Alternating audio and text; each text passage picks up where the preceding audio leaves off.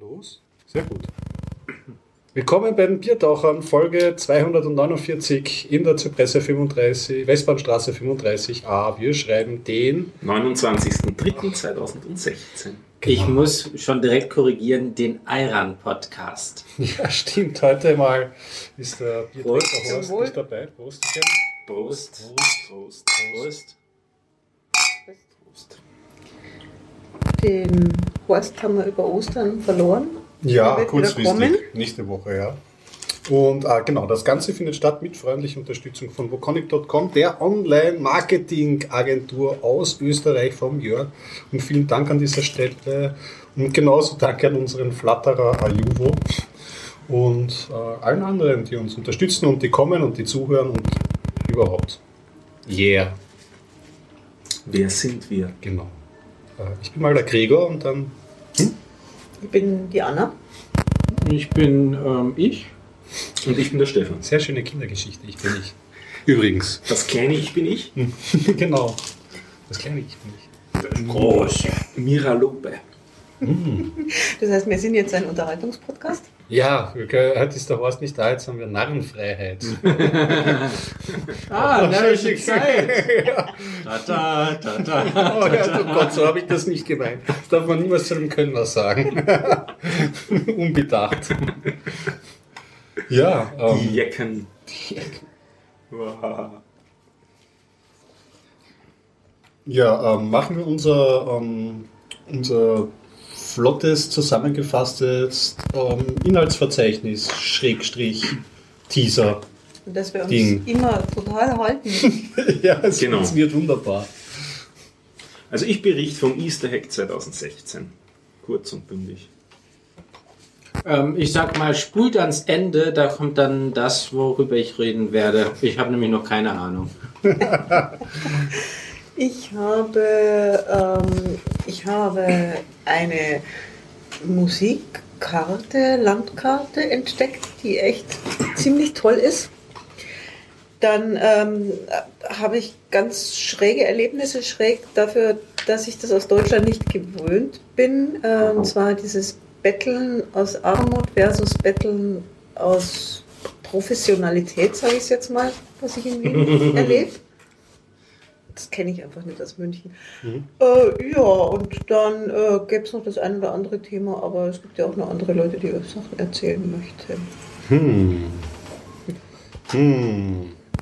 Ja, ich war, im, ich war ähm, wieder im Theater, äh, im Burgtheater diesmal, habe mir von Herbert Fritsch inszeniert angeschaut, einen absoluten Klassiker, den eingebildeten Kranken von Molière. Und wie oft in letzter Zeit war da Joachim Meyerhoff in der Hauptrolle zu sehen. Dann habe ich noch immer meine lose Themenidee von diesen deutschen Musikliedermachern, die Bücher schreiben. Und ich habe mir ein Humble Bundle wieder gekauft. Es erwischt mich dann doch immer wieder. Diesmal ein Mobile Humble Bundle. Und da wollte ich zwei Spiele vielleicht mal kurz anteasern, nämlich Lara Croft Go und das andere heißt Framed. Ja. Das war's so. Die anderen sind ältere, dabei kann ich mich nicht mehr. Vielleicht rede ich noch über die Serie Vikings, das weiß ich aber noch nicht. Bin immer noch nicht im Klar. Ich kann schon mal erzählen, dass ich nächstes Mal ganz viel zu erzählen habe. Sehr gut.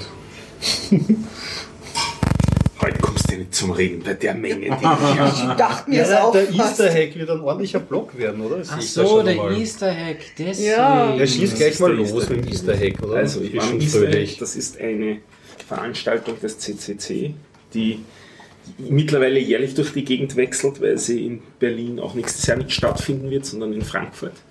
Wird War das sonst nicht die, alle zwei Jahre in Hamburg? Äh, ich glaube, alle zwei Jahre in Berlin. Was? Ich war in Hamburg. letztes Jahr auch nicht in Berlin. oder? Das ist der wahre Easter Egg. Weiß war so. dann in Braunschweig? War das letztes Jahr? Ja, letztes Jahr war es in Ich Braunschweig. glaube, ja.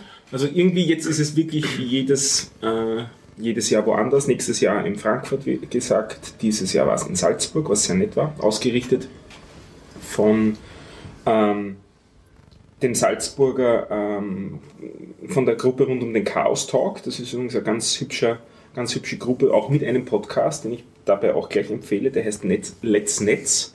Mhm. Den kannte ich bisher nicht, der mittlerweile auch 18 Episoden publiziert und zumindest zwei weitere aufgenommen am äh, Easter Hack. Also da gibt es mittlerweile auch eine ganze Menge Material und natürlich mit Österreich Bezug, nachdem es Österreicher sind, die das aufnehmen. Okay. Aber auch ein bisschen mit München Bezug, weil da Ex-Münchner dabei sind und so. Also das macht dann Spaß, so die, die Verbindung darüber in das, in das Bajuwarische hineinzuhören. Das hört man sonst auch eher selten bei diesen bei unseren Podcast-Empfehlungen. Ja, sind die Coding oder was machen du so netzmäßig aufgestellt? Also Netzpolitik, ähm, okay. Technik, ein Nerd-Podcast, worüber Okay. über ihre Projekte in ihrem Hackerspace äh, Nice. und so weiter. Also die sind ja ähm, eben auch eine chaosnahe Gruppe, so wie es auch die Linzer sind. Die haben da auch mitorganisiert. Also die Linzer und die Salzburger haben sich da zusammengetan. Aber ich glaube, die Hauptlast war schon mit den Salzburgern. Und haben das prima auf die Reihe gekriegt. Es war dreieinhalb Tage, ja, so ungefähr. Also angefangen hat es Freitag äh, Mittag. Also früher hat natürlich schon der Aufbau angefangen, aber so das, das, das Mainstream-Programm hat mit Freitagmittag begonnen und ging bis Montag früher Nachmittag. Und das war wirklich dicht gedrängtes Programm. Das Ganze ist eine wesentlich kleinere Veranstaltung als der Kongress. Also man muss sich das vorstellen, so 350 Leute in etwa. Okay. Also es ist ziemlich limitiert, was die Anzahl der Personen angeht. Da hätten viel mehr Leute hinkommen wollen. Ich weiß von Grazern, die keine Karten bekommen haben und auch von einigen Wienern. Da waren ein paar Leute dann ziemlich angefressen, dass sie nichts bekommen haben, keine Karten bekommen haben. Was war das für eine Location überhaupt generell? Das ist, ähm, ähm, ähm, ähm, ich wollte es eigentlich eh sagen und jetzt habe ich es vergessen, wie es heißt. Was geht? Ein Moment. Ich habe das nämlich, glaube ich, aufgeschrieben. Ja, genau. Das ist die arge Kultur, so heißt das Haus. Das ist ähm, auch schon von der äh, Architektur her ein relativ äh, steiler Bau. Das ist so äh, Sichtbeton, ziemlich viel. Äh, ziemlich großes Teil, also das hat doch äh, Kellergeschoss bis rauf in den zweiten Stock. Äh, ein, einige Säle, einige Räumlichkeiten. Ähm, also das Haus war so zwei Drittel ungefähr von uns befüllt. Wir haben gehabt ein großes Hackcenter für so 200 Leute, sprich abgedunkelter und beleuchteter Raum, wo dann alle gesessen sind und gehackt haben. Ähm, es war noch ein Workshopraum, ein Veranstaltungssaal, ein paar kleinere Seminarräume, in denen Sachen stattgefunden haben. Es waren immer so mindestens drei bis vier Sachen parallel im Haus. Also es war doch einiges am Programm unter anderem eben auch eine ganze Menge coole Vorträge, die auch mittlerweile schon auf Media, äh, äh, ja, wie heißt das? mediaccc.de, genau, das ist so die Standarddomain, äh, veröffentlicht worden sind. Also das, das äh, VOG hat sich da reingehängt, hat, hat äh, alles an auf, äh, Vorträgen aufgezeichnet und auch mittlerweile schon publiziert.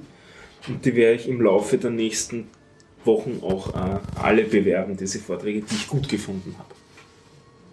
Hm, du nimmst mir gerade meine Notizen weg. Och, ich Willst du schon vorlesen? Bist du schon ungeduldig? Ich habe mir nur gedacht, ich äh, lese mir das schon mal durch, damit ich mir überlegen kann, ob ich was dazu. Ob du was dazu Sagen sagen kannst, auch wenn du es gar nicht gehört hast. Ja, Na, ich genau. würde mal sagen, Lady Nerdinger kennst du nicht.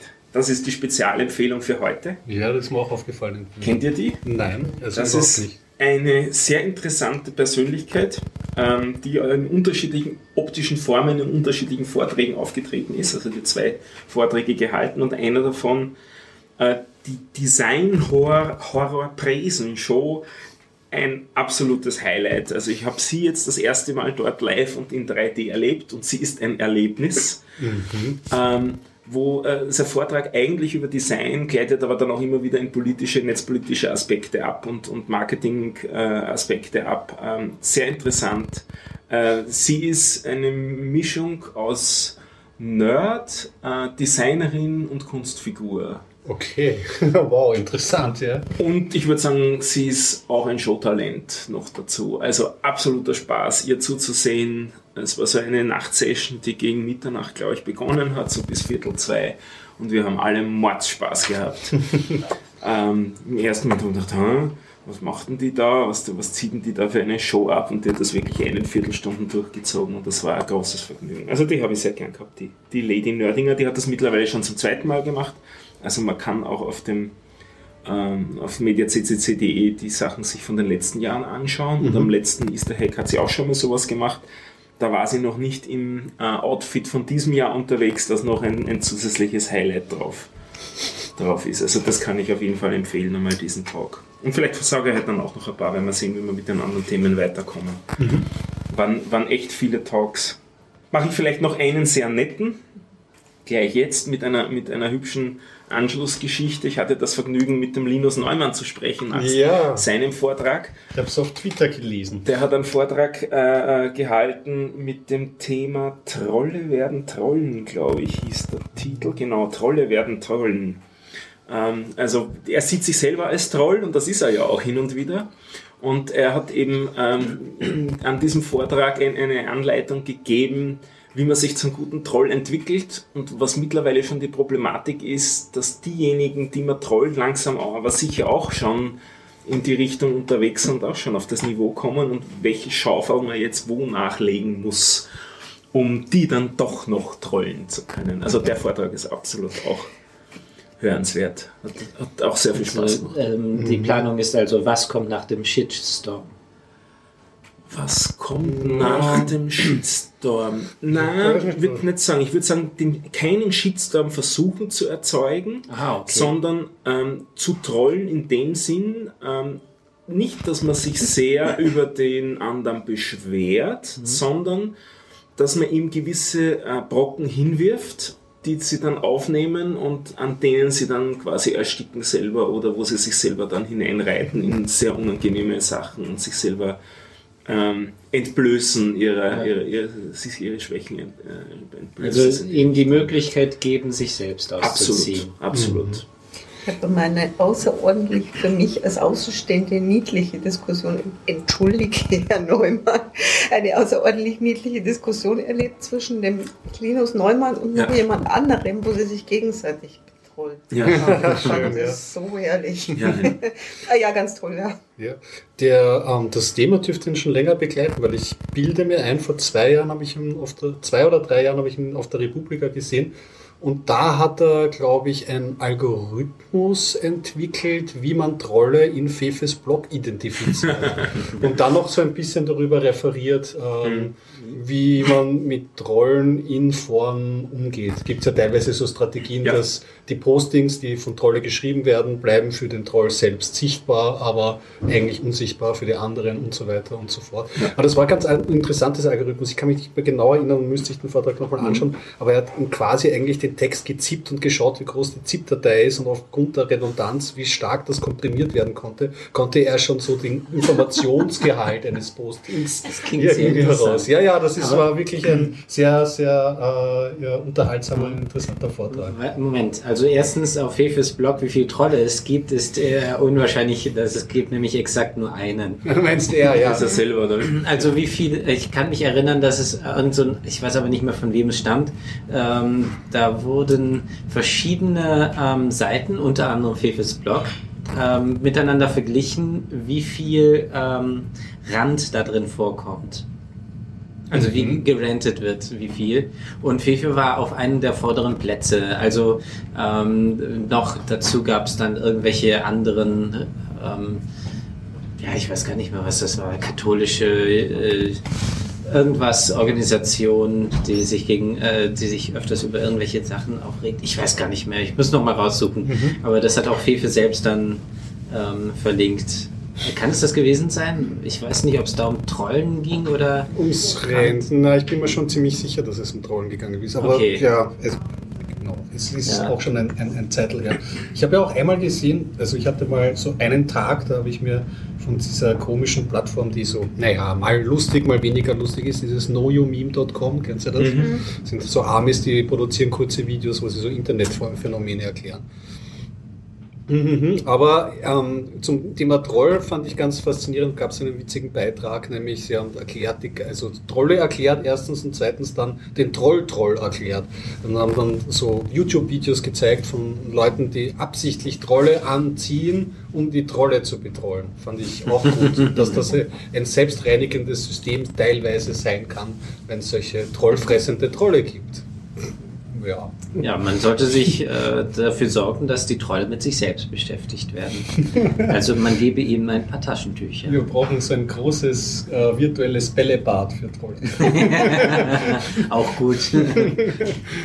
Ist allerdings ein bisschen teurer als Taschentücher. ja.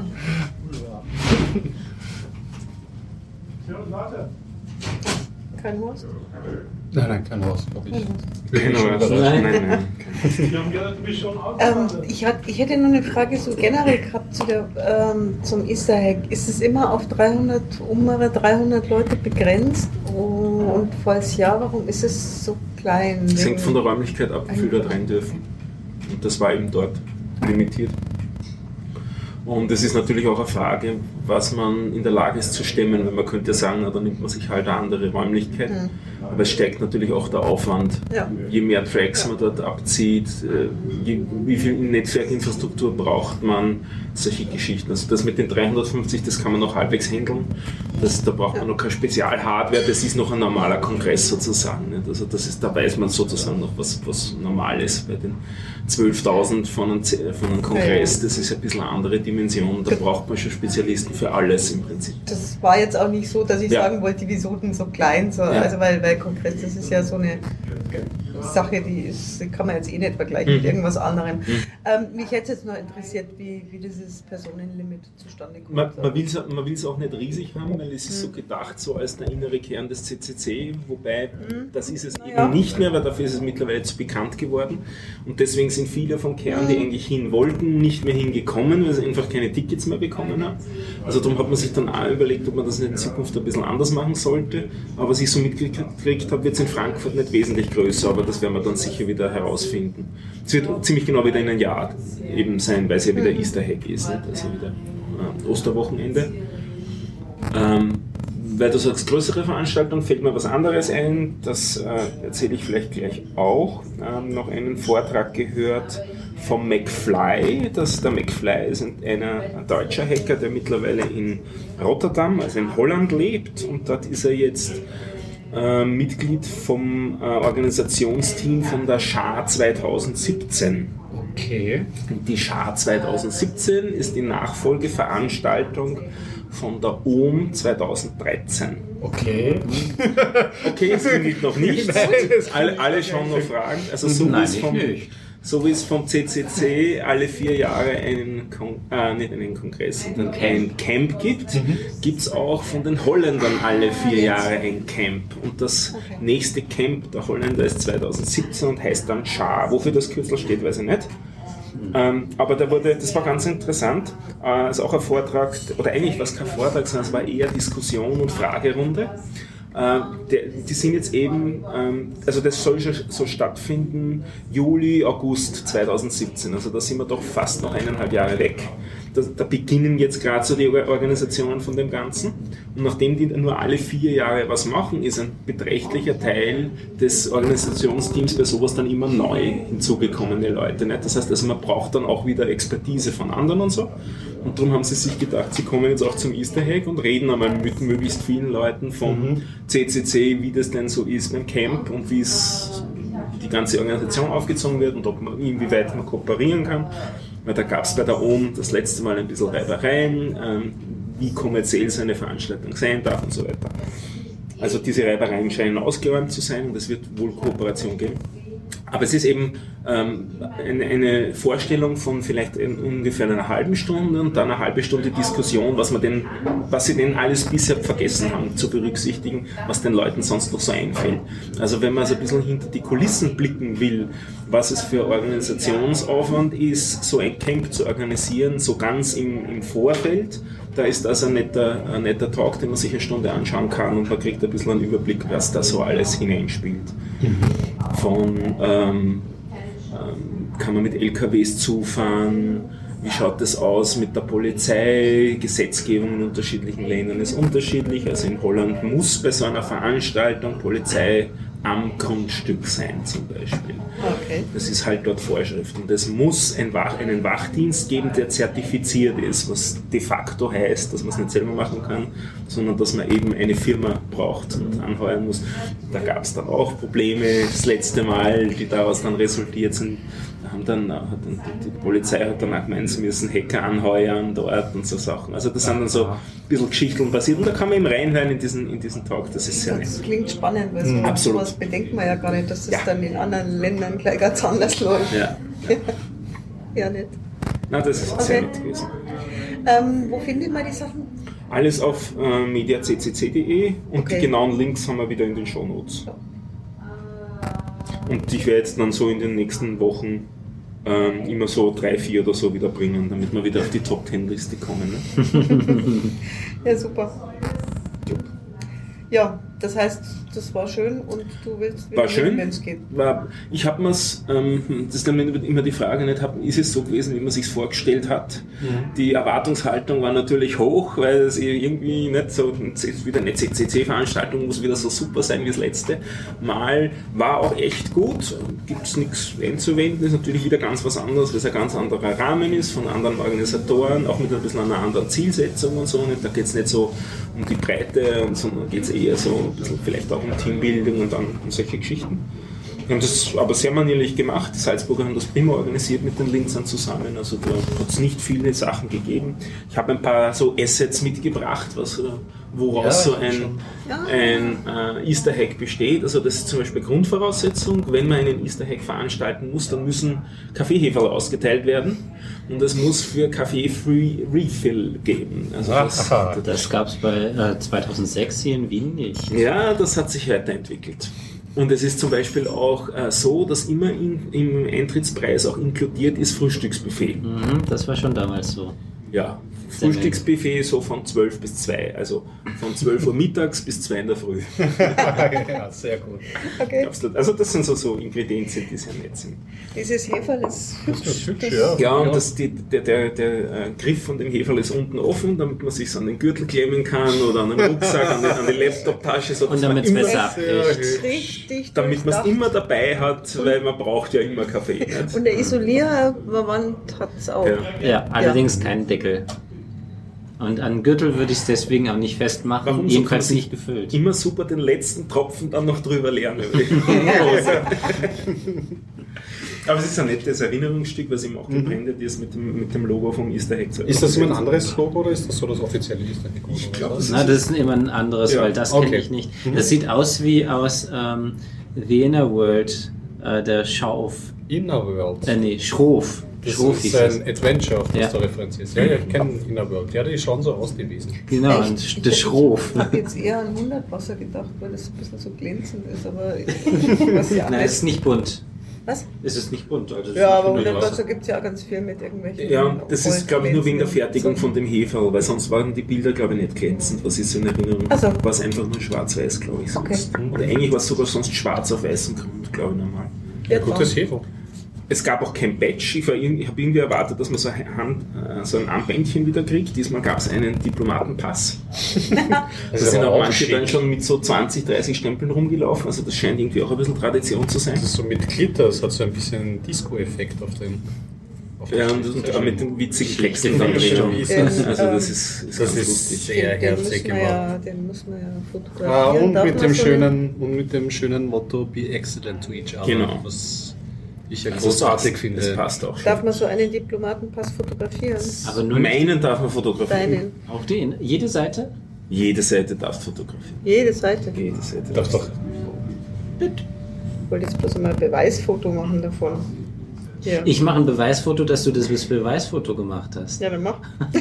Nee. Ja, das ist total, das kommt da total super Ah, darf ich noch mal im, sehen? im Ja, Audiopodcast drüber. Moment. Ähm, aber der ist echt schick. Ach, schau an, auf der ersten Seite ist ja direkt das Hacker-Logo. Mhm. Ah.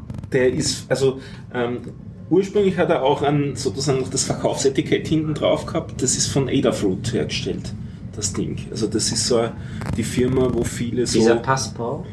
ja, viele so ähm, ähm, kleine Devices, kleinere Elektronikdinge als ein Raspberry Pi, so LED-Staballen und so alles mögliche an Bauteilen hat Adafruit, so Bastel. Du hast es schon von 2011.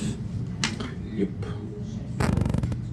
Da ist er hergestellt. Hackfestspiele in Salzburg. Hackfestspiele. Klingt ein wenig nach dem. Nee, Hackfest. Klingt etwas wie die ähm, Festspielgesellschaft. Nee, ich weiß gar nicht mehr, wie die, die das WGT veranstalten. Die haben auch so einen komischen Festspiel. Äh, Gemeinschaft oder sowas. Ich weiß, es nicht mehr zusammen. Jetzt Klingt auch so komisch. habe ich mich schon als, als Fanboy von, von Linus Neumann geoutet. Da mache ich nochmal Nein, da habe ich noch nichts Nein, von nein, überhaupt nicht. Nein, nein. Da mache ich nochmal Name-Dropping. Also ich saß vor meinem Computer im Ha- Hackcenter und das muss man sich vorstellen, das ist wirklich ziemlich stocknacht. Also man wird hauptsächlich vom eigenen Laptop geblendet, vor allem von meinem. Bei, mein, bei meinem kann man die Helligkeit nicht runterdrehen aus irgendeinem Grund. Das heißt, ich war immer halb blind. Wenn ich aufgeschaut habe, habe ich nur Dunkelheit gesehen. Und saß so dort und tippt gerade vor mich hin äh, und merke, wie vis-à-vis sitzt einer, auch schon die ganze Zeit dort, kommt eine junge Frau zu ihm hin und fragt ihn was und er antwortet drauf und es entspinnt sich offensichtlich ein Gespräch zwischen den beiden. Ich habe nicht wirklich zugehört, tippe weiter vor mich hin, denke mir komisch. Erstens, die Stimme kenne ich, die ist mir irgendwie bekannt. Und zweitens habe ich das Gefühl, dass da gerade ein Vortrag stattfindet und außerdem habe ich den schon gehört. Also die Person, wie es dann habe ich jetzt zugeklappt und zugehört und geschaut, was sich da so tut jetzt vis-à-vis von mir, war das der Starbuck, der wieder äh, den Vortrag, den er am Tag vorher gehalten hat, kurz zusammengefasst hat, weil die Dame keine Zeit hatte, zu dem Vortrag zu kommen mit ihrem Kind und die ist dann zugekommen. Und äh, das, ähm, um, um den Starbuck wieder aufzufädeln, weil den haben wir auch schon mal beim Podcast gehabt. Kann mich erinnern, ja. Das ist derjenige, der als erster es geschafft hat, vom iPhone den Fingerabdrucksensor zu hacken.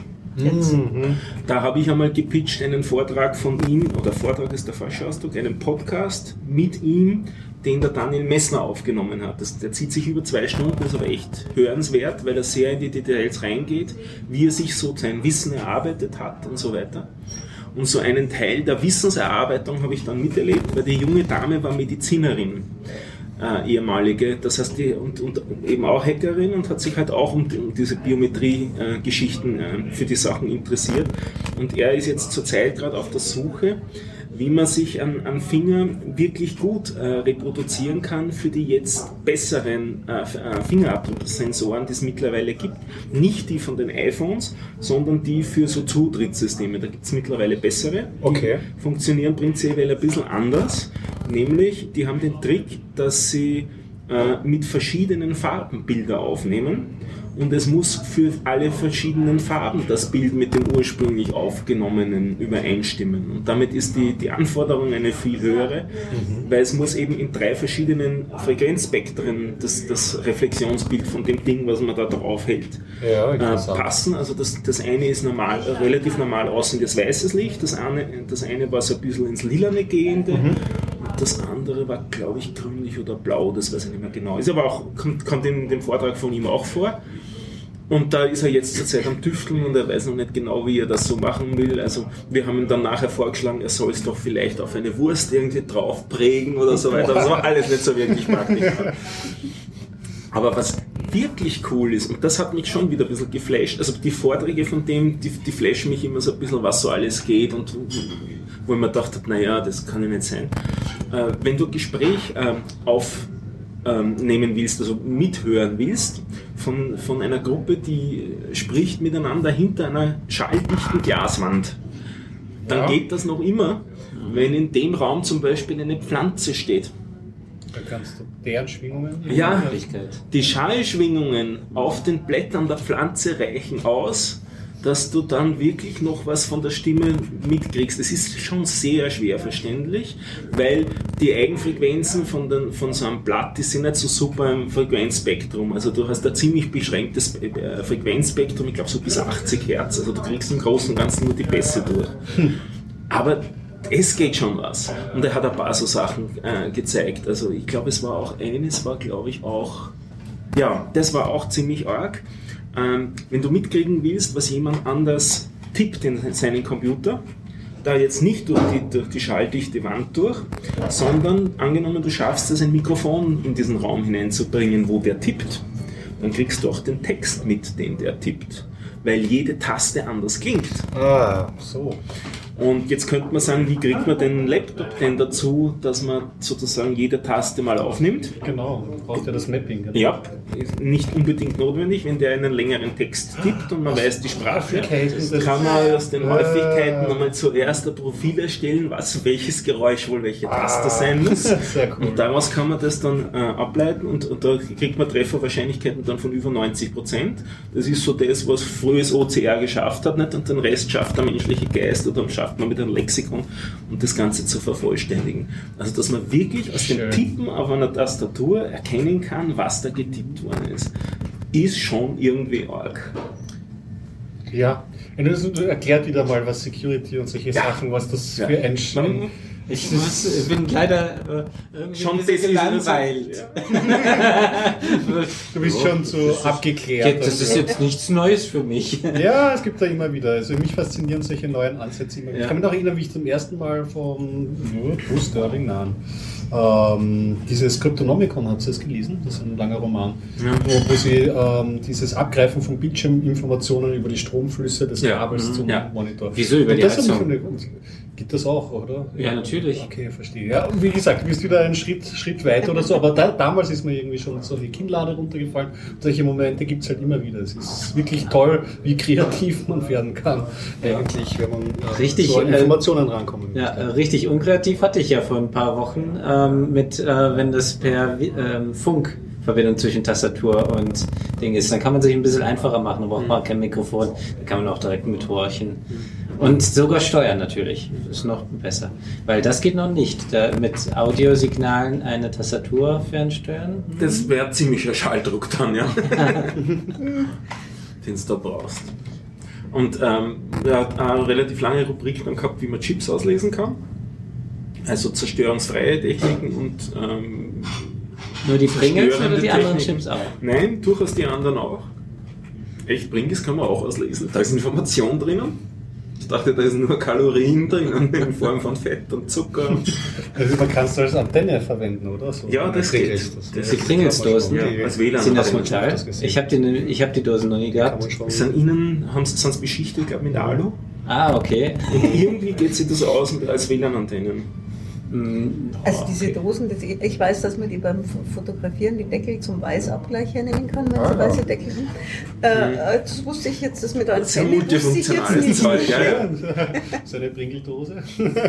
Und da hat er Okay, du weißt ja gleich, das ist das erste, wirklich mein Grund, eine Pringles-Dose zu kaufen. Ich weiß aber nicht, also die haben, glaube ich, nicht alle weiße Deckel oder nicht mehr. So. Das weiß ich, ich esse die Pringles halt nicht, Ich weil die schmecken mir Ich nicht. glaube, es gibt, Ähm, ja, je nach, gibt je nach es Sorte gibt es, glaube ich, auch dunkle und so.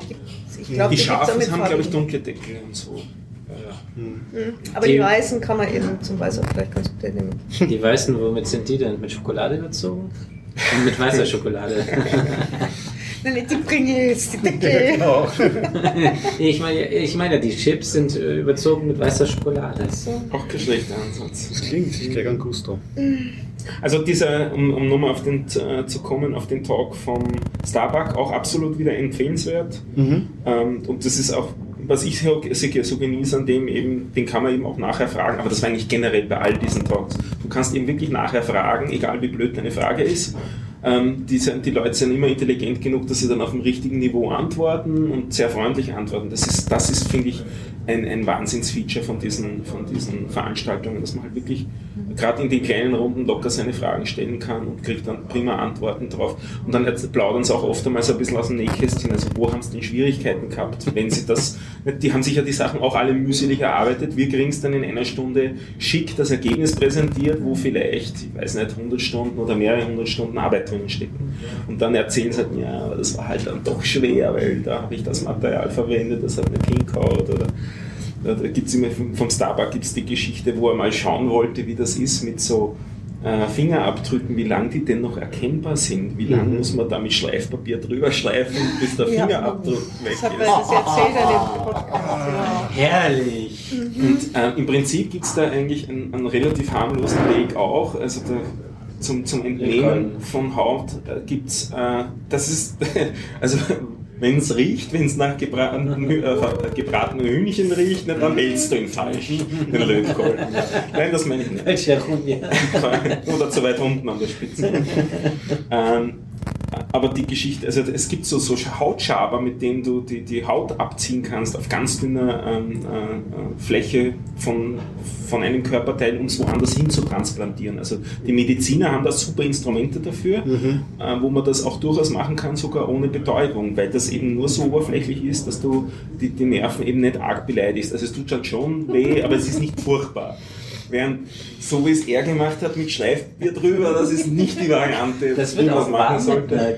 nach einer gewissen Zeit. Er hat gesagt, das, das Warmwerden war gar nicht das Problem. Das Problem waren einfach die verdammt argen Schmerzen nachher, wo er dann so weit runtergeschliffen ist, dass er wirklich großflächig geblutet hat. Ach so, okay, der hat die dritte Hautschicht Ja, er hat so Oh. richtig runter. Ist, also, Also ich höre eher, ehrlich gesagt, beim Fingernagelkauen auch bei der ersten Hautschicht dann noch lieber auf. Also, äh, Entschuldigung, nicht Fingernagelkauen, Nee, nee. Fußnägelkauen. Fußnägel. so gelenkig bist du, schau ihn an, was man da alles erlernt. Ja, soll ich zeigen? Du, ähm, nachher Bleib so verspart. Ja, ja ähm, wenn, da die Leute so nett dort sind, ist das ist natürlich ein Grund für mich, dort nicht hinzugehen und Ja. den Ruf nicht zu schädigen. Ja. Also, ja. Was für ein netter Mensch. ne? Aber sie reden sogar mit mir, also es ist eh verwunderlich. Und du hast mir jetzt gesagt, mit dem Gebäude, also das ist Agrikultur, das ist relativ nah an der Innenstadt, so Ortsteil ist Non, oder Stadtteil ist Nontal. Okay. Aber was dann vielleicht noch ein Tipp ist, unmittelbar daneben ist die Jufa. Ähm, das kannte ich bisher auch nicht. Das klingt so ein bisschen nach Jugendherberge, ist es aber nicht. Das ist eine Hotelkette, die zu relativ günstigen Preisen ein Zimmer vermietet. Mhm. Ähm, was ganz praktisch ist für Allergiker, die haben Parkettboden drin. Also wir haben zuerst bewusst gesucht nach einem Hotel mit Parkettboden und dann gesehen, dass es bei der Jufa eh ist und das hat sich dann günstig ergeben, dass es das Nachbarhaus war von der AG-Kultur und damit ist man einfach halt ins Nachbarhaus rübergegangen.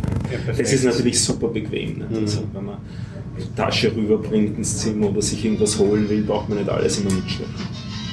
Und diese Jufa, das ist auch sehr manierlich. Ja. Sie könnten ein bisschen an der Lüftung im Klo arbeiten, aber sonst war es. Da haben sie ein Design. Waren die etwa die Räume untereinander verbunden? Es hat so gerochen, ja. ja, ja, das sind dann so Lüftungsschächte, nicht? Und das, ist, das war nicht optimal gelöst. Yo. Genug von Mister? Nein, du kannst doch noch weitermachen. wenn du noch, Woll- wenn du noch im Ding. Also ich möchte unbedingt des, den letzten Punkt auf der Seite von Anna hören. Was müsst ihr hören? Diesen da. Das Ostersonntagsabenteuer, Ja, das ja, hat aber genau. jetzt überhaupt nichts mit dem, mit dem Easter Egg zu tun. Doch, es war an Ostern. Das, das hatte ich schon wieder, das habe ich aufgeschrieben und habe es direkt wieder verdrängt. Ja, Ostersonntag. Wie, wie soll ich sagen? Also das ist ja, wer- also wenn man, wenn man was Soziales studiert hat und dann hat man ja manchmal mit Leuten zu tun, die manchmal auch Probleme mit dem Gesetz haben und dann hat man gelegentlich einmal, wenn man in irgendeiner Einrichtung arbeitet, irgendwie zu Feiertagen, gerne zu Feiertagen die Polizei vor der Tür stehen. Ähm, Wieso bevorzugt Feiertage? Weil da die Leute am, eher am ersten daheim sind. Und zwar an einem blöd vormittags so. Mhm. Was ich nicht so gewöhnt bin, ist, dass ähm, am Ostersonntag bei mir die Polizei vor der Tür steht. Ich habe es auch tatsächlich nicht gemerkt. Ich habe wohl ziemlich tief geschlafen. Ich habe es nicht klingeln gehört. Ich wollte dann gegen Mittag aus dem Haus gehen und, und, und mir fällt so ein Zettel entgegen, der an meiner Haus Wohnungstür von außen gesteckt war. Ich möchte mich bitte in der Polizeiwache da ums Eck melden. Und ich denke mir so, okay. Ich, wie gesagt, von, von Sozialpädagoginnen-Kundschaft kennt man das mitunter, aber so, was wollen Sie denn jetzt bitte von mir? Das finde ich jetzt, jetzt nicht so toll. Ähm, und bin dann zu der Polizeiwache gegangen und bin total doof vor der Tür gestanden und habe die Tür nicht aufgekriegt. Ich weiß jetzt, dass die Tür einfach wahnsinnig schwer aufgeht. Ich äh, bin irgendwie blöd davor gestanden und dachte mir dann, das ist jetzt ganz komisch, ich komme da nicht rein. Ich, Manche machen. Türschließer, wo man läuten muss. Also die, die vernageln sich auch ganz schön teilweise diese.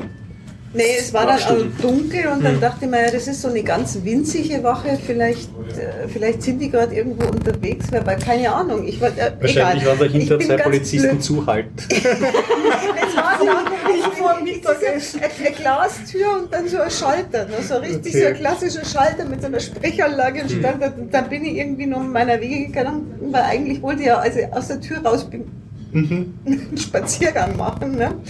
Ähm, war dann übrigens bei der Republik Kugelmuggel, aber das ist eine andere Geschichte und kam dann wieder zurück und dachte mir, das kann ja nicht sein, dass diese Polizeiwache nicht offen hat und außerdem will ich jetzt wissen, was die von mir wollen. Das ist ja, also ich finde das gar nicht so lustig. Ja. Und das Ja. war an dich namentlich adressiert. Ähm, ja, an Frau Geiger. Ah, schon, ja, ja. Ja. Und dann bin ich nochmal zu dieser Polizeiwache hin und dann hat er ein Licht gebrannt und dann war dann in diesem Glaskastel einer und der hat mir wild gestikuliert, dass ich da bloß aufmachen soll und ich an dieser Tür wieder so gezogen und dachte mir irgendwie so, der hat mir dann von innen aufgemacht und die geht mordsschwer auf die Tür. Die hatten vielleicht vorher auch schon offen oder wahrscheinlich sogar und dann muss man dann ums Eck und dann ist da der Schalter. Ja, hat sich dann rausgestellt, ähm, die wollten zu meinem Vormieter, weil der wird nämlich gesucht. Und der wohnt, hat da gewohnt mit einer Lebensgefährtin, von der sie nicht wussten, wie die heißt. Und haben dann irgendwie halt mitgekriegt, dass da jemand wohnt, der Geiger heißt. Mhm. Und haben sie, als ich da ankam, gedacht, ah, das ist die Freundin von dem. Und der eine, der war dann Ah, erstmal super unfreundlich zu mir. Mhm. Und bis dann geklärt war, dass ich keine Ahnung habe, wer das ist, ich krieg von dem noch Post und ich krieg von dessen Lebensgefährtin auch noch Post. Also ich konnte nur erzählen, dass ich die Post halt immer wieder an die Absender zurückschicke. Ja. Und die haben das irgendwie dann notiert und ich war dann einigermaßen erleichtert, aber das war im ersten Moment schon eher so, jetzt, wieso denn hier, was habe ich denn jetzt falsch gemacht? Ne? Mhm, genau, kaum angekommen, nicht so- dann schon gleich von Ja, der ja, kaum, Exekutive. kaum den- irgendwie, dann haben wir gedacht, was habe ich denn, gibt- gibt's denn, ich, ich weiß Man es ja nicht. da ja nachzudenken, es ist ja, es ist ja, automatisch. An, anderes Land habe ich irgendwelche Regeln missachtet, ist, was, was habe ich Ja. denn falsch gemacht? Ne? Aber gut, es war, also der Vormieter, der scheint irgendwie verschollen zu sein und er scheint auch noch relativ viele Rechnungen bei irgendwelchen Leuten offen zu haben, weil ich kriege immer noch Post und die wissen alle wohl nicht und das schaut mir sehr nach Rechnungen und Mahnungen aus. Also, tja, weiß ich jetzt nicht. Ich kann nichts anderes machen, als die wieder zum Absender zurückschicken und die bei der Polizei lassen jetzt zumindest mich in Frieden, weil sie wissen, dass ich nichts weiß. Mal. Ist der Osterfrieden wieder aufrecht, sozusagen. Ja, ja, ja, ja, genau. Und bei der Republik Kugelmuggel war ich, bei der Ja. Aufgabe, die mir der Stefan gestellt hat. Ähm, stand aber davor und es war zu und es scheint renoviert zu werden. Hm, Das steht, glaube ich, auch schon seit ein paar Jahren, das Projekt. Das habe ich auch Ah, schon, ja. das habe ich auch nämlich vermutet, genau. Weil es waren, ich, seit, seit, seitdem ich jemals dort war, also ich bin aber nicht oft vorbeigelatscht, weil es war nie offen. Ich habe es noch nie offen erlebt. Aber ist das, das große Schild mit der Erklärung noch? Mm, Es ist So ein ein Schild, Plakat. das ja in so einem, in so einem Schaukasten Mhm. ist so, so eine Erklärung, dass das geschaffen wurde, um das ist also als, als eigene, als Kunstprojekt, als eigene Republik von einem Künstler, dessen Name mir entfallen ist. Mhm, ich Mm, der- okay. interessiert sich schon dafür. Namensentscheidung drauf. Ja. der, der so symbolisch die, diese darstellen wollte, was, was Grenzen ist und das ein bisschen so Fragen oder über, über, überspitzt darstellen wollte. Es ist ja ein bisschen seltsam, weil das ist ziemlich eingezäunt und eigentlich ist es dann aber, also es ist wie so eine, wie so eine Hausgrenze, aber, aber als Staatsgrenze irgendwie ausgeschrieben. Ist ja eigene Republik nicht. Ich, da Das bin ich findet aber ein Staat immer ganz besonders unlustig, wenn sowas Das- jemand versucht. Da bin ich jetzt nicht, nicht direkt dahinter gekommen. Da wollte ich mich nochmal schlau machen, weil ich nicht verstanden habe, ob der tatsächlich eine Republik ausgerufen hat oder ob das irgendwie so ein, so ein satirisches Republik-Dings war. Weil das, also es gibt ja das Wo eine und das Unterschied? andere. Ähm, der Unterschied ist üblicherweise bei den Leuten, die sowas machen, dass die einen sagen, irgendwie, ich finde die Gesetze des Landes sind nämlich lebt blöd, jetzt machen wir mal eigenes auf der, auf dem, und behaupte jetzt einfach, mir gehört ein bestimmter Grund. Und das andere ist ja eher so ein Verdeutlichen, Verdeutlichen von, dass so Staatsgrenzen, also was, was die, was die machen eigentlich, so eine Staatsgrenze oder so ein Kritisieren von irgendwelchen Grenzen. Also ich, äh, ich habe den Eindruck einfach, dass der Antrieb äh, unterschiedlicher ist. Ich, ich glaube, das ist einem Staat egal. Der, Der findet das per egal. Definition nicht lustig. Also, ja. Das ist äh, sein Territorium und da darf niemand anders Ah, was ausrufen. so. Egal, ob das Satire ist oder nicht. Stimmt auch Okay. nicht ganz. Äh, weil was ist ein Staat? Das zu beantworten äh, ist trivial. Man braucht ein Staatsgebiet, ein Volk und die Kompetenzkompetenz. Und ich würde sagen, dem Typ fehlt eine Sache, und zwar die Kompetenzkompetenz. Den Rest Vielleicht hat er. fehlt ihm ja das Staatsgebiet. Nein, das Gebiet hat er. Er hat ein Gebiet. Ja, da kann man sich ja drum streiten. Ja. Naja, nee, ein Gebiet hat er. Das ist, das äh, macht es keiner Ja, das, das, das weiß ich. Aber keine das, Kompetenz, Kompetenz über dieses Gebiet und über seine Person. Und ähm, ja, äh, Wobei das ja nur der Staat sagt, auf dem sich das Grundstück jetzt befindet, dass er die Kompetenz, Kompetenz nicht hat. ja, das ist nämlich das Interessante. es kann sein, dass andere Staaten sagen, ja, den akzeptieren wir.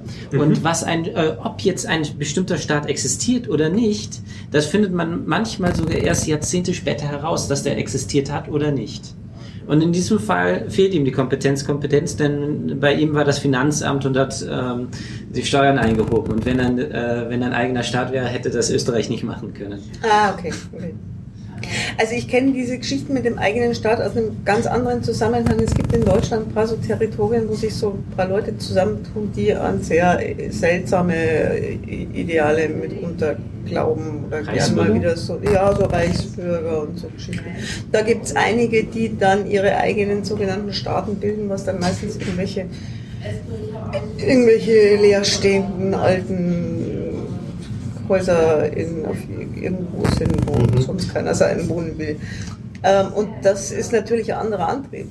Ja. Weil die wollen ja nicht den Leuten in Deutschland klar machen, dass Staatsgrenzen vielleicht manchmal gar nicht so toll sind, wenn man sie so eng, so, so, so gut so verschließt, sondern die wollen sich ja absichtlich abkapseln. Also die haben ja genau das was anderes, im, also genau das Gegenteil eigentlich im Sinn von dem, was ich meine verstanden zu haben, was die Republik Kugelmuggeln will. Das ist wieder sehr viel Interpretationsfrage, glaube ich. Ja, Das ist wobei jetzt man schon davon ausgehen kann, glaube ich, dass das ein Antrieb ein prinzipiell mal ein anderer ist als jetzt aus der Reichsbürgersicht heraus. Also Also ich, Wo würdet ihr einkategorisieren diesen Kaiser von Deutschland oder kennt ihr diese Geschichte rund um den?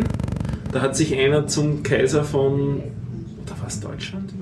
Also zum Kaiser ausgerufen, auch so mit Grundstück und eigener äh, Bank und auch äh, ist mit dem eigenen Autokennzeichen ja, herumgefahren. der ist in, in, in ich konnte es nicht sagen, Lutherstadt Wittenberg, glaube ich.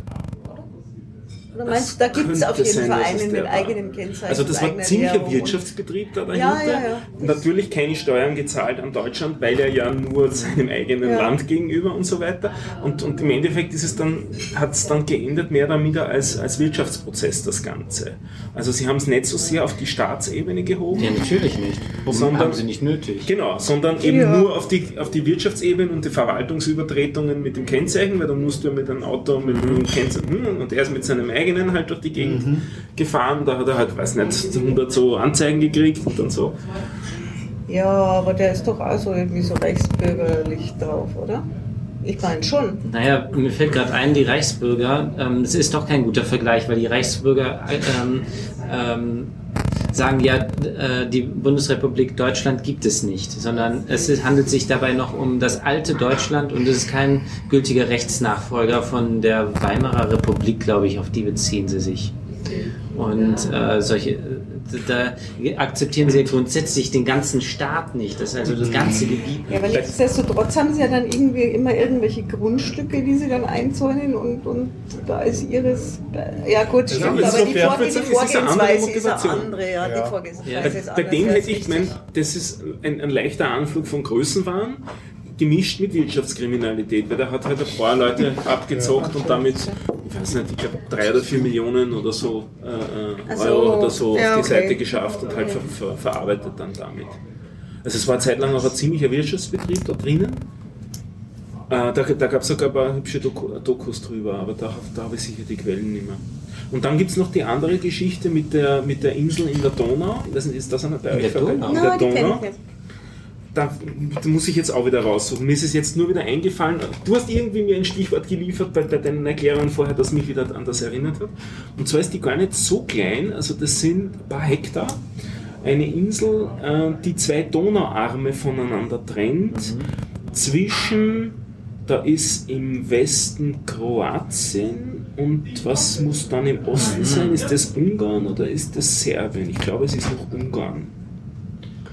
Also es ist, wenn die Donau Nein, es ist Ungarn hat die Donau schon verlassen. Es muss eigentlich Kroatien und Serbien dort sein. Okay. Und das Witzige ist, dass sich die beiden Länder nicht so wirklich um diese Insel bisher geschert haben. Ah, ich erinnere mich, ja, ja. Und dann wurde das besetzt. Und dann haben sich plötzlich beide Staaten dafür begonnen zu interessieren für dieses Land. Und dann ist da ziemliches Katz-und-Maus-Spiel gewesen mit so ähm, Schlauchbooten, mit Motorbootantrieb und so, mit, mit kroatischer äh, Polizei, die dann, also Wasserpolizei, die dann da herum, die ein bisschen gejagt haben dort. Das war vorletztes Jahr im Sommer, da ist das ziemlich herumgegangen, diese Geschichte. Inselbesetzung, weiß man, was für eine Gruppierung das war, die das besetzt hat? Also ein paar Leute davon kenne ich. Also das waren Leute, die sich halt gefunden haben, die gemeint haben, das ist eine nette Idee, wenn wir da jetzt einen Staat Ja, genau. ausrufen und Ja. so. Und wir, also das war jetzt nicht der urpolitische Druck Okay. oder sowas, sondern das war einfach mal eine nette Idee, wo Ja. jemand gefunden hat, dass sich um die Insel niemand schert. Ich glaube, sie haben es auch so gefunden gehabt, dass es auf den, auf den offiziellen Staatskarten von beiden Staaten nicht drauf war oder so. Also das war dann so die Idee. Die hat doch einen Namen, ich muss das wieder raussuchen. wie die Insel heißt. Mir fällt auch noch etwas ein, und zwar den, äh, mal ein ganz anderer Fall in der Hinsicht, dass ähm, ähm, bisher hatten wir im Prinzip nur Fälle, wo die Kompetenz, Kompetenz äh, dadurch ähm, nicht erreicht werden konnte, weil der Staat, auf dem ähm, dieser Staat aufgerufen worden ist, äh, nicht die Kompetenz, Kompetenz hatte, ähm, um über sich selbst Wort zu herrschen und somit keine, äh, kein Staat werden konnte. Also sozusagen wie ähm, äh, Wirtschafts... Ähm, wie war das nochmal? Ja, also Finanzen und äh, Kennzeichen und Ja. solche Sachen. Ähm, sozusagen, wir tun so, als redet der Schmarrn, so, so auf diese Art und Weise und wir akzeptieren es nicht. Wir klagen nicht an, dass der Typ einen Staat ausgerufen hat, sondern äh, was? Was für ein Staat? Da wissen wir nichts von. Auf diese Art und Weise. Aber jetzt gibt es einen ähm, Staat in ähm, eine alte Bo äh, eine alte Kanoneninsel, glaube ich, ist das, vor der Insel, ähm, vor der britischen Insel. Ähm, und diese, dieser Turm ähm, liegt außerhalb der fünf ähm, Meilen ursprünglich. Das wurde im Zweiten Weltkrieg errichtet äh, zur Verteidigung gegen die Deutschen. Äh, auf Das ist überhaupt kein Grund. Ne? Das ist eine eine Plattform, die am Meeresgrund Ja, genau. ja, ja. Äh, jetzt habe ich den Namen vergessen. Das ist ziemlich bekannt. Ja, diese. Äh, Und diese, äh, diese Bohrinsel hat dann gesagt, wir rufen hier ein eigenes Fürstentum auf. Das ist ein Fürstentum, also man kann sich auch, äh, man kann sich irgendwie, wir sind, ähm, wir rufen hier unseren eigenen Salzstreuer aus. Das ist, ähm, das ist wurscht, wie man sich bezeichnet. Äh, ein Staatsgebiet definiert sich einfach nur dadurch ein Gebiet. Ähm, es gibt Menschen, die dort leben, äh, die zu diesem Staat gehören und eben die Kompetenz, Kompetenz. Und, Ich kann davon träumen, ja. und jetzt hat natürlich Großbritannien irgendwann gesagt, naja, wir haben jetzt gerade die Meilengrenze erhöht auf 12 Meilen oder sowas. Das liegt jetzt in unserem Staatsgebiet. Oder sowas. Oder sie haben es nicht ausgeweitet oder sie haben das, ich weiß es nicht mehr. Jedenfalls kam es dann gerichtlich zu einem Prozess, wo darüber entschieden werden sollte, ob dies nun zu Großbritannien gehört oder nicht. Und somit würde das gleichzeitig eine, ähm, ähm, eine Entscheidung äh, äh, gehören, ob jetzt ähm, wir die Kompetenz für dieses Gebiet erheben oder nicht. Das, äh, Im Endeffekt hat das Gericht gesagt, nein, das ist außerhalb von Großbritannien. Und deswegen gehört es nicht zu Großbritannien. Und deswegen kann man sagen, dass da tatsächlich ein Staat existiert. Ja, Diese- haben sie es durchgebracht. Ja, diese. Insel ähm, ist, offiz äh, ist offiziell kein Staat, aber was ist offiziell? Im Prinzip ist es nur, ich wenn. habe ich hab wenn die dunkle Erinnerung, dass der gar nicht mehr drauf wohnt. Ja, ich habe auch das ist, ja, ja, das ist, Es ist- ziemlich hingefällig Ja, da waren ja Server drauf. Ein Serverfarm sollte angeblich betrieben worden sein und ja, ich weiß auch nicht, wie der aktuelle Stand ist. Ähm, aber auf jeden Fall. Das ist dann halt auch nicht so. Können wir auch wieder raussuchen, wie das heißt. Ja. Und ähm, ja, hier sieht man, dass es tatsächlich solche Fälle gibt, wo es dann ähm, Erfolg hat, einen Staat auszurufen mit allem drum und dran. Weil ähm, es ist auch die, ähm, nicht die Frage, ob ähm, alle Staaten auf der Erde sagen, ja, die, die, das ist jetzt ein offizieller Staat. Das ist wurscht. Ähm, es gibt ja auch Taiwan. Taiwan ist ja offiziell gehört es zu China. Jeder Staat, wenn du fragst, ähm, dieses Landgebiet, das sich Taiwan nennt, zu welchem, äh, ähm, welcher Staat ist das? Und dann sagt dir jeder, das ist die Volksrepublik China, heißt sie doch, ne? Mhm. Ja, ist Volksrepublik China, ist ein Teilgebiet davon. Ähm, aber im Endeffekt, die haben eigentlich, wenn man es genau nimmt, wirklich die Kompetenz, Kompetenz, das Gebiet und das Volk. Das heißt, wenn man es genau nimmt, ist das ein eigener Staat, weil die, zwar sagt die Volksrepublik China, das gehört uns, aber sie führen dort keinerlei ähm, Kompetenz aus. Und somit ist das, wenn man es genau nimmt, ein echter Staat. Und Da steckt anderen- auch irgendwie China im Namen drinnen bei Taiwan. ja, Im genau. langen Namen. Ähm, Exilregion, nein, ich weiß auch nicht mehr, wie es war. Mhm. Die Volksrepublik China, ich weiß auch nicht mehr genau. Auf Taiwan. Punkt, Mhm. Punkt, Punkt auf Taiwan. Naja. Wie sind wir da jetzt hingekommen? Richtig. Kugelmuggel. Also von der Kompetenz, Kompetenz zu meiner eigenen Inkompetenz, Kompensationskompetenz. Weil ich habe in der Ratung, zum letzten Mal habe ich großspurig über das Theater geredet ja, und habe da einen zeitgenössischen Dramatiker, einen österreichischen so ähm, besprochen, den Ewald Pamletzhofer, den ich leider fälschlicherweise im letzten Podcast immer Pamletzdorfer genannt habe. Und das ist schrecklich. also das sind so Sachen, wenn ich dir, ich habe mir da dies, zufälligerweise diesen Podcast direkt danach angehört und durchgehört und dann habe ich jedes Mal, wenn ich den, den Namen falsch gesagt habe, vom Ewald Pamletzhofer, gibt es einen Stich. Würde ich am liebsten ah, selber nochmal drüber und einsprechen, aber ich widerstehe dem, ich, man sagt ja auch sonst eben Falsches. Aber ich war ja wieder im Theater, habe mir angeschaut den eingebildeten Kranken von Molière ähm, im Burgtheater. Und Joachim Meyerhoff die Hauptrolle gespielt. Und äh, ja, worum geht es in eingebildeten Kranken? Ähm, ein Pariser wohlhabender Bürger lässt sich von Doktoren immer edle Klistierchen verschreiben und vertraut blind den, ähm, den Doktoren und ist ein, wie man so sagt, fester Hypochonder.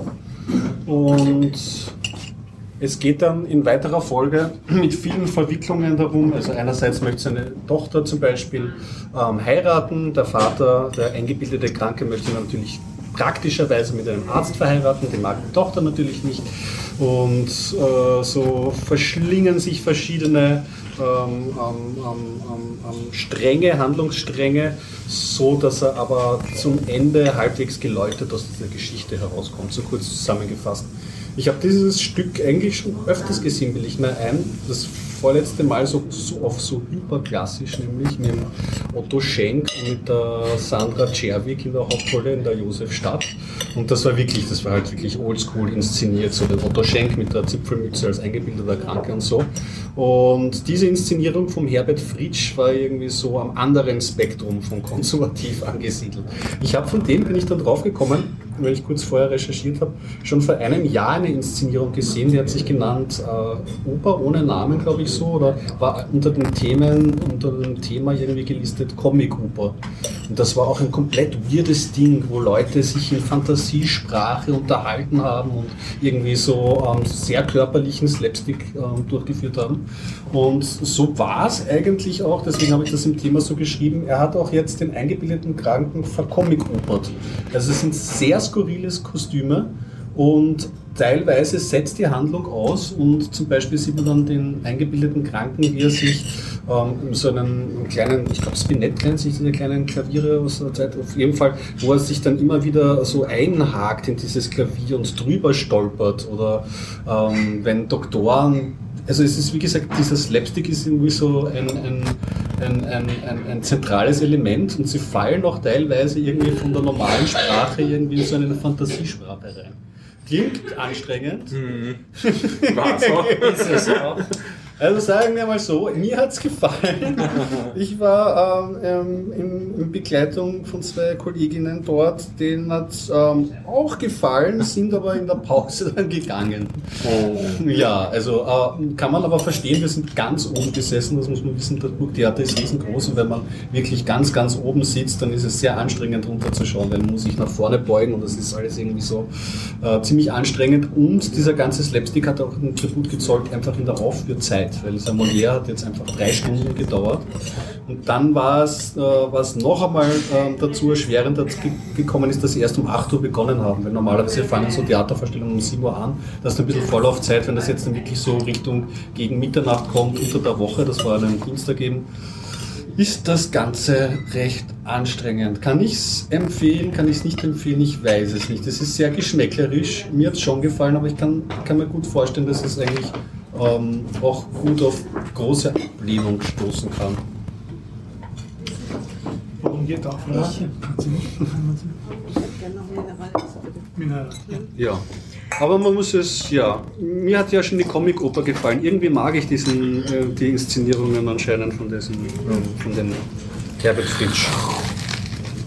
Ich habe mal eine bisschen sehr gewollt modern gemachte Inszenierung vom eingebildeten allerdings. Mhm.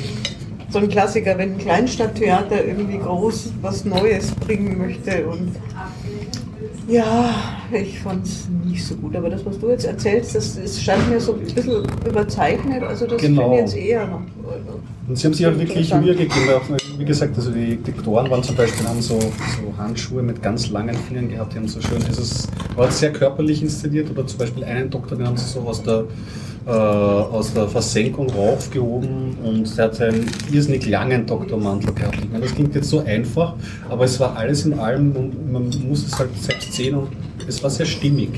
Und es war jetzt auch kein gekünstelter, blöder Slapstick oder so.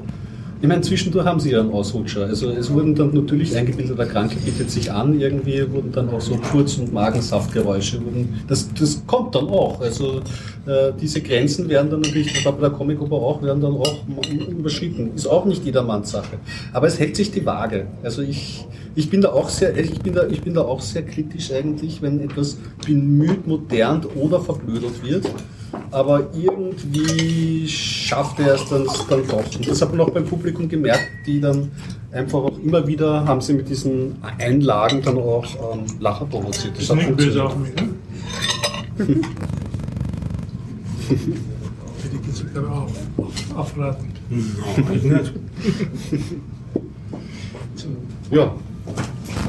Also so viel zum Erratum und ähm, zu Herbert Fritsch, ein gebildeter Kranker. Ja, und da muss ich ja gleich gestehen, ah, das bespreche ich dann einmal. Ich habe nächste Woche auch wieder Theater. Wie oft gehst du eigentlich ins Theater? Schon einmal die Woche circa? Na, überhaupt nicht. Also jetzt habe ich dann wieder Pause gemacht. Es geht so schubweise. Ich habe eine Ex-Kollegin, die ähm, organisiert so Theatertermine und dann schreibe ich mich rein. Meistens vergesse ich, dass es ein Dienstag ist, so wie kommenden Dienstag. Das habe ich nochmal schieben, aber das kann man nachher besprechen. Und dann bin ich halt motiviert und dann gehe ich so, so drei, vier Mal vielleicht hintereinander ins Theater, aber dann kann auch eine halbe, ein halbes Jahr Pause sein oder so. Ach so. Also ich bin, ich bin eben nicht so theatermotiviert, dass ich selbst und alleine gehen würde und mir schauen würde, obwohl das kein Problem wäre, weil es eigentlich cheap ist, ins Theater zu gehen. Ja. Aber Ja, Oh. das mit dem Theater alleine gehen, das ist ganz seltsam. Weil ins Kino gehe ich ja ganz gern alleine zum Beispiel. ich auch, ja. Das mache ich eher. Ähm, denke ich mal, oft, da muss man nicht zu zweit reingehen, weil in, man unterhält sich ja nicht. Ne? Ja gut, ist ganz nett nachher drüber zu reden. Mhm. Aber beim Theater komme ich nicht auf die Idee. Ja, ich auch nicht. Das ist, eine, das ist durchaus eine Hemmschwelle. Also Theater muss ich mit anderen Leuten rein. Äh, Quatsch, nicht Theater. Ja, Theater eigentlich auch, stimmt. O- Theater, Opern und Kino muss ich mit Kino jemand auch? anderem. Ja, also allein ins? Kino. Ähm, ich habe das gemerkt bei ähm, dem letzten Film, den ich gehen, nee, nicht dem letzten Film, äh, bei, wie heißt der denn nochmal? Hateful Eight. Nee, äh, ja, da, okay, da, da war klar, dass ich mit meiner Freundin hingehen muss, Ah ja, genau, da war es. um sie zu quälen, sie zu knechten. ähm, nein, ich habe gar nicht damit gerechnet, dass ihr der Film überhaupt nicht gefällt. Ähm, nee, der andere, den ich gesehen habe, von dem ich Max. erzählt habe. Fury Road. da waren wir zu mehreren Personen. ja. Star Wars auch zu mehreren Personen, war ich auch Stimmt, dabei. genau. Das waren zum Teil so dieselben Personen. Nee, welchen Film habe ich denn noch? Dieser rote Typ da. Ah, der Äh, Devil. Ah, Deadpool? Nicht Nein, nicht Deadpool, der Devil, genau. Deadpool, ja. Der Devil, der Film war, den fand ich schlecht. Ähm, aber äh, Deadpool war ich mit meiner Freundin drin. Nee, alleine hätte ich keinen Spaß gehabt. Na gut, das ist vielleicht bei Komödien aber dann doch noch wieder was anderes, oder? Keine Ja, Ahnung, das kann vielleicht kann man in Komödien doch. Okay, ich kaufe Was wahrscheinlich keine. Liebesfilme an und besonders keine deutschen Filme und so weiter. Ja, es, es gibt halt auch bei mir so, zum Beispiel Woody Allen oder so, da finde ich mir einfach auch keinen, der Bock hat, das irgendwie anzuschauen. Okay, stimmt, Und dann habe ich bei ich. mir halt auch das, das Heidenkino in der Nähe, da bietet sich auch an. Da ist die Psychologie nicht so, ich gehe jetzt ins Kino, sondern ich gehe mal vor die Haustür und lass mich ins Kino fallen. Also zu Hause Patschenkino, es geht alleine. ja, gut. Ja, das mit dem Kino, das habe ich auch schon festgestellt. Ich hatte das ja in Berlin jetzt ein halbes Jahr, das war auch so, so ums Eck, also irgendwie gute zehn Minuten zu Fuß. Und jetzt habe ich ja auch wieder, das ist glaube ich sowieso das Kino. Das äh, Filmcasino, du hin, nee, das, äh, das Dieses unterhalb vom Haus des Meeres. Ah, das so, Apollo-Kino, Apollo. ja. Das begehbare Escherbild, ja, ja. Ja. Ach, das ist, ah, ja, okay, gut. Also das ist auf jeden Fall auch nicht weit, äh, da, da gehe ich glaube ich auch zehn Minuten hin, wenn ich langsam gehe oder so. Das ist, so, das ist dann auch, auch nicht so, ich nehme mir vor, ins Kino zu gehen, sondern ich sitze daheim und denke mir so, ja, schmeißt du dir jetzt Netflix an oder liest jetzt irgendwas oder dattelst irgendwie blöd im Internet rum oder gehst ins Kino oder so. Also, hm. Ja. Ja, also das, deswegen äh, ist es dann äh, relativ spontan. Ich war jetzt da tatsächlich noch nicht in dem Kino, war ich noch nicht drin, aber Ja, es ist bei mir dann, nein, aber ähm, Kino gehen ist bei mir dann meistens auch eher spontan so. Mhm. ja. Und dann halt auch eher allein, weil es spontan um, weiß ich nicht, 8, 9 Uhr abends Ja. während der Woche. hm, Ist bei meiner Freundin und mir eigentlich auch eher spontan. Aber meistens plant sie schon Wochen im Vorhinein sozusagen. Äh, okay, so schlimm nicht, ein paar Tage vorher. Und dann sage ich, hast du mich jemals gefragt, ob ich mitgehe? sie plant dann mich so ein, redet mit mir, dass sie da vorhat ins Kino. Ähm, ich habe dazu nie Ja gesagt und dann nimmt's. Tja, Tja, wir haben doch was dazu sagen. Nein, ich nicht. Ja gut, das weiß ich jetzt nicht, wie, das jetzt so wäre. Würde ich dann mit jemandem in der gleichen Wohnung wohnen, dann müssen wir vielleicht doch besprechen, kurz, ob wir jetzt irgendwie daheim oder einen Kinofilm schauen, aber Theater, Kino, es fehlt Weltliteratur. Ich habe ein Stück Weltliteratur Weltliteratur gelesen, gelesen. Okay. wo sich auch eines der wesentlichen Rätsel der Geschichtsschreibung für mich gelöst hat.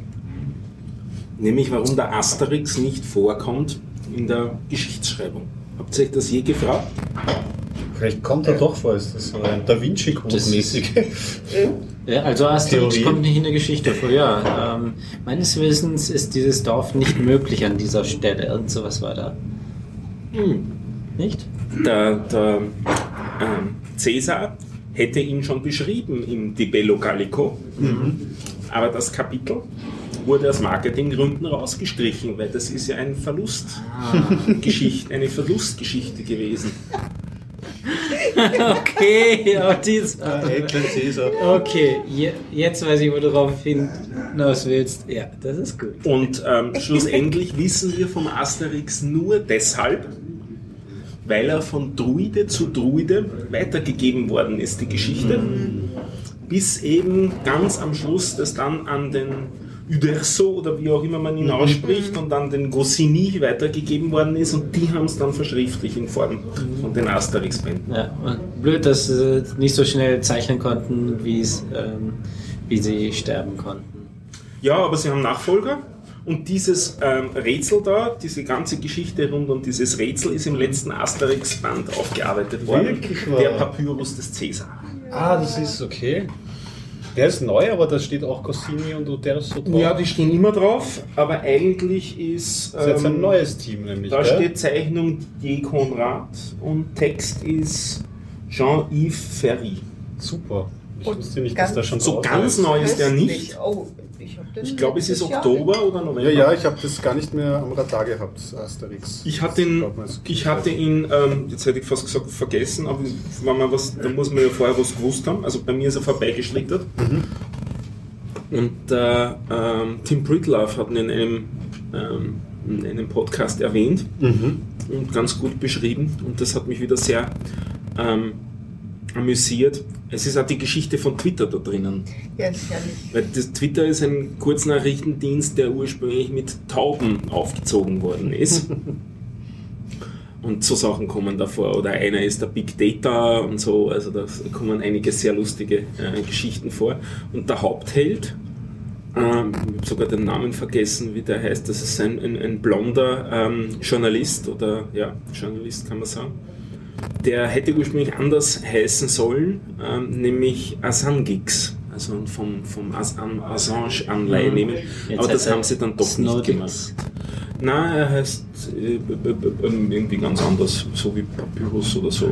Ja, Oder Pamphletics oder so. Pamphletics. Wie heißt er denn, der Freund? Ich ich, ich, ich, ich finde ihn gerade nicht.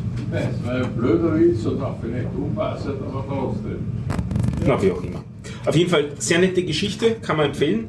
Ähm, und eben wesentliche, äh, wesentliches Kapitel der Weltgeschichte aufgearbeitet, Geschichte von Twitter aufgearbeitet. Ja, Schön, also eine, eine, eine Empfehlung, keine Enttäuschung. absolut eine Empfehlung.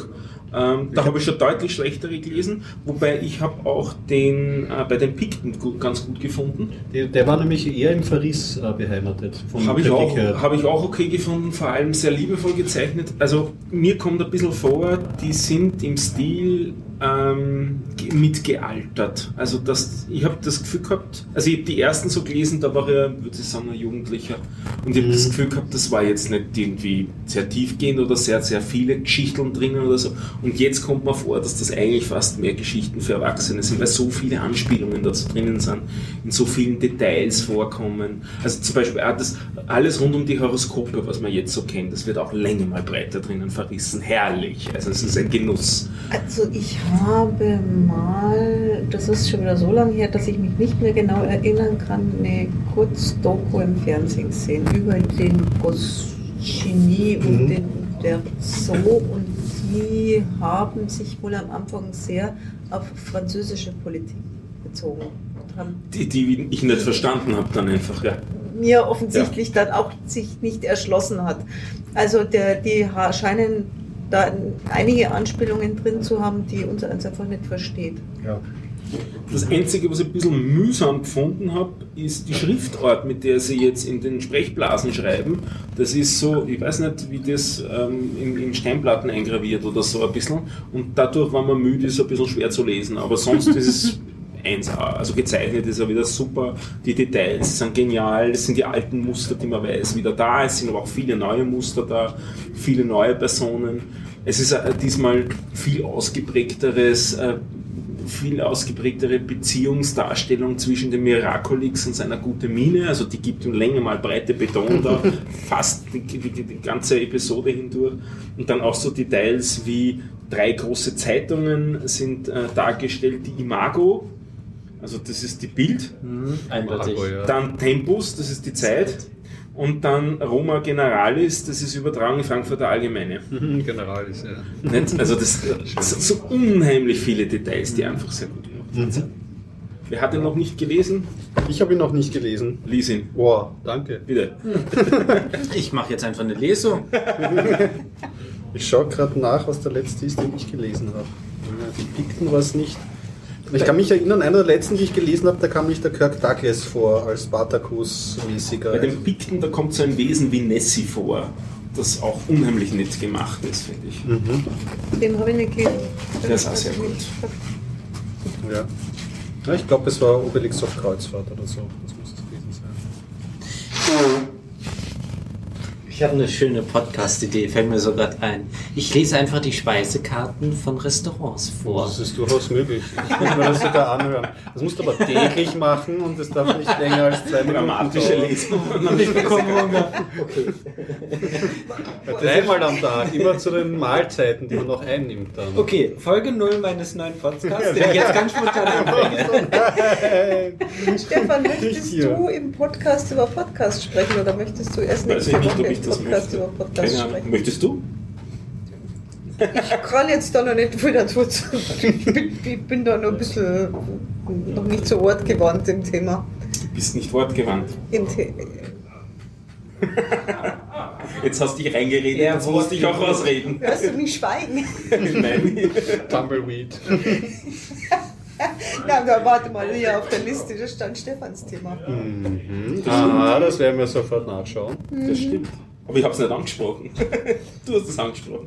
Na, dann reden wir nächste Woche. Also niemand hat vor. Nein, niemand vor, hat vor, einen Podcast, zu machen. Ja, okay. Und vor allem hat die Anna auch nicht vor, einen zweiten Podcast irgendwas zu Drei machen. meinst du? Drei. Wobei no- neu sind jetzt gerade erst. nicht vergessen. Ja, zwei neue oder so. Das setzt uns aber immerhin Hüstel, Hüstel. wenn wir darüber reden, dass wir die, Podcast, äh, die, die Shownotes bis zur Publizierung des Podcasts öffentlich haben müssen. Schaffen wir das? Ja. Na dann, reden wir drüber. Dann klotzt rein. ja.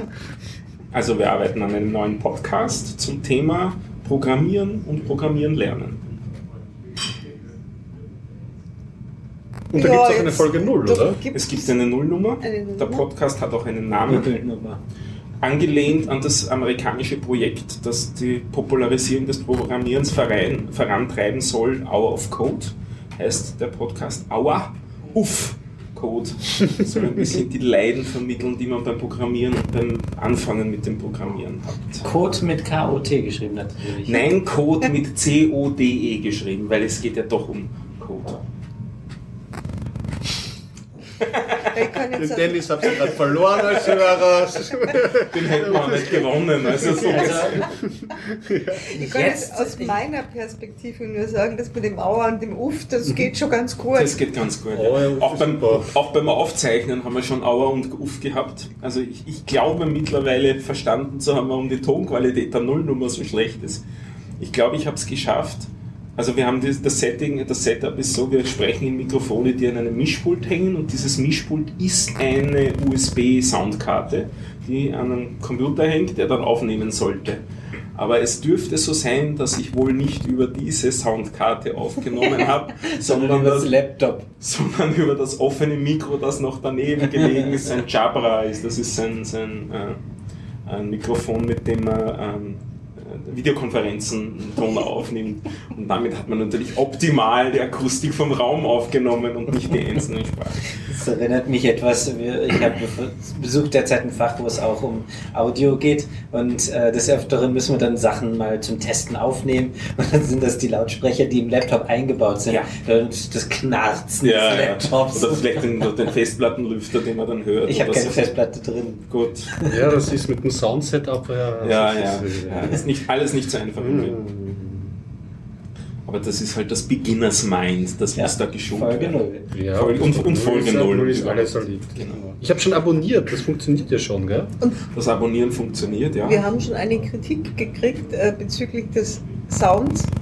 Ja, da war er aber noch wirklich unbearbeitet. Jetzt ist er immerhin einmal einmal durch Auphonic gejagt und Auphonic hilft schon ein bisschen, muss man sagen. Also, Ähm, wir haben, glaube ich, ein bisschen Verwirrung gestiftet, aber das kann man ja vielleicht auch in der Folge 1 dann nochmal erklären. Wir machen, es ist ja nicht so, dass, dass wir jetzt irgendwie Podcasts produzieren und da passiert irgendwelcher Voodoo so heimlich im Hintergrund und dann plopp ist der Podcast da, sondern es ist ja ähm, so, dass man, wenn man will, so ein bisschen die Entwicklung, wie der Podcast entsteht, auch mit verfolgen kann. Also so ein bisschen zumindest. Und Echt? da haben wir, ähm, ja, weil wir uns ja zum Beispiel auf Twitter drüber unterhalten und da kann ja auch dann jemand mitlesen. ja, das ist dann lustig, wenn Leute auf einmal den Podcast abonnieren, denen man noch nicht davon erzählt hat. Weil die offensichtlich beiden folgen.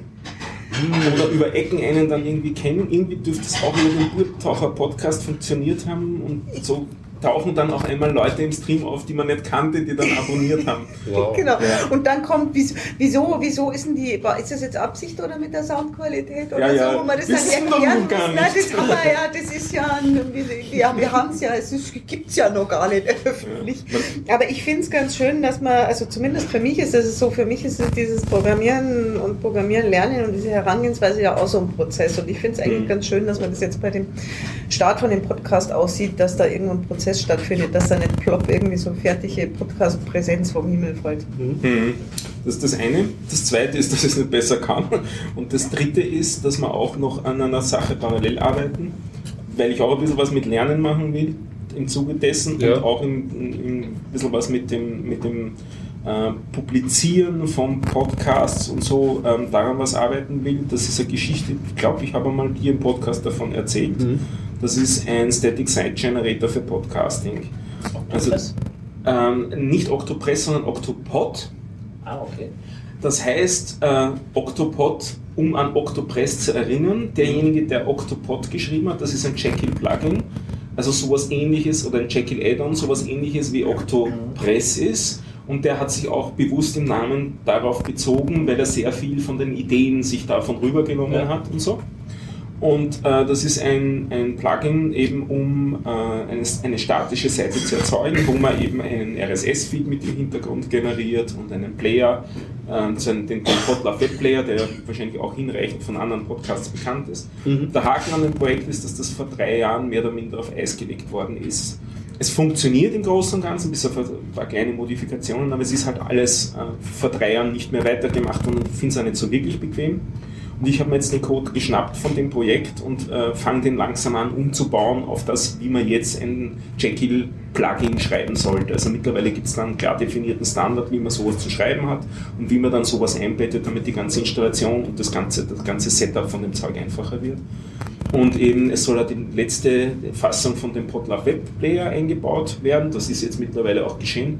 Da könnte ich mich auch ein bisschen drüber auslassen. Da bin ich momentan schwer nicht begeistert, wie das abgeht. Also der hat sich technologisch einiges geändert, wo ich meine, das sollten wir überhaupt nicht so machen. Mhm. Ich weiß nicht, da gehen wir vielleicht eher im anderen Podcast drauf ein, aber auch da ist es vielleicht schon ein bisschen zu weit hergeholt.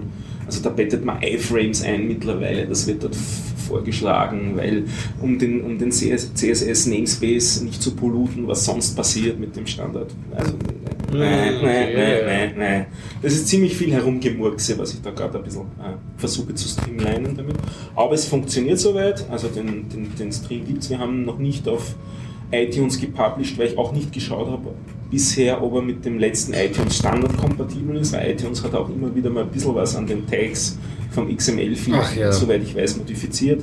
Aber ich weiß im Prinzip, was alles rein muss, weil das habe ich vor einem Jahr mal gemacht, also ich muss nochmal kontrollieren. Äh, die mit ihren iTunes- iTunes-Tags. Tags, genau, ja, und in welche Kategoris äh, Kategorien er rein soll und wie er klassifiziert werden soll. Also das ist dann auch wieder nicht, ob er, ob er, ob er kindertauglich ist und arbeitstauglich ist und solche Sachen, das wird da alles drinnen deklariert.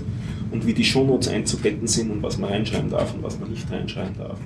Das, also da, da fehlen noch eine ganze Menge Ja. Und daher ist das noch alles ziemlich roh, aber im Großen und Ganzen funktioniert es und am Schluss soll was rauskommen, was man eben wirklich als statische Seite wohin publizieren kann, mit der Idee, dass man kein WordPress braucht und sich damit nicht um die Pflege des WordPress küm- kümmern muss. Das ist so die, Ja, ja.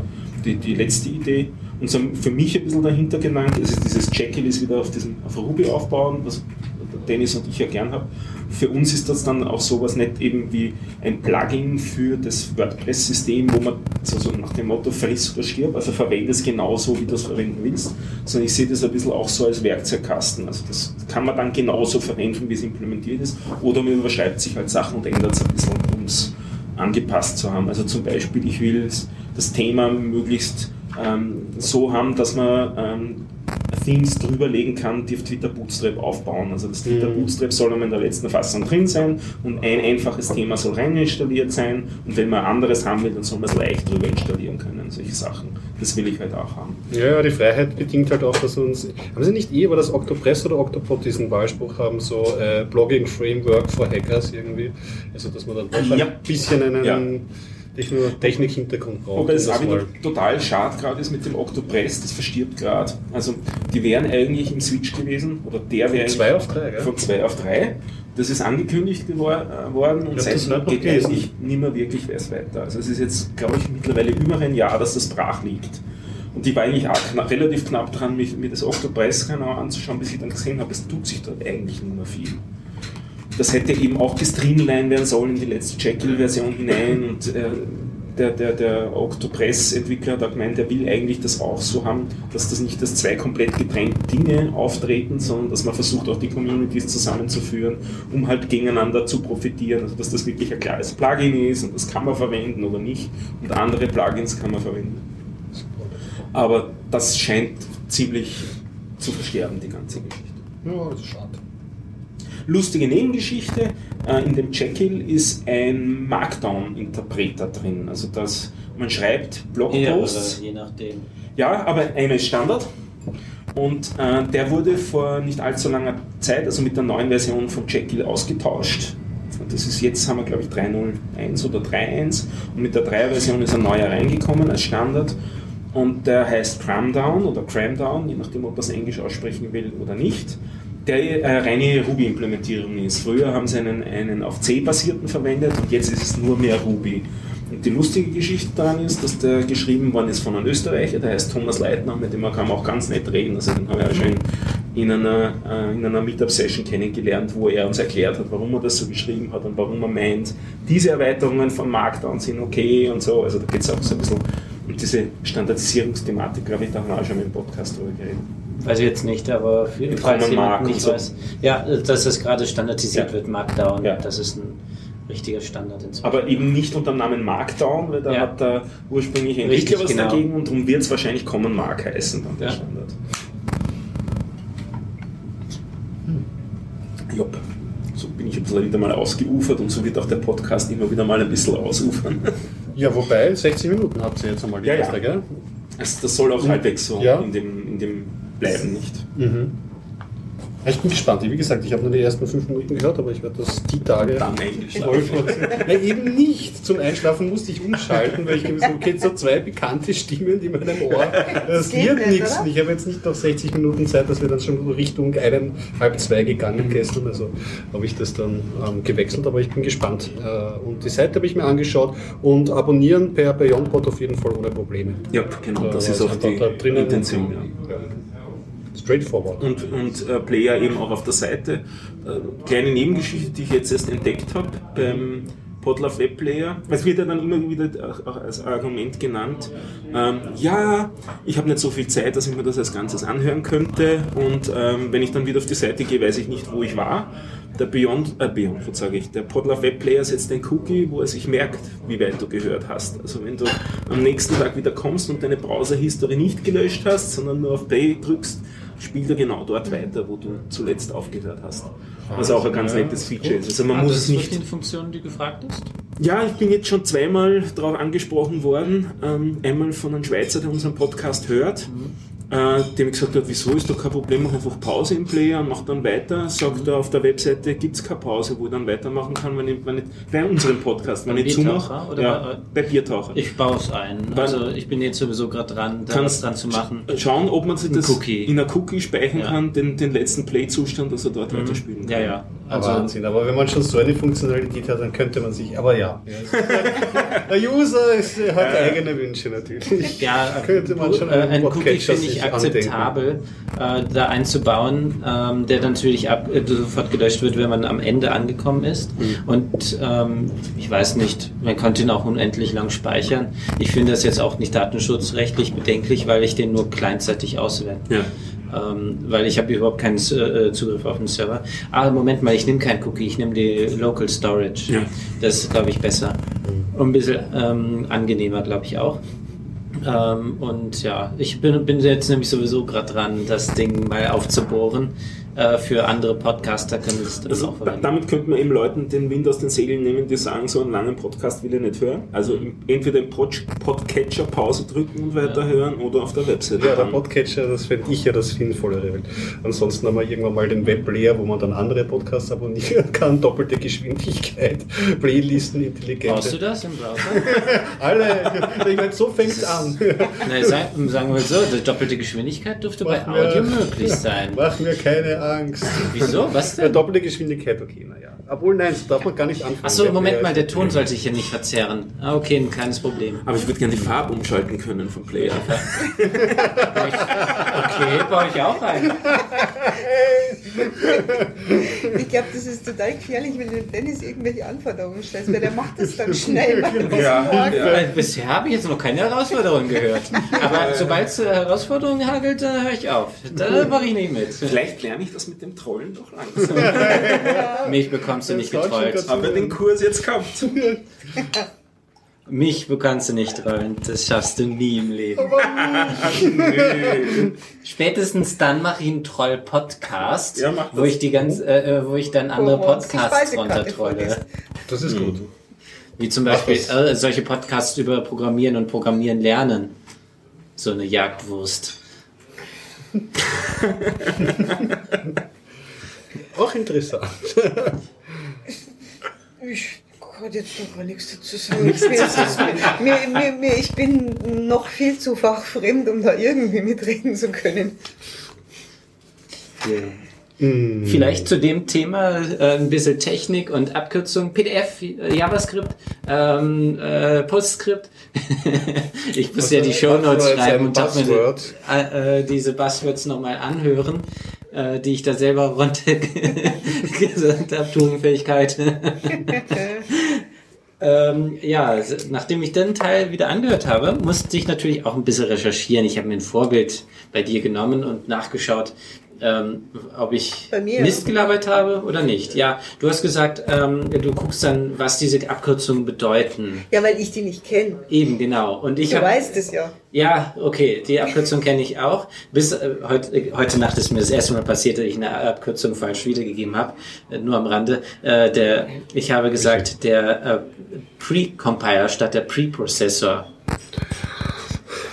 Ist Du gehst wirklich- jetzt besser. Er wird alt. Ja, Er ja. wird alt. Ich habe meiner Freundin dann heute Morgen auch gesagt, ich muss mich für entschuldigen. Äh, ja, wurscht. Äh, jedenfalls habe ich dann geschaut, weil wir letztes Mal Schusterjunge und Hurenkinder als Thema hatten, ob das CSS nicht doch kann. Es Und? kann es. Oh. CSS kann es tatsächlich und damit ist schon mal klar, die Silbentrennung ist das Letzte, was fehlt. Habe ich gesagt letzte Woche? Stimmt auch nicht, kann es auch schon. Aber nicht alle Browser unterstützen es. Chrome unterstützt es nicht und Was äh, heißt dann ja. können? Silbentrennung, ähm, dass sie automatisch äh, Silbentrennung unterstützen. Das heißt, dass Wörter mit einem Bindestrich getrennt werden und in der nächsten Zeile weitergehen. Automatische Aber, aber das Silbentrennung. muss doch das CSS dann Kenntnis über die. Äh, Nicht CSS, sondern der Browser muss das können. Okay, Weil das aber das ist nur eine. Anweisung Okay. von CSS und der Browser muss dann das Ganze mit dem Wörterbuch Ja. und so dann durchführen. Okay, Also du ja. kannst einem, einem Absatz zum Beispiel sagen, dieser Absatz ist jetzt Silben, so, ist jetzt Silben zu trennen. Ja, Okay. wenn, äh, genau. Und das ist eine CSS-Eigenschaft dann. Ähm, ja, das schaltet man über CSS ein. Okay. Äh, und ähm, ich weiß jetzt nicht mehr, wie heißt das? War das jetzt Hüfen? Ich kann so schlecht Englisch und äh, Griechisch. Was, Hyphen, Hüfen, was ist das? Hyphen ist Englisch, ja. Ja, wofür? Bindestrich. Bindestrich, okay, ja. Und, und Dann- äh, Silbentrennung ist Hyphenation. Ja, okay, Hüfen, ähm, Hyphen ist das Schlüsselwort für in CSS. Das setzt Okay. man einfach ähm, an. Auf dem Element und dann. Genau, und dann wird es eben getrennt. Cool. Und Schusterjunge und. Hast du schon ausprobiert, auch in gut, Browser, aber kann? es in Chrome nicht kann. dann- Silbentrennung kann der Chrome definitiv nicht. Kann er nicht. Und äh, weil nämlich darunter war direkt eine Demo und die hat Ja. nicht bei mir funktioniert. Da war, ja. Oh, Firefox weiß jetzt nicht mehr. Ähm, ich weiß nur noch, dass der komischerweise ähm, der Safari es kann, also können soll. Aha. Ähm, aber mehr weiß ich jetzt auch noch nicht. Aber es fehlt noch die Silbentrennung, dann kann ich wirklich sagen, weg mit den ganzen Office-Produkten. HTML kann wirklich, HTML plus CSS kann alles von dem, was man brauchen könnte. Serienbriefe, kein Problem. Also dann kann man wirklich alles machen. Dann können wir darüber beginnen zu diskutieren, wie man es dann am Bildschirm darstellen sollte. was? Sollte man da dann auch das seitenweise aufziehen und umblättern? Im Browser? Nein, ähm, Weil es hat ja finde ich irgendwie nicht. doch noch so die Papiermetapher dann, nicht? mit dem Ja, ne- neue Seite und was ist eine Fußnote? Fußnoten gibt es ja doch auch, die sind aber halt ganz unten Ja. geballt nicht? und so. Ja, ähm, es gibt ja auch in der Hinsicht schon verschiedene Entwicklungen. Zum einen gibt es die ganz langen Seiten, Mhm. wo man Single wirklich Page. Single Page, es gibt sogar äh, Dokumentation Single Page, kannst du da aussuchen, ob du Single Page haben möchtest oder kapitelweise und solche Sachen. Mhm. Ähm, finde ich schon zum Teil Was ich gern hätte, Schwierig. ist, dass man quasi wie auf einen E-Reader blättert auf einer Seite. Also, dass der nicht die letzte Zeile abschneidet, sondern nur so viel am Schirm darstellt, wie es geht. wie sich ausgeht aufgrund meiner Auflösung und meiner eingestellten Schriftart. Ja. Und dann hätte ich gern, dass man der Browser das weiter nächste Seite. das ist interessante das so? Frage. Kaum der Dennis hat er wieder Lösung zum Programmieren. Das ist eine interessante Frage. Das ist mit CSS und HTML selbst noch nicht möglich, müsste aber mit ein bisschen JavaScript Müsste es gehen. Ja. Könnte es gehen. Ähm, Ist nicht trivial. Ich habe einmal direkt. versucht, ähm, äh, das so zu machen. Ähm, der war die Anforderung, es soll alles auf der Seite beim ersten Mal drauf sein. Ja. Also auszurechnen, wie groß jetzt die Schriftart sein sollte, Mhm. damit sich der Text auf meinem Bildschirm ausgeht. Und es war eigentlich nur ziemlicher Murks. Also das, das Hauptproblem, das ich da sehe, ist rauszufinden, wie viel sich jetzt ausgeht. Wann ich, wann Mhm. ich umbrechen muss. Ja, Das müssen sie dann noch irgendwann einbauen. Eben genau. Ähm, da gibt es sehr, sehr kuriose Dinge in der Hinsicht. Also zum einen der, na- äh, der naive Ansatz ist, wie viele Zeilen passen auf, äh, auf die Sei- äh, Ja. passen auf den Bildschirm. Ja. Das ist trivial auszurechnen. Ähm, man stellt einfach in HTML, im HTML-Tag die Schriftart ein und die Schriftgröße, die man haben möchte. Und dann ähm, kann man mehr oder weniger schon fast abfragen, wie viele es sind. Wie Die viele Anzahl der Zeilen ja, aber du weißt Ja. nicht, wie weit es sich ausgeht. äh, wie viele auf Bis welchen Buchstaben? Aber wo, wo, ähm, weiß ich jetzt auch nicht, das stimmt. Weil du weißt nicht, welcher Buchstabe wie breit ist. Das stimmt, ja. Ähm, aber zumindest dieser Ansatz, der funktioniert schon ziemlich gut. Wenn man keine Bilder eine, hat und eine, sonst eine wie gute. Schätzung kriegst du mal hin. Ja. Ja, also man kann auch einfach hingehen, ist mir wurscht, ich stelle so viel da, wie da ist. Und wenn ich auf Blättern gehe, schaue ich nach, wie viel, wie groß, äh, wie viel Pixel hat die, der Bildschirm und scrolle um so und so viel nach oben. Ich kann nämlich, äh, ich, äh, also die, nicht, äh, indem ich sage, ich ähm, render diesen Text sozusagen nur so viel auf, die, ähm, auf den Bildschirm, wie sich ausgeht, Sich sondern ausgeht. ich äh, manipuliere den Scrollbalken. Ja. Dass ich sage, da unten ist ein Knopf, Next Page, und wenn man draufklickt, dann scrollt er um so viele Pixel weiter, wie, ähm, wie das groß ist. Was er ja eigentlich eh macht, wenn man unten in den Scrollbar reinklickt, unter den bestehenden. Sollte es ja eigentlich so machen. Ja, Sollte seitenweise sein, schieben. Ja, wir schauen. Ja, also das könnte gehen. Äh, wo sind wir stehen geblieben? Ja, das im Hü äh, ähm, Bindestriche und äh, Schusterjunge und äh, wie die heißen, weiß ich nicht mehr, aber zumindest ähm, soll das schon ziemlich verbreiteter sein. Ähm, und das Interessante ist ja, dass man für CSS generell sagen kann, wenn es ausgedruckt, äh, ausgedruckt wird, sollen diese Regeln angewendet werden Ja. und auf den Bildschirm ähm, andere Regeln. So kann man zum Beispiel komplett die Farbe rausnehmen, wird nur schwarz-weiß gedruckt. Solche Sachen gehen wunderbar. Das nutzt sich auch gerne aus. Eigentlich sind diese ähm, Druck, äh, Druckenknöpfe auf den ganzen Seiten völlig überflüssig. Wenn man einfach nur auf Drucken im Browser geht wird, äh, und das richtige CSS hat, sieht das viel besser aus zum Teil. Aber es ist natürlich schon ähm, ziemlich schwierig, besonders, ähm, dass es auf die Seite passt, es gut aussieht. Und solche Sachen, da reichen Schusterjunge und so weiter noch nicht aus. Weil die Bilder, das sind manchmal auch zu groß. Ja. Aber ja, die Browser machen sich und demnächst dürften die die Weltherrschaft. Ach nee, das haben sie ja schon. Jetzt können wir dann wieder langsam auf die Kommandozeile wechseln. Wie willst du dort Bilder darstellen? Geht. Framebuffer. Framebuffer wie 3M. Ähm, Ähm, ein Plugin dafür. Kannst du schon Ja, aber in, äh, das funktioniert nur, wenn man dann die Linux-Konsole hat, die den Framebuffer unterstützt. Wenn Ja. man, Das andere ist und, äh, Ja. ich gehe jetzt von X-Server und dann mit Xterm zum Beispiel aus. Da geht es zumindest nicht. Wunderbar. Es gibt Ja, da, also, aber, also, Moment, welcher war das? W3M, der hat es sogar geschafft, Bilder ähm, in Konsole, in dem es gesehen hat, ach, das ist ein X-Server und hat dann die Bilder an diese Stelle positioniert. Ich weiß auch nicht mehr genau, wie er es gemacht hat. Da waren tatsächlich dann irgendwie Bilder in der Das ist Konsole Framebuffer, drin. oder?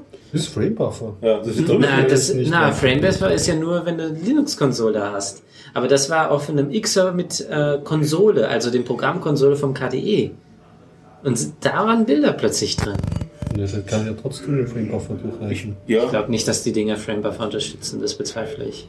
Weil Framebuffer geht schon direkt an die Grafikkarte. ja, Ja. damit liegt er aus. oben drüber. Juhu.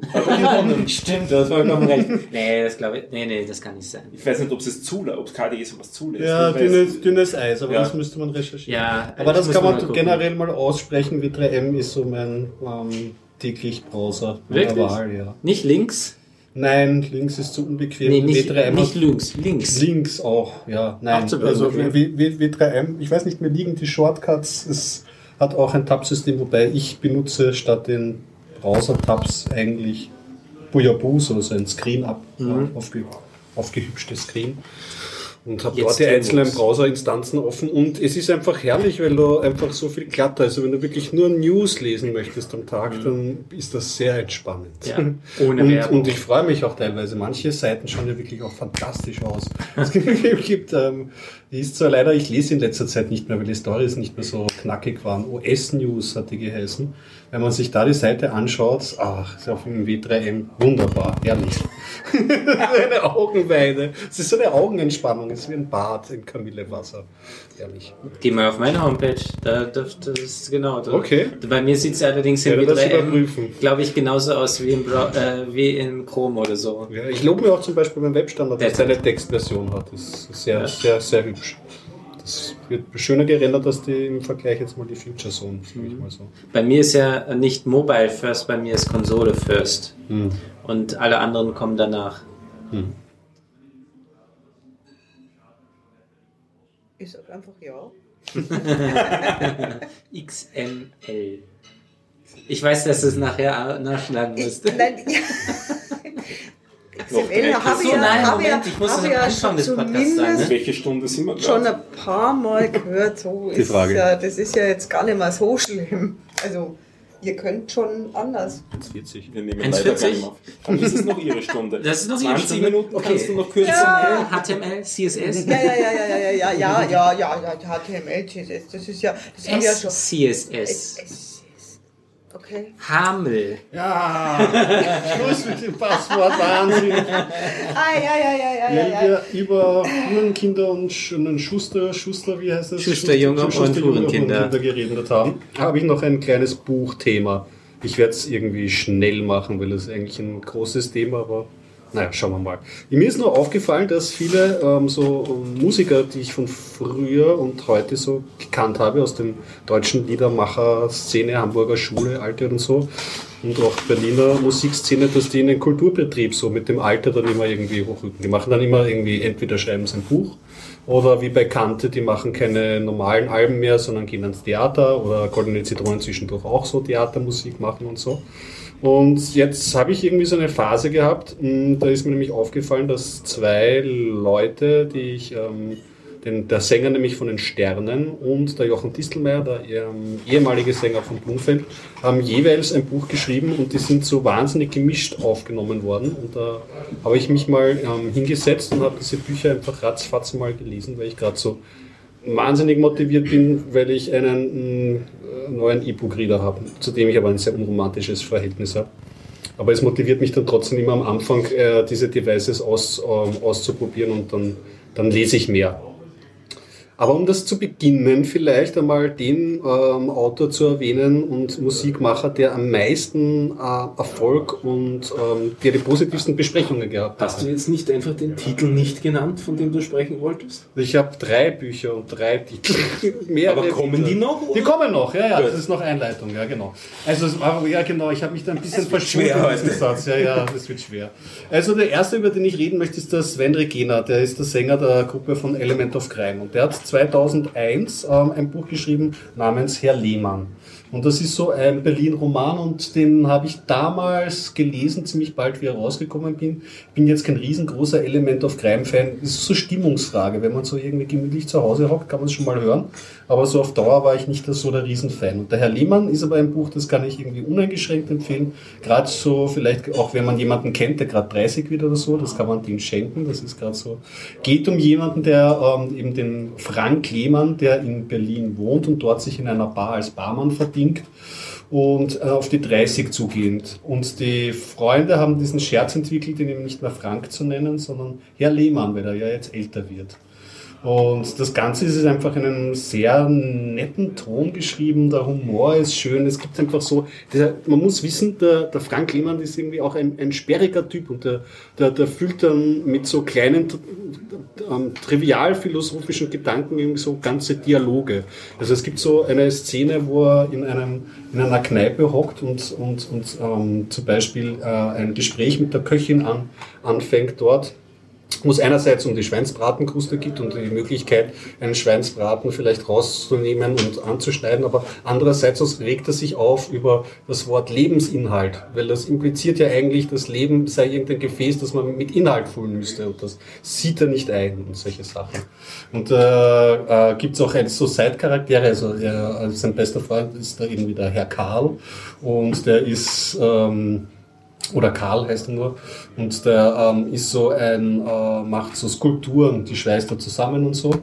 Und ähm, der steht kurz vor einer großen Ausstellung. Und ja, ich möchte nicht so viel verraten über das Buch. Es wurde vom, ähm, ähm, vom Hausmann, Leander Hausmann, glaube ich, heißt er, auch verfilmt mit dem, mit dem ähm, Christian Ullmann in der Hauptrolle. Und das hat sich dann auch so entwickelt, dieser Erfolg, weil es ist dann eine ganze Reihe draus geworden. Er hat dann ein Prequel geschrieben, die neue Fahr Süd, da geht es um den jugendlichen Herr Lehmann, noch in seiner ähm, Heimatstadt in Bremen, wo er gerade so irgendwie so den, seinen, seinen Militärdienst abdient, was ein bisschen Längen hat, aber auch zu Recht, weil Präsenzdienst, kann ich mir vorstellen, hat auch seine Längen.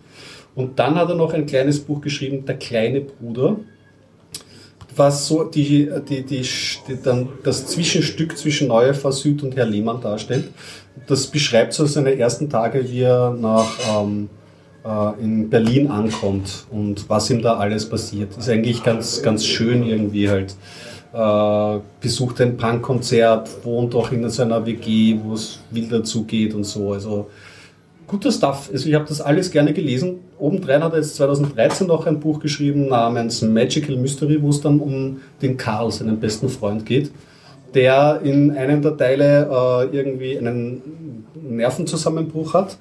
Und der taucht dann aber wieder nach so einer Drogentherapie in den 90er Jahren wieder auf und geht mit einer ähm, übermäßig erfolgreichen Techno-Label-Partie auf Tour. Und so ist so das Setting. Ist gut, weil es ist gut, weil das jetzt auch immer, ähm, also der Herr Lehmann selber spielt ja zur Zeit der Mauerwende 1989 und das ist so zehn Jahre weiter gesponnen und diese 90er Jahre Feeling, dieser Gold Rush in Sachen ähm, Techno-Musik und die ersten Raves und wie das war und wie die Stimmung war. Sehr gut. Also das, das war auch. Und, und zum Buch kaufen möchte ich sagen, ich habe das mal versucht, ähm, zwischenzeitlich als E-Book zu kaufen. Aber das Sven Regena war irgendwie angefressen auf Amazon und generell ein bisschen die digitale Szene wegen Piraterie und Urheberschaftsrecht und so. Und da hat es das gar nicht auf Amazon und eigentlich damals, wie ich gesucht habe, gar nicht zu kaufen, ähm, hast du das gar nicht zu kaufen bekommen. Mittlerweile findest du aber alle drei Bände sogar als Sammelding kann man sich klicken, findet. Also dürfte sich anscheinend als E-Books. Ding als E-Books, genau. Das, das, das funktioniert. Das funktioniert. Und ähm, das zweite, was ich dann noch reinwerfen möchte, die, der, der Sänger von den Sternen, der Frank Spielker, der hat ein Buch geschrieben, es interessiert mich nicht, aber das kann ich nicht beweisen. Das ist äh, 2013 rausgekommen. Ja, klingt sehr nett. Und die Sterne, die habe ich ja wirklich, die hatte ich eine Zeit lang wirklich ins, ins Herz geschlossen. Ich meine, ja, ich höre sie jetzt auch noch gerne, aber das, das, mit dem Alter ändert sich das noch ein bisschen. Aber die habe ich sehr viel gehört und ähm, vielleicht einmal da das äh, von der Seite aufzuziehen. Dessen Buch kann man ähm, kaufen und was ich nicht gewusst habe, ich habe das beim ähm, Talier Online-Shop, der keine Empfehlung ist und überhaupt keine Ding, weil es gibt genug Sachen, wo man sich da ärgern kann. Aber was mir nicht bewusst ist, man kann dort anscheinend als Autor auch Bücher verkaufen, die kein DRM eingebaut haben. Ich war, mir war gar nicht bewusst, dass diese Möglichkeit überhaupt existiert. Und war dann sehr erfreut, dass ich mir das dann einfach so runterladen konnte. Und was bei diesem Buch auch äh, lustig und irgendwie auch komisch ist. Es ist eine Audiodatei eingebettet und die meisten, also ich weiß nicht die meisten, aber mein E-Book-Reader kann zurzeit äh, kann keine Audiodateien abspielen. Mhm. Und dann kommt irgendwie so der lapidare Hinweis auf den letzten, also wenn das Buch zu Ende ist, auf den letzten Seiten mit so, ja, eigentlich ist eine Audiodatei dabei, wenn sie es nicht abspielen können, dann gehen sie da auf Soundcloud, die Nummer. Also ein Gottvertrauen an die Stabilität von Plattformen. Das ist irgendwie, ja, ja. Aber ja, haben sie sich halt so geholfen. Und da geht's um den ähm, Martin Troppelmann ähm, in diesem Buch. Und spielt, glaube ich, so ja, quasi in der Jetztzeit, wird ja schon ein paar Jahre zurück sein und so. Der arbeitet in Hamburg in einem Randbezirk von St. Pauli und hat eine eigene Designfirma, ähm, die so Plattencovers designt und so, namens Tropical Designs. Und er teilt sich das Büro mit diversen Musikern und anderen Designern und ähm, er ist aber der Hauptverantwortliche. Er muss halt checken, dass irgendwie äh, die Miete rechtzeitig überwiesen wird und blablabla. Und man startet so direkt in seine Lebenskrise hinein. Also Freundin ist verlassen, er hat überhaupt keine Lust, die Miete zu bezahlen und irgendwie steht sein, ähm, ähm, sein, sein Leben so an einem Wendepunkt. Und es gibt dann auch so Szenen, wo er so im, im Hamsterclub in Hamburg steht. Das wird dann halt so beschrieben ähm, diese Kulturszene. Es ist eine ziemliche Abrechnung und da, da glaube ich, kommt auch ein bisschen, es ist sehr ernst. Die Sterne haben ja doch immer so ein bisschen Humor und ein bisschen Leichtigkeit drinnen und das, das Buch kommt ziemlich, ziemlich schwer daher, besonders er muss dann im Laufe des Buches flüchten und dann entspinnt sich noch irgendwie so eine Geschichte, wo er so Kindheitsurlaube aufarbeitet. Also anscheinend dürfte in der, in der Kindheit dieser Doppelmann krank gewesen sein und dort in so ein Genesungsaufenthaltskurort gesteckt worden sein von den Eltern und so. Man weiß nicht richtig, wohin der Frank Spielker halt möchte mit der Geschichte und merkt da, also ich habe es schon genießen können, besonders ähm, er wechselt dann immer zwischen ähm, das ist, könnte real erlebt sein oder ist real erlebt und dann schläft er zum Beispiel im Zug oder so ein und dann passieren irre Dinge. Aber das ist ein fließender Übergang, also so von einem Satz auf den anderen oder halt eigentlich fließend eher so von, so die Sätze steigern sich im Wahnsinn irgendwie und dann wird er irgendwie so cut und er ist dann wieder aufgewacht und ist dann immer, ähm, ist dann doch woanders. Das ist doch ein, ein also, also ein Buch, das kann ich jetzt nicht wenn man sich dafür interessiert, kann man es mögen, aber ich würde mal meinen, das ist so im Rahmen geblieben, dass man jetzt nicht sagen müsste, ein Muss zu lesen oder das ist so, es ist halt sehr geschmäcklerisch. Am, am treffendsten fand ich irgendwie noch seine Beobachtungen halt zu dieser Szene, wie früher Kreativwirtschaft funktioniert hat, wo es noch so irgendwie den Goldrausch gegeben hat, auch mit, auch mit den Plattenproduzenten, mit der Musikindustrie und ist Hand in Hand natürlich auch mit der Kreativszene gekommen ist. Und da beschreibt er halt so ein bisschen einen Niedergang von dieser, von dieser Geschichte und das ist nicht schlecht. Und das dritte ist eben der Jochen Distelmeier und das ist eigentlich dann schon eine Empfehlung. Kann man auch von Thalia runterladen ohne DRM. Nennt sich Otis ist benannt nach diesem äh, Aufzug. Aufzug. Na bitte, wie war's das? Aber ist eigentlich ein ähm, also der Held dieses Romans schreibt einen, äh, beschreibt einen antiken Helden in einem Roman, also verschachtelt, verschachtelt. Also es, äh, der Tristan, ähm, wie heißt er? Ich weiß den Namen nicht. Also ein, ein, Tristan lebt in Berlin seit geraumer Zeit, ist dorthin gezogen, war vorher in Hamburg, hat, hat auch eine unglückliche Beziehung gehabt, ist nach Berlin gezogen und hat jetzt den Plan, dort ein Buch zu schreiben, eine moderne Fassung von der Odysseus-Story, also der listige Kriegsheld, der durch die Irrfahrten lange braucht, bis er wieder zurück zu seiner Frau Penelope zurückkehren kann. Und die, im Roman, also dieser, dieser Tristan schreibt den Roman so, dass der Otis ist ein, ein jemand, der eine große File-Sharing-Plattform betreibt und dann von den internationalen ähm, Konzernen gejagt wird und dann auch irgendwie mit vielen Drogenexzessen durch die Weltgeschichte reisen muss, bis er dann irgendwo ankommt. Ja. Ist aber jetzt wirklich nur so beschrieben, kommt, nimmt jetzt kein, also die Odysseus-Sage an sich nimmt schon große Teile des Buches ein, aber so jetzt die Handlung von diesem Roman, den der Tristan schreibt, nimmt nicht so eine großer Part ein. Was es eher ist, ist eher auch so ein, er, er, trifft sich mit ein paar Freunden, geht am Abend auf eine Party, er besucht den Berliner Zoo, und immer wieder schweift er in so Abhandlungen. Der Tristan ist halt auch irgendwie einer, der, äh, wenn er einen Gedanken hat und, und, und der gefällt ihn, dann ist er, das hat man in den Kritiken ein bisschen zur Lasten gelegt, die haben gemeint, das, das liest sich dann wie so eingefügte Wikipedia-Artikel, aber es sind dann irgendwie so kleine, kleine Abhandlungen der Gedankenwelt, auf was er alles kommt. Das ist zum Beispiel, er kommt einmal zum Platz, wo der Führerbunker früher gestanden ist und was er sich dazu denkt, oder das große Mahnmal, was sie da aufgebaut haben mit diesen, mit diesen Säulen, äh, mit diesen äh, Monolithen. Und ähm, und er besucht dann noch, wie es so kommt, auch eine Party und obendrein geht es dann auch noch um ein paar Beziehungen, die er führt. Das klingt jetzt alles so diffus. Es ist auch so ein Mix, Mix, Max. Es ist aber Mischmasch, aber es geht sich aus. Und besonders, weil er Jochen Distelmeier jemand ist, der irgendwie so äh, auch in seinen Texten, dass man wirft ja immer vor, so ein bisschen ähm, ins Schlagerrest zu kippen, zurecht.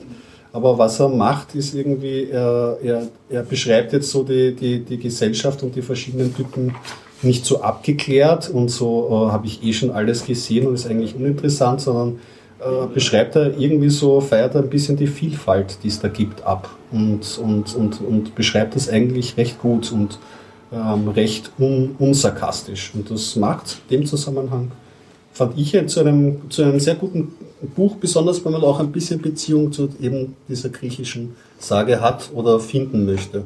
Ja, genau. Und da ist mir nur aufgefallen, also beim Frank Spielker und Jochen Distelmeier, die sind wirklich sehr, mit denen ist hart ins Gericht gegangen worden und ja, ich weiß nicht, womit das zusammenhängt, ob man da irgendwie dann, wenn jemand schon in, im Musikbereich arbeitet, dass man dann irgendwie besonders kritisch auf die Buchveröffentlichung schaut oder keine Ahnung. Ich, keine, ich weiß auch nicht. Neid und Missgunst. Da mag jeder hinterstecken, was man so nicht mitkriegt. Kriegt, ja. Äh, nur weil es halt Ich keine beides jetzt, ja, ich meine, keine Ahnung. Ich sind kenn- eigentlich. Ja. Oder ursprünglich nicht. Ich fand es beides nicht so schlecht. Kann man durchaus machen und da gibt es anscheinend viele.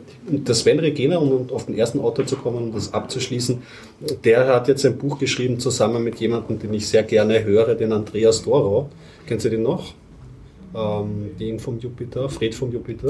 Ja, Ja, äh, der macht ja noch ja. immer Musik. Man muss seine Stimme abkönnen, aber ich liebe seine Texte. Sie sind einfach äh, teilweise königlich. Und äh, der Sven Regena und er haben so eine Art Geschichtelbiografie vom Andreas Dorer wieder gewachsen ist. Wäre ich mir vielleicht auch noch mal gönnen, aber jetzt brauche ich ein bisschen Abstand. bin, da bin ich jetzt sehr neugierig. Ich habe den Herrn Lehmann angefangen zu lesen Mhm. und das spricht ja eigentlich dafür, dass es ein gutes Buch ist. Mir hat der Herr Lehmann so genervt, dass Ja, ich dann irgendwann auch. nicht mehr weiterlesen konnte, weil ich mir dachte, oh, reg mich nicht auf. Ja. Aber ähm, das heißt, dass mir das Buch so reingezogen hat, dass ich die direkt so vor mir stehen Ja. Ich sollte vielleicht einfach mal irgendwann weiterlesen. Ja, also, und, aber er bleibt sperrig. Er ist ein Querulant. Er hat so querulantische. Also, Ja, der ist so umständlich. ja, umständlich. Oh. Genau. Man kommt nicht weiter. ja. Ja. ja. ja. Und auch der Film ist putzig gelungen, also das kann man sich auch mal anschauen. Mein Geist ist jetzt ein bisschen spazieren gegangen, während du da erzählt hast, Ja. wo du von dem Audio, von der Audiodatei geredet hast. Mhm. Haben wir gedacht, ja, dann, Dennis hat zuerst so mit Audioformaten herumgeschmissen, jetzt schmeiße ich mit einem Audioformat zurück. Ich hoffe, die Datei ist im DAISY-Format. Ja. Kennt ihr das DAISY-Format? Nein. Das ist ein MP3-Format. Ähm, ich weiß nicht, ob es für Blinde entwickelt worden ist, aber zumindest sehr oft eh von blinden ähm, Hörbüchereien verwendet, eingesetzt wird. Also du kannst die CDs oder so oder Dateien mit MP3-Playern abspielen, aber es gibt ein Zusatzfeature, nämlich im Prinzip Chaptermarks und Seitenmarken. Hat sich aber interessanterweise scheinbar im Podcasting nie irgendwo durchgesetzt. Mir ist es jetzt, jetzt irgendwie heute bewusst geworden, warum wir alle dauernd die Chaptermarks neu erfunden, erfinden, wo das Daisy schon seit Jahrzehnten kann. Interessant. Finde ich ja. witzig. Aber Moment, du sagtest Daisy ist MP3. Ist ein, eine Erweiterung vom MP3-Standard. Okay, gut. Ja. Was ja Chaptermarks, glaube ich, auch sind. Das ist ja, glaube ich, auch nur Meta- Meta- Metadaten in MP3-Facebook reinschreiben an die richtigen Stellen. Also es kommt bei MP3 ist sowieso viel komplizierter, es ist ein Streaming-Format, das heißt, du kannst jederzeit, okay, ich lasse das technische Kram mal weg. Äh, jedenfalls MP3 kann man ziemlich leicht erweitern mit irgendwelchen Sachen. Ja, ja. Ähm, es funktioniert auch, ähm, es kommen je nachdem nur komische Töne plötzlich raus. Ähm, und bei Ogg Vorbis, äh, äh, zumindest, also im Ogg Container gibt es auf jeden Fall Chaptermarks, die nachverträglich hinzu. So richtig nach Standard. Also die sind haben's wirklich, Standard ja, im Prinzip schon, ja. Aber mir ist es jetzt irgendwie so bewusst geworden, plötzlich, hä? da erfindet man das Neue, was es eh schon ewig gibt. Ja, wobei Und die es, es gab eben auch die diese Hardware-Player, also im Prinzip Mhm. MP3-Player, so CD, Walkman, es Mhm. die gab, die eben diese zusätzlichen äh, Features hatten und die dann eben auch zusätzliche Tasten hatten, neben, nämlich Seite vor, Seite zurück und Kapitel vor, Kapitel zurück, Mhm. was ja die normalen MP3-Player nicht hatten. Ja, interessant. Komplett an mir vorübergegangen. Ja, ja. Aber total, ja. Echt interessant. Hat sich wohl nicht durchgesetzt. Hat sie nicht wirklich dazu. Wenn wir schon bei solchen Sachen sind, fällt mir gerade was ein, was wirklich interessantes, technisch interessantes, und zwar Ravensburger sagt jedem was. Brettspiel. Äh, Bücher. Oh. Ich meine jetzt in diesem Fall Bücher. Äh, und zwar haben Malen die. nach Zahlen? Nee, nein. Und zwar haben die so ein neues Ding. Das ist so ein, ähm, das sind Bücher, ähm, die ein bisschen mit, äh, interaktiv wirken sollen, indem sie Audioinformationen mitbringen. Und zwar ist das so ein großer Stift. Das ist so, ja, so 20 Zentimeter. Das sieht fast aus wirklich, ähm, Kinder bitte weghören, hören wie ein Dildo. Und das Warum gibt man sollen Kindern, ja. Kinder keinen Dildo verwenden? Wem Spaß macht. Eben. Ja, äh, jedenfalls dieses Ding, ähm, es sieht nur so aus, es ist keiner. Es vibriert auch nicht. Hat hinten einen Lautsprecher und vorne einen Sensor. Ich habe mich interessiert, was das für ein Sensor ist, da komme ich auch gleich zu. Jedenfalls, wenn man den auf äh, der Seite über ein Bild ähm, hält, dann wird ähm, gesagt, was man da sieht. Und das Interessante ist, es wird auf verschiedenen Sprachen gesagt. Das ist also zum Lernen von Fremdsprachen gut geeignet. Und das sind, glaube ich, auch die meisten Bücher, die ich bisher gesehen habe, äh, dass die sich auf die englische Sprache konzentrieren. Also meine Nichte in Spee hat äh, solche Bücher bekommen. Also es gibt mehrere Bücher und äh, man hat nur einen so einen Stift. Ich weiß nicht, wie man es nennen soll. Also ich bin fast dazu geneigt, das Fußreflexzone-Massagestab. Ich wollte schon gerade sagen, ich bin dazu geneigt, das Ding wirklich jetzt offiziell Dildo noch zu nennen. Aber ja, okay, der Flugsreflex-Massage. Flugsreflex ist auch nicht schlecht. So, Was mit Zeitreisen zu tun. Flugsreflexkompensator. Ja, okay, nennen wir es Fluxkompensator. Passt. Äh, jedenfalls dieser Fluxkompensator, ähm, den muss man erstmal mit den Audiodaten befüllen, damit er das ähm, erkennt. Das ist auch ein proprietäres Format. Aber was mich jetzt interessiert hat, ist, woher weiß der, wo ich gerade das drüber halte? Und äh, diese Seiten sind ziemlich dick, also so ein Millimeter dick. N, N, N, NFC. Nö, du wirst nie drauf kommen, weil das ist mehr oder weniger die Dicke der Seiten hat nur damit was zu tun, damit die Kinder die Seiten nicht so schnell kaputt machen, nicht mit dem Gerät. Das ist nämlich so, dass die ähm, das, was da gedruckt ist, also die Farbe, die da drauf gedruckt ist, die wird erkannt. Das sind bestimmte Pixelanordnungen und es sind, glaube ich, über 900 verschiedene Pixelanordnungen möglich. Barcode ähnlich sozusagen, nur ganz, ganz, ganz, ganz klein. Und diese Pixel, also wenn man sehr genau mit dem Auge hingeht und schaut, sieht man, dass sich dann wiederholendes Muster ergibt. Okay. Auf gleichen Flächen und auf den anderen Flächen äh, ist ein anderes wiederholendes Muster. Und das ist auch dann farbübergehend. Das heißt also rot, blau. Ja. Und das heißt also im Prinzip ist da so eine Kamera ähnlich, also Foto. Sensor. Ja. Sensor drin. Und damit wird das dann abgetastet und damit erkennt es, ah, das Das ist ist da. sonst wo dieses Verfahren? Wie bitte? Ob es das sonst wo gibt? Eigentlich nicht. oder? Barcodes. Ja, im Großen dann Barcode.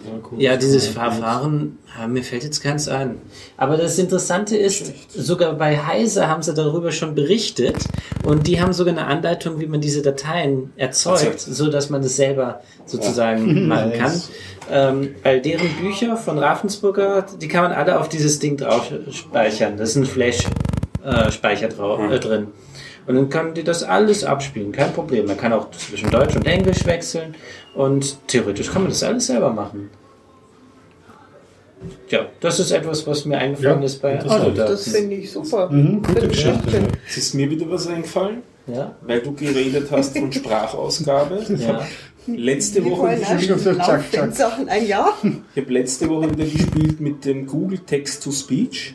Das ist um eine, eine, eine Kategorie besser geworden als früher.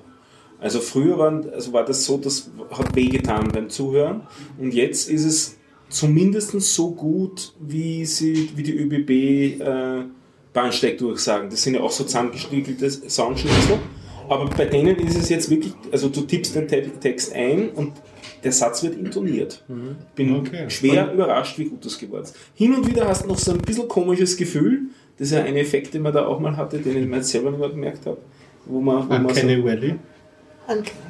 Ja, genau. Wo ist es das? Wo man, wo man es leicht creepy findet? ja, doch genau, weil es doch nicht so ganz passt. Mhm. Genau. Aber es ist echt gut geworden. Ja. Und du Mhm. kannst viele Parameter einstellen, also Männerstimme, Frauenstimme, Geschwindigkeit, Tonhöhe. Und es klingt immer ganz gut. Ja, sie haben jetzt genug zum Sammeln, jetzt wo alle in das Google Now reinquatschen. Die nehmen das alles auf, zusammengeschnitten. eh, aber ich, vielleicht kann sie diese Sachen der Intonierung dann irgendwie zurückmappen. Das würde mich Ahnung. total interessieren, wie die das jetzt machen, dass das so gut wird. Und Englisch ist es für mich gefühlt überhaupt schon okay. Also vielleicht ist es, bin ich so weit weg, dass ich da an Kenny Valley nicht mitkriege als, als nicht-Native Speaker. Deutsch habe ich es noch ein bisschen, aber Englisch, das ist echt manierlich. Mhm. Ja, die Entwicklung ist in der englischen Sprache, Sprachausgabe weiterentwickelt als im Deutschen. Im Deutschen war es mal wesentlich weiter, in Bonn zum Beispiel, in Ja. Brola, das kennt ihr Ja, einen. ja. Die, die, diese ganze Entwicklung äh, in Bonn, die war sehr weit fortgeschritten. Das ist jetzt mehr oder weniger alles eingeschlafen. Ich muss kurz zwischenfragen, weil mir sagt hier nämlich nichts, irgendwas in Bonn. Äh, in Bonn, ich glaube bei Bad Godesberg, gibt es eine Hochschule, die haben da rumgeforscht mit Text-to-Speech. Ah, Aber die sind Okay. das etwas anders angegangen. Ähm, äh, ähm, und zwar haben sie diese einzelnen Schritte, die man machen muss, stark aufgeteilt. Also zum einen gibt es ähm, Phonetic to Speech, also phonetische Laute. Das ist nichts Hörbares, sondern das ist im Prinzip eine Textdatei mit phonetischen Daten. Da steht dann auch drin, wie, ähm, äh, ja, wie das Ganze ausgesprochen werden soll. Es geht so weit, dass man äh, sogar den Text sich vorsingen lassen kann. Weil diese ph- phonetischen Daten auch das enthalten, welche Frequenz und ähm, daher ka- klingt das, äh, sie haben zum Beispiel, ähm, wie heißt das nochmal von Graffi Deutscher? Traffi Deutscher. Traffi Deutscher, nicht der Rosie. Nein, nein, war das Nee. nennen wir das mit dem. Eisenstein, nee, Ah, und Eisenbricht, ja, genau. Marmorstein und Eisenbricht. Ja, genau. äh, kann man sich Das dort das. anhören, wie der Computer es singt. Und falls äh, jemand den, äh, einen Vortrag von vor über einem Jahr beim CCC, beim äh, Kongress sich anhört äh, oder anschaut, da hat jemand einen tanzenden Roboter zusammengebaut, äh, der singen konnte. Und er hat auch nichts anderes als einen Brüller verwendet und hat eben diese phonetischen Daten, ähm, äh, also diesen Roboter da mit den phonetischen Daten gefüttert. Äh, was sie noch gemacht haben, ist natürlich Text zu Phonetik. Das heißt also einen normalen Text in phonetische Daten. Das sind ganz viele Skripte im Endeffekt gewesen, weil das Ding konnte nicht mit Umlauten umgehen. Also gab es dazu was. Dann Zahlen. Ähm, eine Ziffer kann man nicht direkt aussprechen. Also musste die jede Ziffer, äh, jede Zahl erstmal umgewandelt werden in den Text. Also wenn da 102 steht, wir können es jetzt so sagen, 102, aber das 102, dass das so ausgesprochen wird, das muss das Ding erstmal wissen. Und diese Umsetzung in phonetische Daten waren halt noch ein anderer Schritt. Ja, ich habe damit äh, schon vor zehn Jahren mit rumgespielt und war echt begeistert, äh, wie natürlich das zum Teil klang. Und ähm, dann habe ich irgendwann was anderes mir angehört und habe ich gesagt, boah, die sind noch viel weiter. Aber eine Sache können sie nicht, singen. Das können die meisten immer noch nicht. Aber mit dem Brawler ist es möglich. Schade, dass es nicht Open Source ist. Mich würde es nämlich ziemlich interessieren, das auch äh, ja, noch zu verbessern. Äh, Statt im Brawler gibt es auch Alternativen, die das machen. Festival, das ist Das aber ist für Open Source, ne? Ja, genau, das ist Open Source, ist aber mehr oder weniger nur für die englische Sprache und ziemlich kompliziert zu bedienen. Das, ich weiß gar nicht, von wem das Ich habe stammt. mal eine Stimme gekauft. Ich, ich glaube, das war Dragon, die, die Firma. Bin ich mir ganz sicher. Die Ja. haben damals so 40 Dollar gekostet. Das war dann zumindest so, dass es erträglich war, aber es war weit davon weg, dass es menschlich war. Ja. Und jetzt habe ich, dann habe ich ein bisschen weiter recherchiert, so vor einem Jahr mal, da habe ich dann so Sachen gefunden wie als medizinische Anwendung für Krankheiten, wo zu erwarten ist, dass du deine Stimme verlierst. Wenn die Leute aber trotzdem weiterhin mit ihrer Umwelt in einer Art Stimme kommunizieren wollen, dass man mit dem, was die Menschen noch an Stimme haben, so einen Phonemsatz aufnimmt. Ja. Ja. Damit sie dann halt, wenn sie wirklich nicht mehr reden können, noch mit einer künstlichen Stimme sprechen können, die zumindest so ähnlich klingt, wie sie geklungen haben. Ich habe mit irgendwem auch drüber geredet, was mit Johnny oder so, der das Und- auch ein so, das erzählt, nämlich auch für Schauspieler, die Synchronstimmen hergeben. Ja.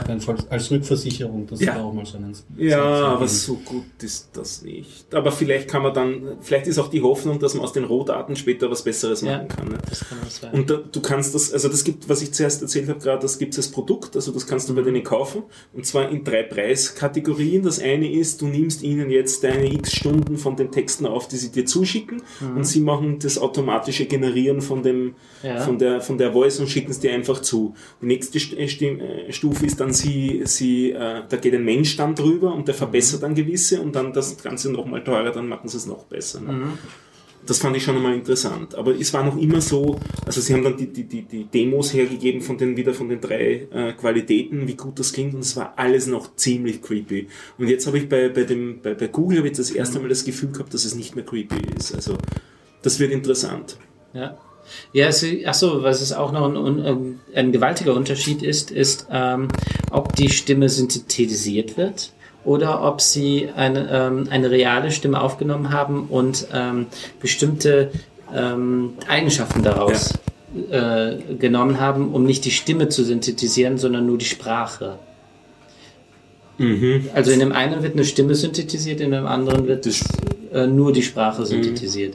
Das, äh, da gibt es auch ganz große Unterschiede. Und wenn man bei der, ähm, wieder Bonn, äh, auf der Homepage von Broda gibt es auch verschiedene Stimmen.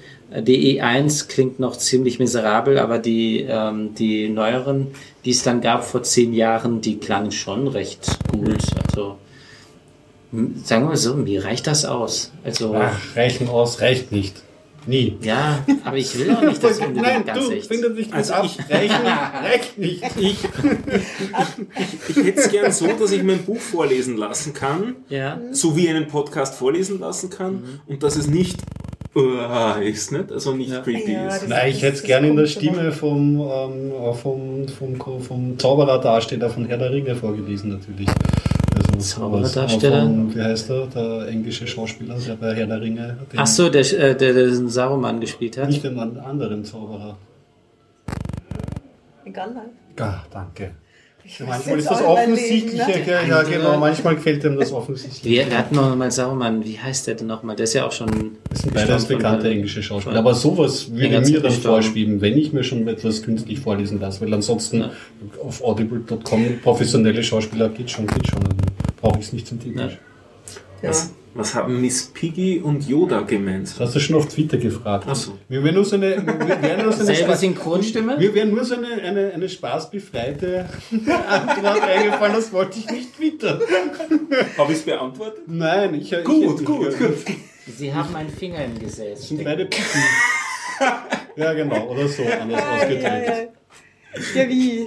Die gleiche englische St- Stimme, also den gleichen englischen Schauspieler als Stimme. Also sagt man das Vielleicht, Synchronstimme vielleicht habe ich Ja. Yoda Miss Piggy und Yoda? Ist gehört. das eine Synchronstimme? Bitte? Ich glaube, ich habe Yoda Ja. noch nie in Englisch gehört.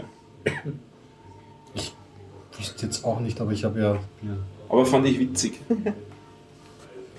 Ich habe auch noch was zum Thema Stimme, nein, nicht Stimme, sondern Singen gefunden. Mhm. Das ist was, also wenn man sich dafür interessiert, kann man da Stunden und Tage drin verbringen, glaube ich, wenn man da mal anfängt. Das ist eine, wie, wie eine Landkarte mit Hörproben von Musikstilen aller nur erdenklichen Genres. Der Schöpfer von dieser Karte, das ist der Glenn McDonald und der Glenn McDonald ähm, macht bei Spotify die Zuordnung zu Musikgenres. Also der ordnet die ein, der hat so eine Karte geschaffen, wo immer so ein paar, paar Takte zu jedem, wirklich zu jeder Musikrichtung, die, die's, die er so kennt und er ist ja vom Fach. Also gibt gibt so eine Hörprobe und wenn man sich die anspielt, dann ist daneben noch so ein kleiner Pfeil und wenn einen die interessiert, dann gibt es noch so eine, so eine so eine, so eine Wolke mit Namen beziehungsweise mit Komponisten oder Bands von diesem Musikstil. Take Cloud. Tech, danke. Mhm. Ja, genau. Äh, Gibt es auf jeden Fall noch, also da kann man sich dann, wenn ein Musikstil interessiert, äh, dann nochmal irgendwie durchhören. Und als Beispiel, als Beispiel fand ich da, da muss ich dann reinhören in diese Sektion ähm, Metal. Und zwar gibt es unter den Metal-Fans gibt's ja immer diesen, diesen großen Wettstreit, wer kann unterscheiden zwischen Death Metal und Black Metal. Dieses. Triviales Problem. Und da fand ich es halt sehr schön, weil da ist halt nicht nur Death sondern, und Black Metal, sondern das sind die einzelnen Untergenres von Black und Death. verzweigt und sich, es Jetzt verzweigt sich das auf und so. Also wenn ihr manchmal, und das ist, ein, also da ist wirklich alles drin, da ist jetzt nicht nur moderne Musik drin, da ist auch, ich habe dann argentinischer Tango, äh, afrikanischer Pop, keine Ahnung, also es ist irgendwie, was man sich nur vorstellen kann, irgendwie da drin an Musik. Und ähm, ja, man muss viel Zeit mitbringen, wenn man sich da mal rein vertieft. Aber es ist eine ganz schöne Sache, finde ich. Ja, das klingt spannend. Das, werde ich mir auf jeden Fall anschauen. Ich bin ja immer, stolper ich dann über neue Musikrichtungen, die mir gar nichts sagen und dann arbeite ich mit. Die letzte, die mich mal beschäftigt hat, ist aber auch schon zwei, drei Jahre her. Kennst du die Musikrichtung Squee? Geschrieben S-K-W-E-E, E, kommt auch als, glaube ich, vielleicht Stammt- dünnes Eis, woher das kommt. Da beginnt schon das dünne Eis nämlich. Klingt Aber es, es, nein, nein, hat auch nichts damit zu tun, es ist eine elektronische Musikrichtung und das Wort leitet sich ab von dem Sound, den ein Schwein macht. Also so quietschen. Und es ist ein ziemlicher, was mir natürlich zur Passe kommt, ähm, so ein chiptuniger, 8-bittiger, manchmal 8-bittiger Computersound. Sehr, teilweise sehr funky, bisschen nervig auf Dauer natürlich auch, Squee halt. Und ja, das hat mich aber erstaunt. Das wäre mir nie aufgefallen, hätte mich nicht jemand drauf gestoßen, dass diese Das weiß ich jetzt nicht, ob das sind ja ja. gerade die Nein, das, das ist auch nicht die Ding. Ich schaue ja dann nicht nach Squee, sondern das kenne ich ja schon. Ich werde mich auf Entdeckungsreise nach anderen Musikstilen Also ich bin da noch lange nicht durch, das sind wirklich, äh, ich weiß nicht wie viele, irgendwie Ja. tausend, nein, ich, keine Ahnung. Ja. Ich habe sie nicht gezählt. Ja. Ähm, wirklich richtig viele Musikrichtungen drin und eben mit, dem- mit diesen einzelnen Untergenres, was ich dann ganz schön fand. Und wenn du dann was gefunden hast und das gefällt dir, dann klickst du da halt mal drauf und dann hast du die Komponisten, die bekannteren und die weniger bekannteren und kannst du dann auch gezielt irgendwie quasi dann Zeug nochmal raussuchen. Ganz schön gemacht. Kennt ihr den Ralf Rute? Ja. Ja. Ja, ne? Ist ein deutscher Zeichner, Comiczeichner. So ein bisschen im Stil von Nicht lustig. Kennst du, falls Ja. du den kennst? Ich finde Ja, ihn sehr nett. Äh, Ich bin jetzt gerade daran erinnert worden, wo du gesagt hast, diese Metal-Musikrichtungen. Der hat jetzt an einem Quiz, ist interviewt worden von einer Schul... Hast du auch gelesen? Von einer Schulzeitung interviewt worden und zwar zu einem Quiz am Schluss dann, am Schluss des Interviews mit dem, mit dem Themengebiet, also Metalband oder IKEA-Produktname. Achso, das kenne ich. Und er hat vier von fünf Punkten. Er hat vier von fünf ja. Punkte gehabt und war ganz stolz. Stimmt. Äh, ja, den Quiz, äh, den, äh, den Quiz habe ich auch schon mal Metalband oder IKEA-Produktname. Äh, Selbst ich hatte da ein bisschen Probleme. Aber du sagst Death und, und Black ist eigentlich relativ einfach zu unterscheiden. Äh, ja, ja, das, ist, das kommt drauf an. Ähm, äh, musikalisch ähm, ähm, sind sie schon zum Teil durch, unterscheidbar. Black ist so ein bisschen, es klingt dunkler. Death Metal ähm, das nicht Black unbedingt. Klingt aggressiver. Ja, Death klingt aggressiver, ja. Aber es gibt auch einen äh, inhaltlichen Unterschied. Und zwar, ähm, wie- nach dieser Unterscheidung könnte man jetzt sagen, ja, was ist mit dieser Band, was ist mit dieser Band? Ähm, und da gibt es halt diese inhaltliche Unterscheidung. Eine richtige Black Metal Band bringt ein Album auf den äh, Markt sozusagen. Ähm, anschließend ähm, wird irgendeiner aus der Band wegen Mordes angekle- äh, angeklagt. Der Sänger ähm, Das ist ein Kodex wie beim Hip-Hopern, okay? Also irgendwie. äh, ja, Black sind. Metal und äh, Hip-Hop ist fast dasselbe. Ich komme auch gleich zu dem Thema noch. ich komme gleich dazu. ähm, der Sänger begeht vor der Produktion des zweiten Albums schon Selbstmord. Ähm, Einen die- Mord, oder? Wie bitte kann was? doch gar nicht. Einer Selbst- muss morden, Einer einer hat, selbst ähm, morden. Achso. Ja, das sind aber unterschiedliche. Ähm, sie sind grundweg Satanisten. Okay. Die meisten, nicht alle, sind rechtsradikal. Und sie kommen aus Norwegen. Das sind die Voraussetzungen, um eine echte True Bla- Black Metal Band zu sein. Okay, das weicht sie ein bisschen auf. Äh, es gibt ein paar Gruppen, da trifft das nicht ganz zu. Ja, ich finde es jetzt ein bisschen, also die Anforderungen sind relativ hoch, so wie die ja, wirklich. Es Ja, war das nicht ist wirklich schwierig. Deswegen sind da auch die Genre. inzwischen äh, nicht, gehören nicht mehr dazu. Spätestens seit dem dritten Album. Ja, Die Moborgier. Die Moborgier. Ja. Sagen Äh, jetzt kommen wir nämlich zu dem nächsten. Äh, Dimo Borgir und ach, wie heißt er denn nochmal? Dieser deutsche Hip-Hopper, der ähm, Sido. Sido, genau, ja, ich glaube, es war Sido. Das ist immer Sido, das ist das Traurige. Sido, wo, äh, ich meine, es ist Sido tatsächlich. Als Alternative wäre höchstens noch Xavier Naidoo. Nee, nee, der nicht. Nee, nee, der Rechts nicht. und so. Äh, Kann man wieder zur Nein, ach so, Rechtsbürgerthematik. okay. Äh, rechts in diesem Fall nicht. Ähm, aber jedenfalls, der wurde schon zweimal wegen Urheberrechtsverletzungen ähm, verklagt, weil er bei Demo Borgia die Melodie geklaut hat. Ja, Das finde ich jetzt äh, genreübergreifend. Ja, also der hat wirklich die Melodien einfach geklaut und in eigenen Liedern. Eins zu eins. Mehrfach. Der wurde, ver äh, der wurde verdonnert zur Strafe. Ähm, ähm, äh, Geldstrafe. Und äh, ein paar Jahre später macht er schon wieder. Also, d- Der ja, Scheiße hat mehr daran verdient, als er Strafe hat. das weiß ich nicht. Naja. Naja, sagen wir es so, es ist, es ist nicht verboten, äh, das zu machen, prinzipiell. Aber ähm, man muss vorher die Erlaubnis fragen. Zumindest was das anbelangt, ähm, ist meines Wissens schon so im Urheberrecht, dass man den, äh, wenn man es nicht vollständig covert, so wie es Heino gemacht hat bei den ganzen ähm, äh, Stücken von Rammstein, da hat er ja das Lied komplett Das von lustig. Anfang bis Ende wirklich äh, nochmal nachgemacht. Aber wirklich von Anfang bis Ende und nichts dran verändert, textlich, mel äh, von der Melodie. Es ist mehr oder weniger erkennbar, dass es dasselbe Stück ist. Das ist, ähm, es, das Interessante ist, das hat nämlich Heino sogar in einem Interview gesagt, ja, das darf man machen. Er hätte nichts dran er verändern dürfen, den Text nicht oder sowas. Da hätte er Rammstein fragen müssen vorher, ob er das darf. Und Sido, ich meine, es ist Sido, äh, hat das bei äh, Dimo Borgia nicht gemacht. Er hat die Melodie einfach nur geklaut. So wie Smetana. Wieso, was hat er denn geklaut? Die Moldau. Aber von, von wem? Der ist unbekannt. Der ur ursprüngliche, Aha. das ist von, von Alle meine Entchen in Moll. wirklich?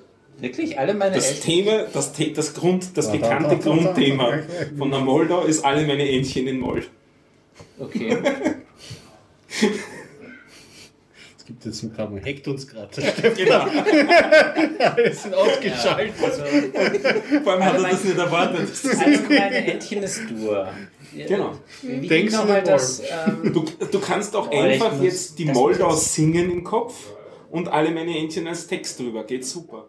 Ja, das ist kein Problem. Ich, ich habe dieses Wochenende erst Vor allem geht's Stück nie wieder raus aus dem Hirn. Das ist kein Problem. Ich kann auch alle Jahre wieder mit der Melodie von Alle meine Entchen und Fuchs, du hast die Gans gestohlen mit Ja. den entsprechenden verdrehten Melodien.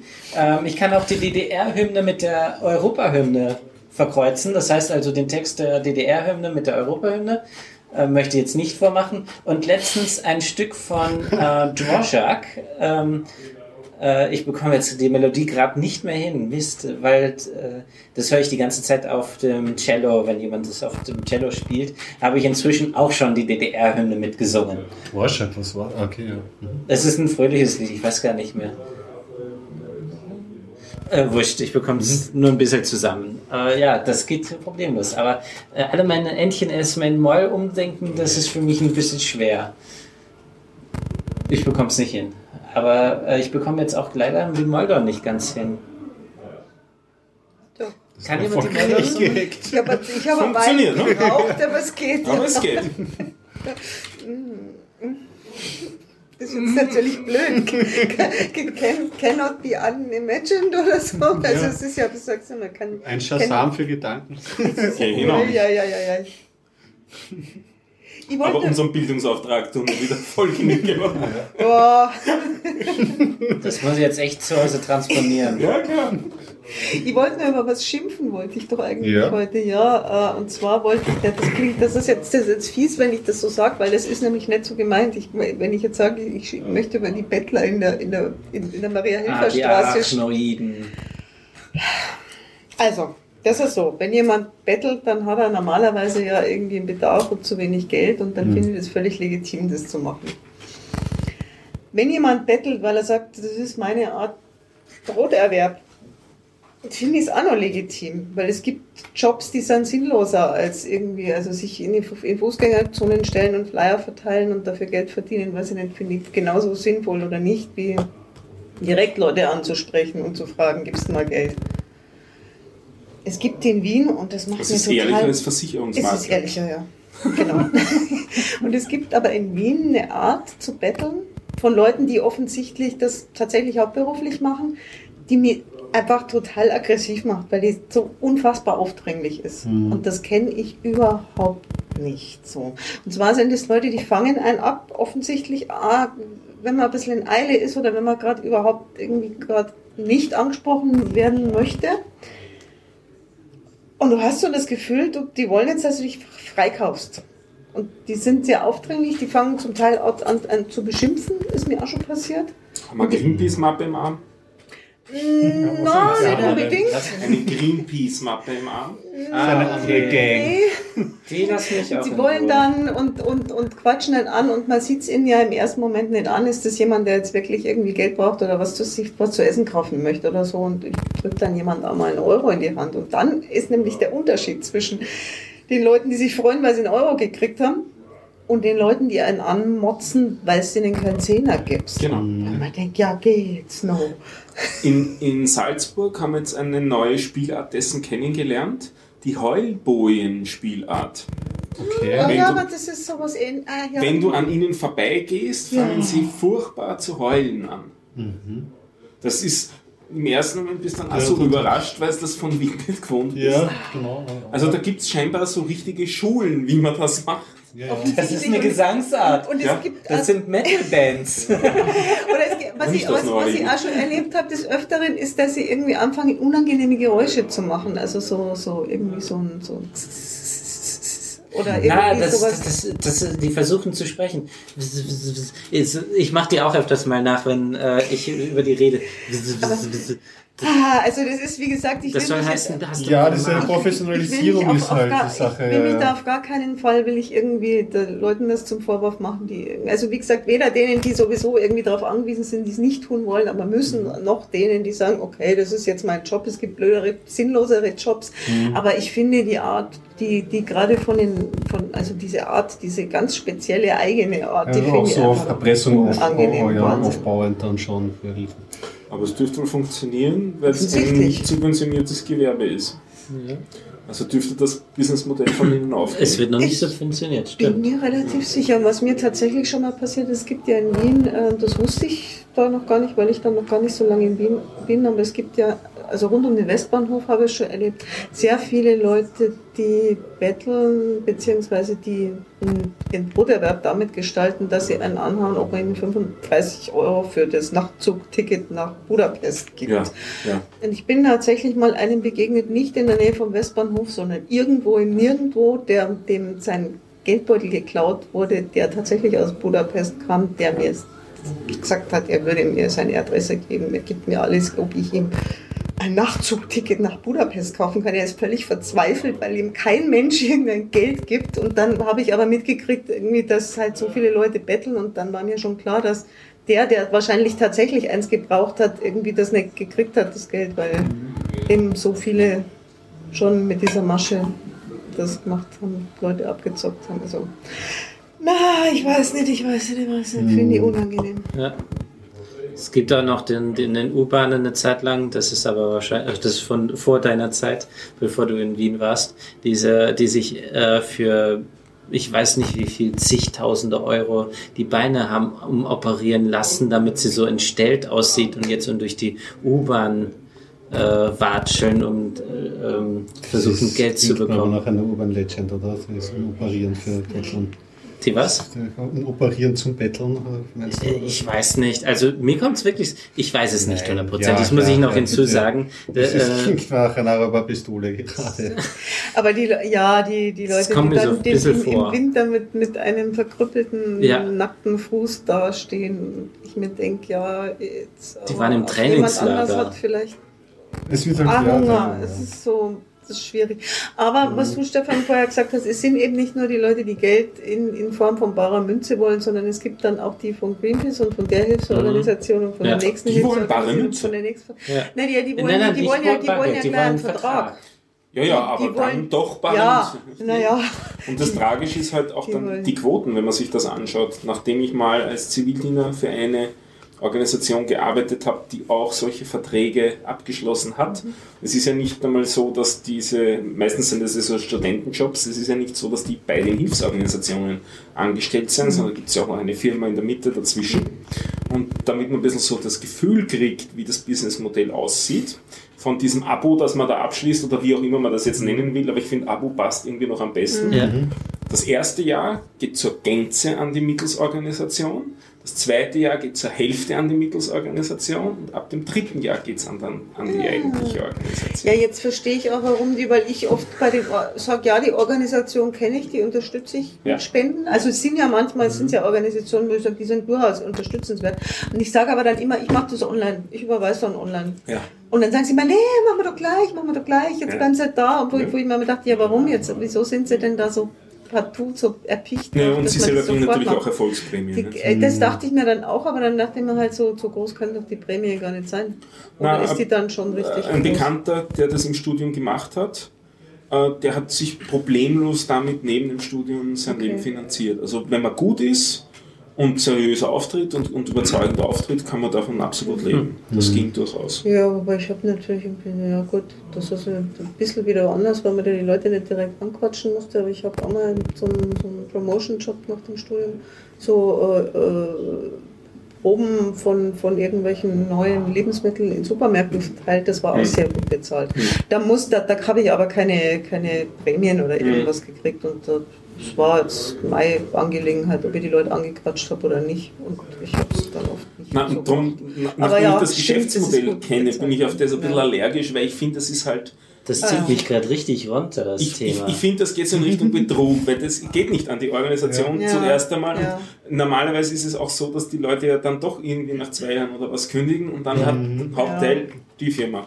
Ja. Und äh, irgendwann einmal, dann hat es mich auch gerade persönlich gestört, hat dann eine arme junge Studentin, die gemeint hat, sich mir auch noch in den Weg stellen zu müssen Ja. dabei. Und das ist was, das kann ich persönlich überhaupt nicht ab. Wenn mich mehr anquatscht, das, das stört mich zwar, aber das kann ich noch so halbwegs gehirnmäßig wegfiltern. Aber sich mir in den Weg stellen, da reagiere ich wirklich allergisch. Das ist Einschränkung meiner persönlichen Freiheit. Und da habe ich dann das gemacht, was du vorher äh, vorgeschlagen hast mit dem Schalldruck, die Tasten. Ich habe sie weggeschrien. Das war beim, beim, äh, bei der U-Bahn-Station Handelskeh zwischen, ähm, zwischen der U-Bahn-Station und der, der, der Einkaufspassage dort. Und da ist, das ist eine relativ Ja. große offene Fläche. ja. Jeder auf dem Platz hat mich gehört. Jeder. Nicht nur auf dem Platz. Ja, das finde ich, das, das ist, ich kann das so gut nachvollziehen, weil du bist da irgendwann Ja. total zermürbt oder wenn du die Maria-Hilfer-Straße lang gehst, irgendwann nach, nach Ja, der braucht Hälfte, man einen drei festen Viertel. Blick und Oh, den oh, im Ohr und dann immer Und du schon sagen, wenn sie freundlich sagen, nope, nein, keine Nein, Zeit, nein, zack. nein. Ja, nein, genau. Ich habe da schon so Ja, eine genau. eigene Mimik drauf, ich könnte wie ein Ja, ja. Robodance so rückwärts durch die Ja, man, man muss es aber ein bisschen einstudieren. Ich bin es, wie Ja, gesagt, nicht gewöhnt und ja. ich bin mir relativ sicher, dass es in Deutschland da irgendeine Verordnung gibt, dass man den Le- Leute nicht, also sich zu, zum Beispiel nicht in den Weg stellen darf oder nicht, sich nicht direkt besonders weit von dem Stand entfernen darf. Also es gibt so Einschränkungen. Äh, Das kann sein, dass es es in Österreich auch gibt und keiner hält sich dran. Ja, das weiß kann nicht. ich mir auch gut Mögen Sie vorstellen. Tiere? Ja, gekriegt. Nee, nee, was anderes. Äh, Amnesty International. Ja, wir sind gegen Folter. Äh, dann werden sie mich nicht überzeugen. Ich bin für Folter. Ja, also es ist, also ich wollte es jetzt nur einfach mal loswerden. Und ich, ich habe mal Physik studiert und zu der Zeit war ich auch absolut für Atomkraft. Boah. Absolut. Was? Absolut. Ja, absolut. Ach so, wegen ja- solchen Typen, nicht wirklich. Nein, nein, wirklich. Ich, ich bin auch heute noch absolut für Atomkraft, nur halt leider nicht in der Umgebung von Menschen. also, das ist halt das Problem. Also nicht in meiner Nähe sozusagen. in deiner Nähe nicht, ne? Ja, dann, Und äh, dann bin ich einmal an so eine Studentin gestoßen und die hat dann gemeint, also haben wir halt diskutiert dann eineinhalb Stunden. Geld hat es keines verdient, nicht? aber sie hat einiges über Atomkraft gelernt. und Reaktortechnik und so weiter. ja, das, war das auch. das ein, ich habe einmal ein Gespräch auch gehabt, da habe ich dann gemeint, warum soll ich da was abschließen? Es gibt so Zahlmethoden wie Flatter. Man könnte doch, ich darf doch viel effizienter und direkter spenden. Und Ja, das, ja. ich, das könnte man doch so machen. Da hast du nur 10% Ausfall. Ja, genau. Das ist wenigstens konstant und äh, weiß ich auch, da ist es transparent, was für ein Ausfall da drinnen ist. Aber ich glaube, das nächste Mal werde ich denen die Zeit stehlen, so dass die in der Zeit definitiv keinen Vertrag. Das ist einfach nur äh, Dienst an der Gesellschaft. Dafür gibt es einen YouTube-Channel, wo du das lernen kannst. Da muss was? wieder raus. Ein YouTube-Channel, wo du das lernen Zeit kannst. stehlen. Ja, da, da, da gab es einen, der hat sich das zur Aufgabe gemacht. Zehn Videos. Aber ist das nicht ein Pyrrhus-Sieg, weil du stiehlst ja selber ja auch die Zeit. Du bräuchtest Angestellte, Ja. die die Zeit. Wenn's Du das- ein Unternehmen, das erste Jahr verdienst. Nein, nein. du das über einen ähm, YouTube-Channel das ist- wieder das- reinholst. Ja. Nein, nein, das Stimmt, wird ein das Podcast. Ein Interviewpartner mitten auf der Straße. Diese das ganzen Greenpeace-Leute. Ja, wie fanden sie eigentlich? Äh, ja, wechseln wir mal das Thema. Reden wir mal über Mad Max. Was halten Sie von dieser Speisekarte? Moment, Sie sind von Greenpeace? Ich hol, guck mal, ich habe leider heute nicht nichts mit Tofu dabei. Am, am Schluss dann der Satz, aber was auch immer ich Ihnen erzählt habe, ich darf leider nichts mehr unterschreiben. Solche Sätze, ist das ganze Gespräch. Oh, Entschuldigung, ich muss los. Ach, äh, wie sind wir eigentlich auf das Thema gekommen? das äh, wäre dann auch eine schöne Frage. Ja, ich wollte ja bloß mal, mal übrigens, was, was, was ich so, also ich fühle mich ja jetzt nicht wie im fremden Land und wisst ihr, wo mir das immer auffällt, ach, Moment, ich bin ja in einem fremden Land, das ist, wenn ihr Polizeisirene hört. Das ist Ja, total so. das stimmt. Ups. Ey, Ich bin ja, das ist ja woanders. Das ist arg, wenn du nach Tschechien fährst. Da glaubst du, du bist in Amerika mit den Polizeisirenen. Wo ich die das erste Mal gehört habe, bin ich so richtig erstarrt. Die haben diese heulenden amerikanischen Polizeisirenen. Das ist so richtig bedrohlich. Finde, Kannst du es mal mit direkt am Mikrofon vormachen? Besser nicht. Besser nicht. In Tschechien, da hat mir mal ziemlich gerissen. Ja. Ach, ja. Freeze. Kennen Sie Elvaya? Nein. Gerade eben wusste ich noch, was war das nochmal? Nee, Levaja. Entschuldigung, das war was anderes. Ich bin mit Elvaya in Kontakt gekommen am CCC. Oh, Auf Deutsch Elektrolumineszenzdraht Okay. oder Elektrolumineszenzfolie. Also es gibt es auch flächig. Das ist jetzt so der letzte Schrei ähm, zum Beleuchten von Dingen. Äh, nicht das mit LEDs zu machen, sondern mit diesem Draht oder mit flächigen Dingen. Leuchtet nicht so hell, Mhm. aber schaut schwer cool aus. Okay. so als Disco-Beleuchtung für Schuhbänder und so. Also diesen Draht kannst du äh, biegen auf unter einen Millimeter Biegeradius, sagt man da Biegeradius? Ich glaube. Also ja, du kannst in ihn so diesem richtig, Kurvenradius, ja, Spiegelradius. du kannst ihn total eng biegen, ohne dass du es brichst, was du bei LEDs oder Leuchtstoffröhren oder so nicht kannst. Mhm. Äh, du brauchst relativ hohe Spannung, also die, du, du kannst es mit du brauchst wenig Leistung. Du kannst es mit Batterien ohne Probleme betreiben, aber du brauchst eben einen, einen, Spannungsvervielfacher in dem, in dem kleinen Elektronikkasten, das das anspricht. Und dann schaut das echt cool aus. Hat einer dort gehabt in Form einer Jacke, der hat am, am, am Jackenrand rundherum meterweise orangen Draht äh, äh, aufgenäht gehabt und immer so mit, mit schwarzem Garn alle zwei Zentimeter, sodass das fast wie so kleine LEDs irgendwie ausgeschaut hat. Und dann mit Blinklicht, der hat ausgeschaut wie eine Warnblinkanlage. Und das hat er drei Tage lang angehabt und ist so blinkend durch die Gegend gelaufen. Angenehm. Schaut echt Für alle aus. Beteiligten cool. Wie funktioniert Gibt's- Draht? Äh, Elektrolumineszenz. Das ist so wie die Leuchtkäfer. Leuchtkäfer? Kenne ich nicht. Es ist so. Ja. Ja, Glühwürmchen-mäßig? Nein. Ja, ja. ja, okay, doch. so ein bisschen.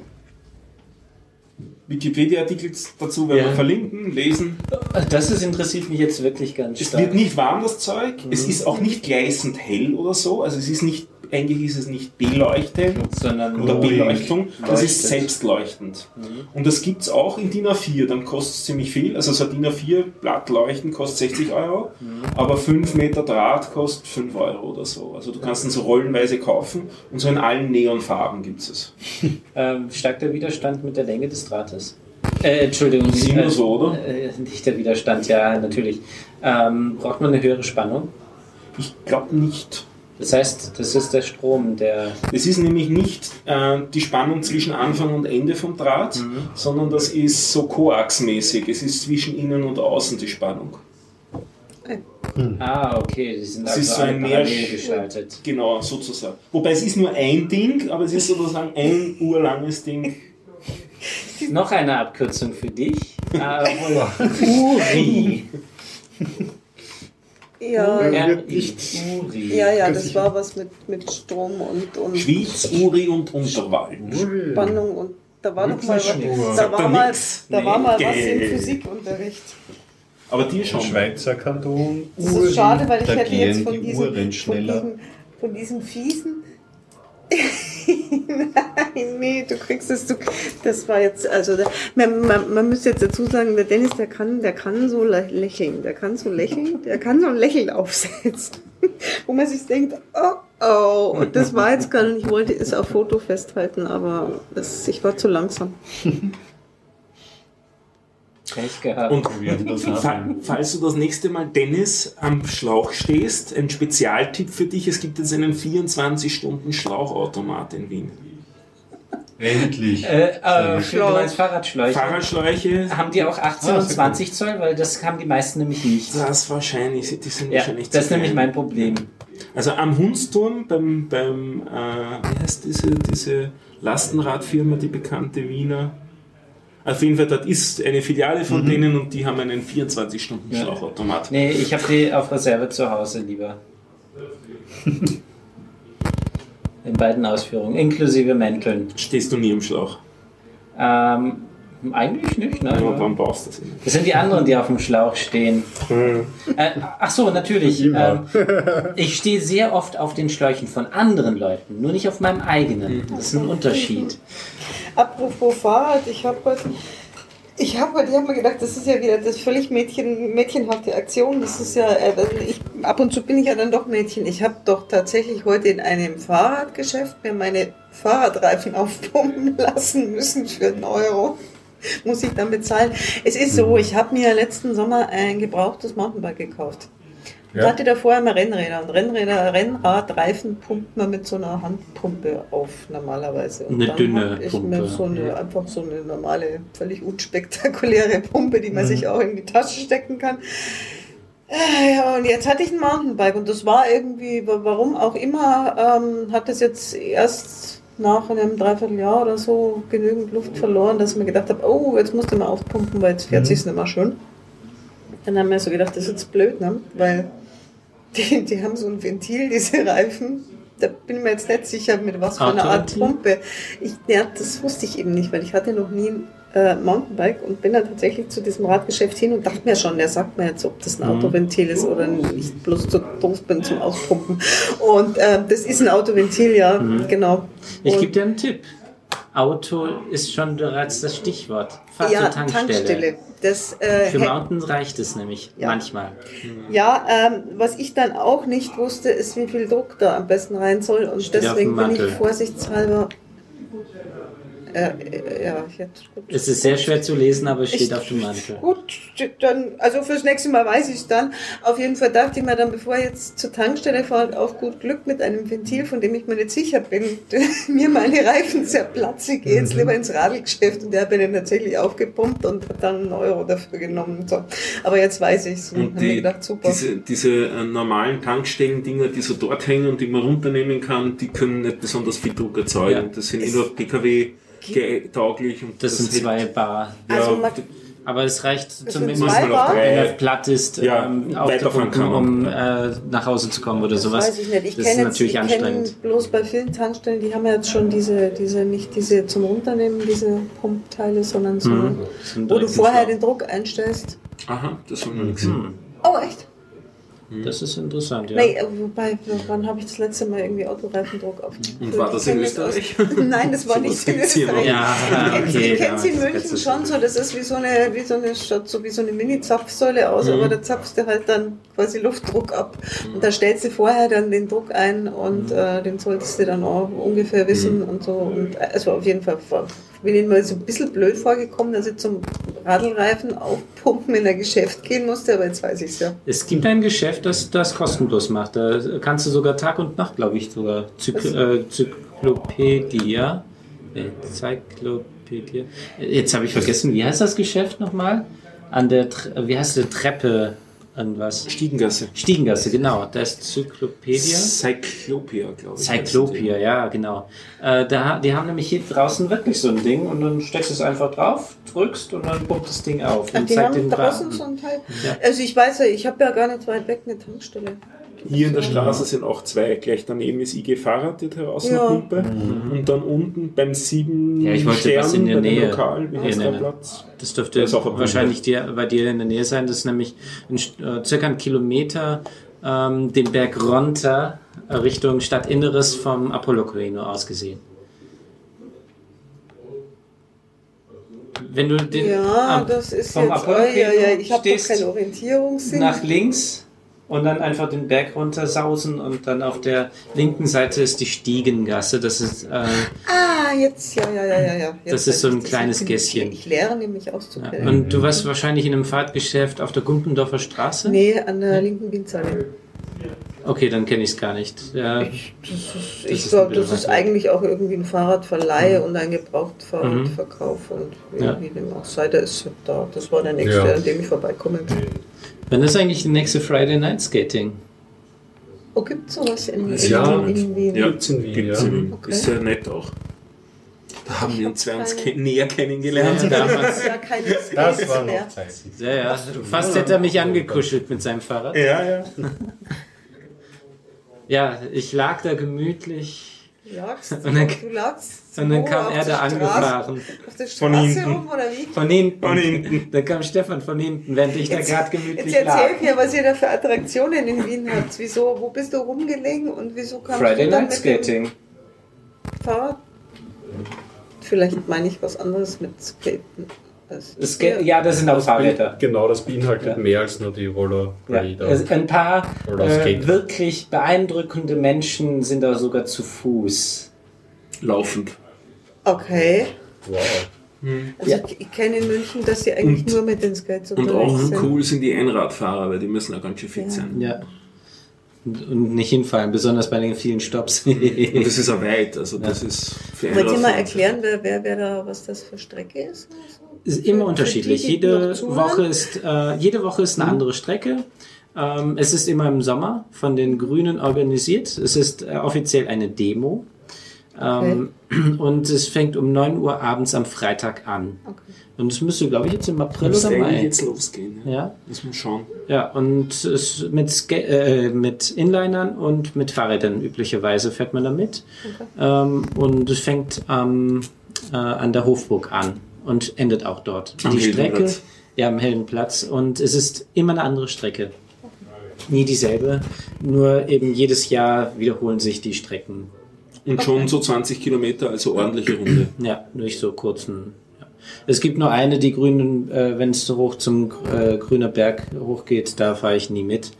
Äh, ich bin einmal versucht und bin dann umgedreht. Das ist mir zu anstrengend mit meinem Fahrrad. Fährst du mit dem Rad? Ja, ja, ich fahre mit dem Rad. Ähm, da bin ich fast äh, einmal hochgekommen und nie wieder. Das tue ich mir nicht mehr an. Also ich habe einfach keine Inline-Skates mehr, weil ich irgendwie Ja. tatsächlich Fahrrad nicht so viel Problem. damit gefahren bin. Und ich kenne das aus München, da ist es immer montags im Sommer, glaube ich, oder war es zumindest immer montags. Mhm. Und das sind aber praktisch keine Fahrradfahrer Ja. dabei. Und dann gibt's noch Criti Critical Mass. Das ist ähm, eine Veranstaltung, die auch eine Demo ist, aber ich glaube Gibt- unangemeldet. Aber ja, das, ist, das gibt es in Berlin auch, die Mhm. Critical Mass. Und Ma- die Mass, findet Mass. ähm, wirklich jeden, äh, einmal im Monat statt. Ich glaube, das war der dritte Freitag im Monat. Ne? Ja, ich glaube, der dritte. Freitag. Das müsste dann letzte Woche gewesen sein oder vorletzte Woche. Und dort sind alle mit dem Fahrrad unterwegs. Da Äh, geht es darum, und die Strecke ist vorher schon gar nicht erst bekannt.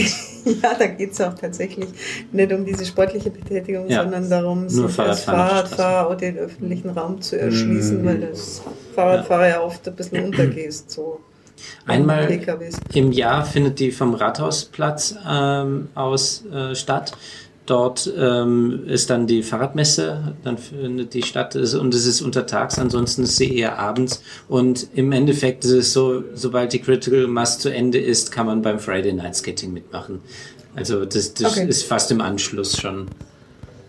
Und das im Sommer mit, dem, äh, mit der Critical Mass endet dann in einem Picknick vor dem Riesenrad, was auch sehr nett ist. Stimmt. Das ist dann so eher Oder- auf Familie ausgelegt, also tendenziell langsamer fahren noch als normal, weil es so Familienausflug sein soll.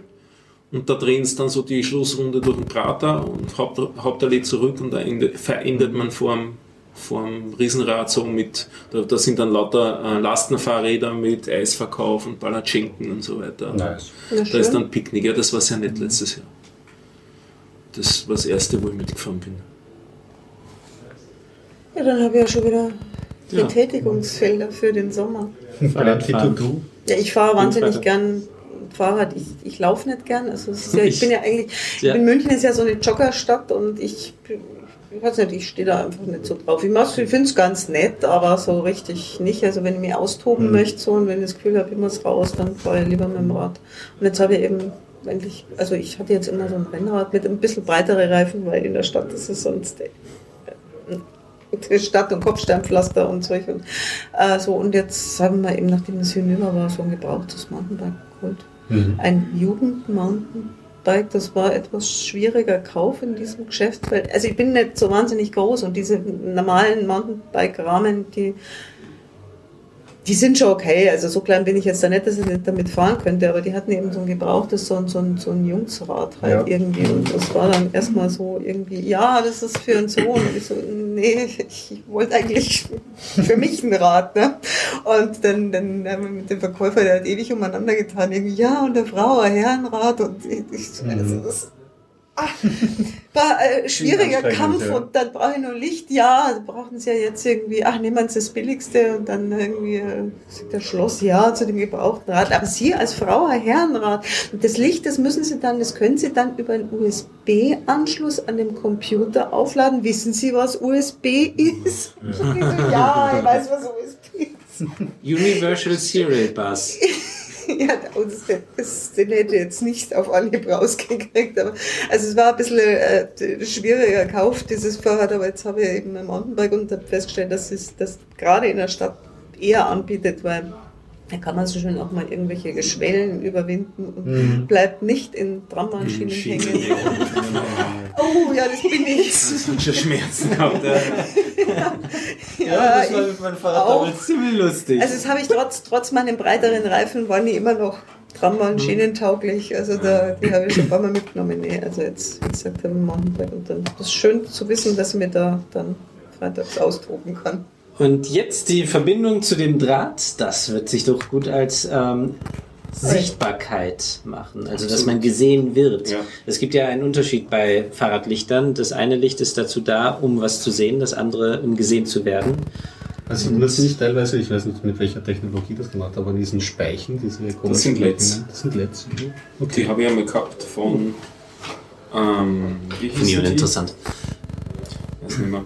Äh, die, die, das Hübscheste, was es dazu gibt, ist, dass du vier Reihen von LEDs hast, die kreuzförmig angebracht sind Schön. und dann ein bisschen Elektronik dazu und dann Fullscreen-Video am Schirm sozusagen hast. Das kriegst du hin, kostet aber die Kleinigkeit von so um die 1000 Dollar, was mir dann doch ein bisschen zu teuer war. Darum hatte ich dann nur so ein, zwei Dinger mit Muster und so. ist nicht so cool, aber war auch nett. Ja, kannst du die Konsole darstellen, brauchst du nur eine Tastatur neben dem Rad. Ja, Da kannst du schon einloggen. Was mich, was mich hauptsächlich Beiwagen gestört hat, ist, äh, ich führe pro eine Reihe mit, ich glaube, zehn Leuchtdioden. Die waren super hell, die waren an und für sich hübsch, aber hast du drei Minion-Batterien drinnen. Mhm. Und die sind doch relativ weit von der Drehachse weg. Das heißt, du hast Ah, eine ziemlich hohe Unwucht war gar nicht so das Problem, aber du hast einfach eine hohe dynamische Masse. Das Mhm. heißt, bis du auf Schwung kommst mit dem Rad, dass du das Gefühl, du fährst mit einem 30 Kilo Rad da jetzt los. Und dann verbremst du das bei jeder Ampel wieder. ne? Das ist nicht lustig in, in der Stadt. Ja, egal ob rot, interessiert ihn keinen. Ausrollen. Nee, ich meine vorzeitig schon ausrollen, das mache ich auch meistens. Ich bremse nicht. Weiß ja nicht, wann die Ampel umschaltet. Ja, das ist nicht sehr praktikabel. Ja, gut. Monkey Electric heißt die Firma, von der ich, äh, von der mir der Name nicht eingefallen ist, mit dieser Fahrradbeleuchtung. Also das ist, die, der kostet, das Einzelding hat gekostet 100 damals. Nein, zwei haben 100 gekostet. Und, äh, und für ein Rad eben für Full, für Full Circle Video sozusagen 1000 Dollar. Und das, äh, eigentlich haben sie das gedacht, das Werbemaßnahme gar nicht so sehr, dass du das am Rad mitnimmst, sondern dass es sich Fahrrad ähm, Firmen in das, ins Geschäft reinstellen. Also du kannst sozusagen kaufen einen Ständer mit einem Fahrrad und einem Elektromotor, der das Fahrrad dreht, damit sich dann die LEDs da drauf entsprechend drehen, dass du da dann Video drauf Das war ja klar, das ist das aus dem Schaufenster heraus dann Gen- verdreht. Genau. Diesen Draht, den möchte ich das. haben. Also da bin ich. Den Draht kriegst du bei Amazon, ist kein Problem. Ja, da Also würde ich ist- ein bisschen mit meinem Fahrrad Ja. ähm, das Ding bekleben. Krieg- kriegst eben auch so mit, mit diesem, mit, der, mit dem Batterieding gleich Mhm. dran, je nachdem wie viel, wie lang, entweder mit 9 Volt oder mit, mit zwei Ja. Mikrozellen und so. Ist kein Problem. Vorne, hinten, überall. Ja. Ich habe nämlich sowieso das Problem, dass ich nirgendwo die Möglichkeit habe, so richtig ein Licht nach hinten festzumachen. Und äh, ja, um, um einen Rahmen immer wieder rumwickeln, ne, dann kriegst du schon genug Eben, Fläche, genau, ja. Fläche zusammen, die leuchtet. und am äh, Sitz. Da, da kann man, ich, naja, ich bin gerade am überlegen, was man damit stricken kann. Ah, cool, ja. Stricken, genau glaub, mein das Sitz. ist Dann habe ich einen beleuchteten? Hintern. Eher, wa- was ist denn größer als Stricken noch? Flechten? Na, du kannst schon auch relativ großmaschig stricken. Also Aber es ist halt Plastik, ne? also das willst du nicht am Körper auf jeden Fall haben. Ja, gibt's ja Oder? andere Nee. Sachen. Naja, aber Weben, ein Weben ist. Aufnäher das oder ja, Weben ist vielleicht Wie sie es in auch machen, besser, ja. weil, weil es ja nicht in, also Draht war nur ein Beispiel, es gibt ja Mhm. ebenflächige Sachen auch. Es gibt auch so Sachen wie äh, Baseballkappe mit einem Logo drauf, mit einem bunten, das dann leuchtet, weil es es in allen Farben eben auch gibt. Und auch so Rucksäcke habe ich auch schon gesehen mit Logo drauf, das dann halt von hinten bunt leuchtet. Die komplette Fahrradmantel aus dem Material. Das habe ich noch nicht gesehen. Das wäre es. Für, für Fahrrad gab's gehen. auch, was, was gibt es auch, was relativ billig ist, aber auch nur viel kleinerer Effekt, äh, sind die Ventilkappen mit LED drinnen und, und Ah, ja. ähm, ähm, Knopfzellenbatterien. Mhm. Ist generell auch äh, Kühlschrankmagneten mit diesen Knopfzellen, LEDs, da wird Leuchten, einiges, äh, ja genau, wird einiges angestellt als Gags oder Verwendung. Äh, Na, Aber der Draht mit Fahrrad, das haut auf jeden Fall hin, ja. ja. Weil dann werde ich endlich besser gesehen. Das ist derzeit noch ein Problem. Weil fürs gesehen werden geht es ja auch nicht so aufregend darum, dass du jetzt die Uhrlichtleistung zusammenbringst, sondern eher, Genau. dass du Kontraste hast Ja. zwischen dunkel und hell und das kannst mit Draht. Also meine Reifen haben ja alle Reflektorenbänder drin und äh, das ist ja schon heutzutage normal. Äh, deswegen braucht man ja heute diese Speichenreflektoren ja nicht mehr, weil die Reifen reflektieren selbst. Und äh, ja, aber nach hinten hin habe ich ein großes Problem. Also hin, nach hinten brauche ich irgendwie ein rotes Licht, ein ordentliches. Ja. Mal schauen, wahrscheinlich hinten am Sitz festmachen. Dann bin ich eine Leuchte. Endlich.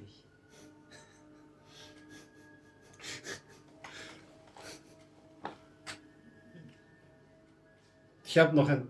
Ja. Was hast du denn noch?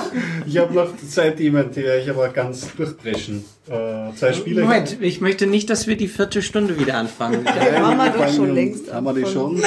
Haben wir schon? Was? Echt die vierte? Mal schauen. Na, Sind wir zu die Beleuchtung? Nein, die vierte glaube ich haben wir noch nicht. also wir wollen, wir wollen, hier ist zu wenig Licht, wir, Ja, wir, wir das schaffen das schon noch. Mikro da warm. Den, ja, wir, Ich kann lesen. Wir sind doch- ja, du musst ganz still sein. Ja, äh, du hast nur noch drei Minuten Zeit. Okay. Jetzt nur noch zwei. Gutes.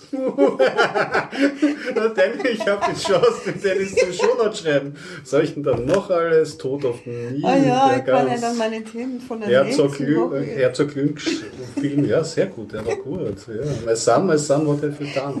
Wunderbar. Erst einmal äh, ausufernd über den David Lynch und Werner Herzog reden. David Lynch. Ja, die haben gemeinsam einen Film gemacht. Aha. Der David Lynch und der Werner Herzog. Da wissen wir ja schon, wo wir nächste äh, reden. Na gut, dann doch die gute Variante. Haben wir das eigentlich für irgendjemand doch? Wir erklären es gelegentlich mit dem Shownotes schreiben und warum, warum wir nicht über drei Stunden kommen wollen. Warum Dennis nicht möchte, dass wir über drei Stunden Ja, kommen. weil ich sonst die Shownotes schreiben muss. Für die Ihr kennt es Stunde. äh, daran, wenn, dass ich sie geschrieben habe, wenn der, äh, wenn da ganz komische Sätze vorkommen, wie zum Beispiel Ihr Computer wird jetzt heruntergefahren und solche Sachen. Das muss dann von mir stammen.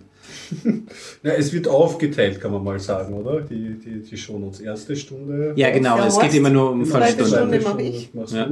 Die dritte Stunde, drück mal dem Stefan aufs Auge. Um, äh, Muss er schon, ja. Der ist schon abgehauen. Geflüchtet. Stiche Flucht gemacht. Ja. Ja. Und wenn es wirklich eine Viertelstunde gibt, die muss ich dann schreiben. Hm. Aber bisher hatten wir noch keine volle Viertelstunde, Gott sei Ja, Dank. volle vierte Stunde, glaube ich, kriegen wir heute an dem Nein, die kriegen wir Jetzt nicht mach mehr doch schnell. Ich mach die sag schnell. Doch, Ich habe da noch einen langen Ich mache die zwei. Nein, nein, ich mache das ganz, weil da sind auch so zwei Leichtgewichtig. Ich habe einen Humble Bundle für die mobile Ah, ja, genau. Android ge- gekauft, ja. Und eigentlich wegen den Lara Croft Go und äh, ja, eigentlich wegen den Lara Croft Go, was so ein Denkspiel ist. Aber ich erzähle zuerst über Framed. Framed ist nämlich auch so ein leichtgewichtiges, nettes, man kann nicht sagen Denkspiel, aber es hat ein lustiges Konzept, weil wenn du es ähm, öffnest, dieses Programm, dann siehst du mal ein Comic mit verschiedenen Pendels. Pendels sind die einzelnen Bilderchen, ja. Und das spielt einen Film ab. Es ist so eine Agentenstory, jemand flüchtet mit einem Aktenkoffer. Und dieser jemand wird von einer Wache dann in einem der Pendels aufgehalten und um die Ecke gebracht. Oder zumindest muss er Hände hoch machen. Und du schaffst es, ähm, durch das Umsortieren dieser Pendels die Geschichte zu beeinflussen. Und je, ähm, wie du das irgendwie anordnest, diese einzelnen Pendels, gibt es verschiedene Ausgänge dieser Geschichte. Und wenn du es richtig gelöst hast, dann kommst du auf die nächste Seite und verfolgst so die Geschichte weiter.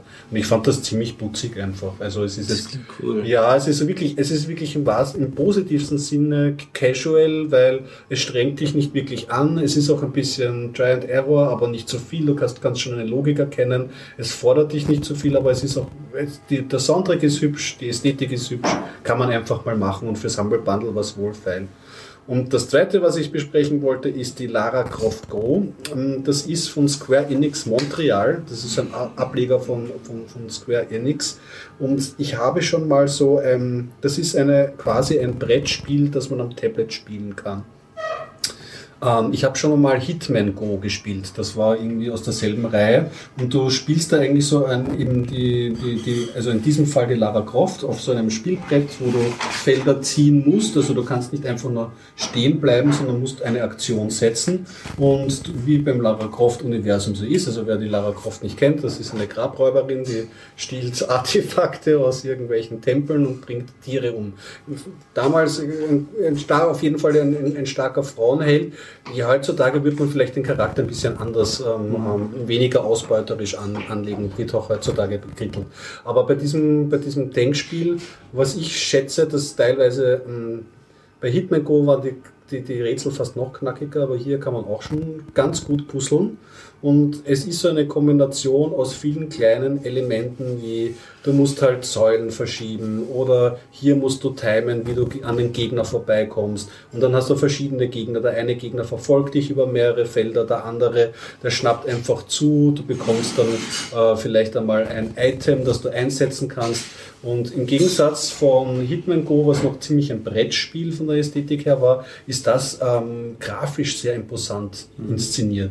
Also sie rennt dann, sie macht dann teilweise bei Zügen, dann ähm, dreht sie sich so elegant über Abgründe hinweg und so.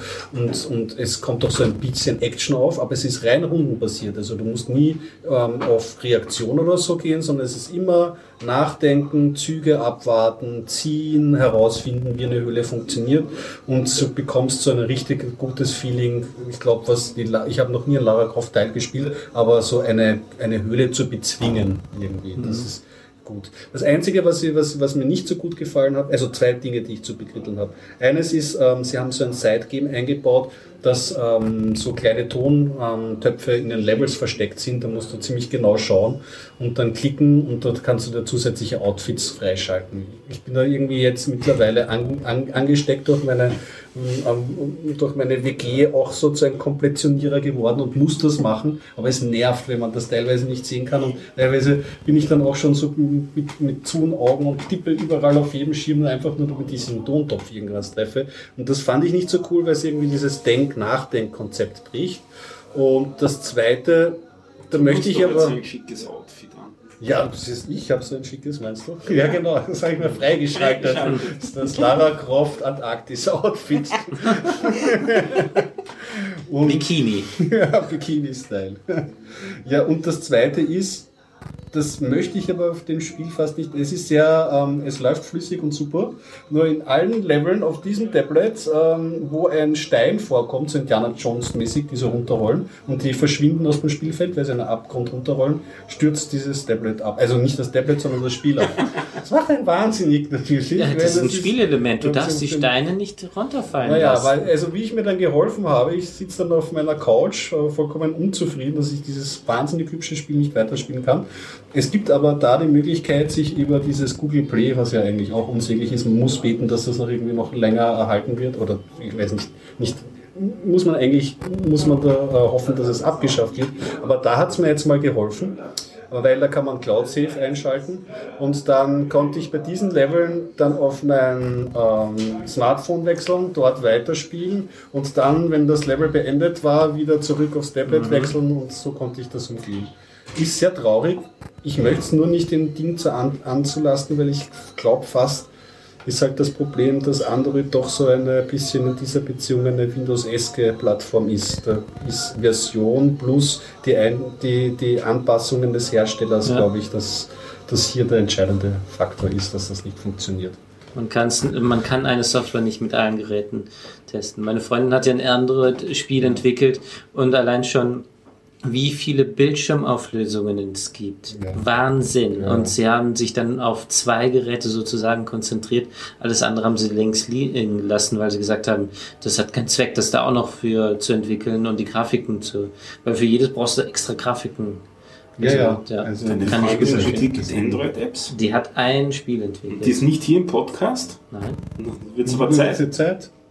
Ja, haben wir auch schon gesagt. Ja, dann. Also Ja. in der Zeit entwickelt sie ein 3D-Spiel. Hm? Alles für die Uni. Ja, bitte schau vorbei. Ja, ich muss ihr das sagen, dass sie das sich anhören muss. Ja, die vierte Stunde musst du ja eh verschaunoten und dann musst du halt sie daneben setzen. Genau. Und dann, Na, Hallo Freundin von. Dennis, komm bitte vorbei. Ja, Das geht leider uns, nicht, weil uns über ähm, andere sie möchte nicht gestört werden, deswegen trage ich Kopfhörer. Hm. Damit sie in Ruhe die Sachen programmieren kann. Ich glaube, das ist wieder so ein tiefgehendes Missverständnis. Sie will nicht von dir gestört werden, nicht vom Podcast. Ach so, und doch, das ist ja im Prinzip dasselbe. Ich Ach so, ja, du Podcast. redest den Das Podcast. ist der Realtime-Podcast. Sie ist dann der sofort- gehende, wandelnde. So. Ja, hätte machen noch wir was. weiter. Machen wir was. Ihr wollt mich nur ärgern. Ich habe meinen lokalen ähm, Markdown-Experten gefragt, wo ich den guten Markdown-Cheat-Sheet bekomme für die Anna. Und der hat mir was Generelleres empfohlen, was ich euch hier mit allen empfehle. Seht ihr die Fragezeichen ihr- über dem Kopf Ja, ja. von der Anna? Macht nichts. Kennt ihr die Webseite LearnX in Y Minutes? Das ist eine Webseite, die Cheat Sheets für Programmiersprachen sammelt. So zum Anschauen mal, wie sich was äh, so anfühlt, nicht so für die ersten 10 Minuten, ist das nicht unpraktisch. Und Wir haben sicher 50 verschiedene oder 70 verschiedene. Ich halte nichts von Cheaten. Ich bin voll dafür. Du machst Try and Ever dann. Ich halte mir raus. Noch. Ja, genau. Ich Cheat spiele dem, ja, naja. Ja. ich spiel demnächst äh, City. Skylines äh, mit, äh, per Brute Force. City, City Skylines Verbuchers. Klingt nach viel Klickarbeit. Oder SimCity Und- 2000 per Brute Force. Und ich habe jetzt beschlossen, ich will diese, diese Zeitungen, Zeitungswebseiten nicht mehr anschauen. Mir geht das jetzt am Nerv. Trotz Werbe geblockt und so weiter. Ich mag es nicht Mhm. mehr sehen und habe mich wieder daran erinnert, dass ich früher so gerne die äh, RSS-Feeds in Google Reader gelesen habe, den es ja nicht mehr gibt. Jetzt habe ich geschaut nach einem anderen Reader und jetzt momentan lese ich in Feedly. Hm, benutze ich auch, ja. Und peinlich, äh, ganz peinlich ist, ich benutze ihn derzeit auch noch. Also Schön finde ich ihn nicht, aber funktionieren tut er halbwegs. Ja, Ja. also ähm, es beschweren sich viele, dass es, äh, dass äh, Googles, äh, äh, dass Fefes Blog drin mies aussieht. Stimmt ja auch. Ähm, aber das liegt nicht an Fefe, sondern an dem Reader. Und äh, ich will weg davon. Ich will eigentlich, eigentlich selber sowas betreiben. Was ja eigentlich auch nicht schwer wäre. Ja, Ja, aber die meiste Software ist in PHP geschrieben. Wie soll ich die zum Laufen bekommen? Software? Ja, die meisten, äh, also Du willst kein PHP laufen haben zu Hause. genau, richtig. Also Schreibt das selber mein, in den Ruby. Ja, habe ich schon dran gedacht. Ähm, bin nur noch nicht zugekommen. Also im Prinzip für die, die sich jetzt nicht auskennen, ähm, RSS-Feeds, wenn man die liest, ähm, oder äh, das abonniert man. Das passiert so, dass man da in der Software sagt, ja, ich interessiere mich für diesen RSS-Feed. Man geht auf die Seite, Wenn Sie nimmt sich den raus. Podcast abonniert haben, dann kann man sagen, Sie farben gerade Ihre Finger darin. Ja. Äh, und äh, man hat den RSS-Feed dann in seiner Software drin. Man kann sie sich eben auf seinem lo äh, lokalen Gerät, ähm, zum Beispiel im Aggregator vom KDE, äh, ich weiß nicht, wie das ein Windows-Programm dafür heißen könnte, äh, da kann man sich die abonnieren. Aber eigentlich möchte ich das dann doch lieber verteilt haben. Das heißt also, alle meine Geräte sollen wissen, dass ich das schon ge bereits gelesen habe. Und dafür brauche ich dann einen Server. Und gar nicht mehr darstellen, was du schon bereits gelesen hast. Richtig, genau. Und dafür gibt es dann Server-Applikationen. Und Feedly ist sozusagen ein Anbieter, der das anbietet. Nicht, äh, nicht die Software, sondern als Service. Und ähm, das Problem ist nur, die wissen ja sozusagen alles. Die wissen genau, was mich interessiert. Die wissen genau, was ich gelesen habe und was ich abonniert habe. Äh, das möchte ich aber nicht, dass die das wissen. Also würde ich gern selber eine Software betreiben und die meisten ähm, RSS-Reader, ähm, Server-Software ist in PHP leider geschrieben. Davon gibt's, äh, die gibt's wie Sand am Meer.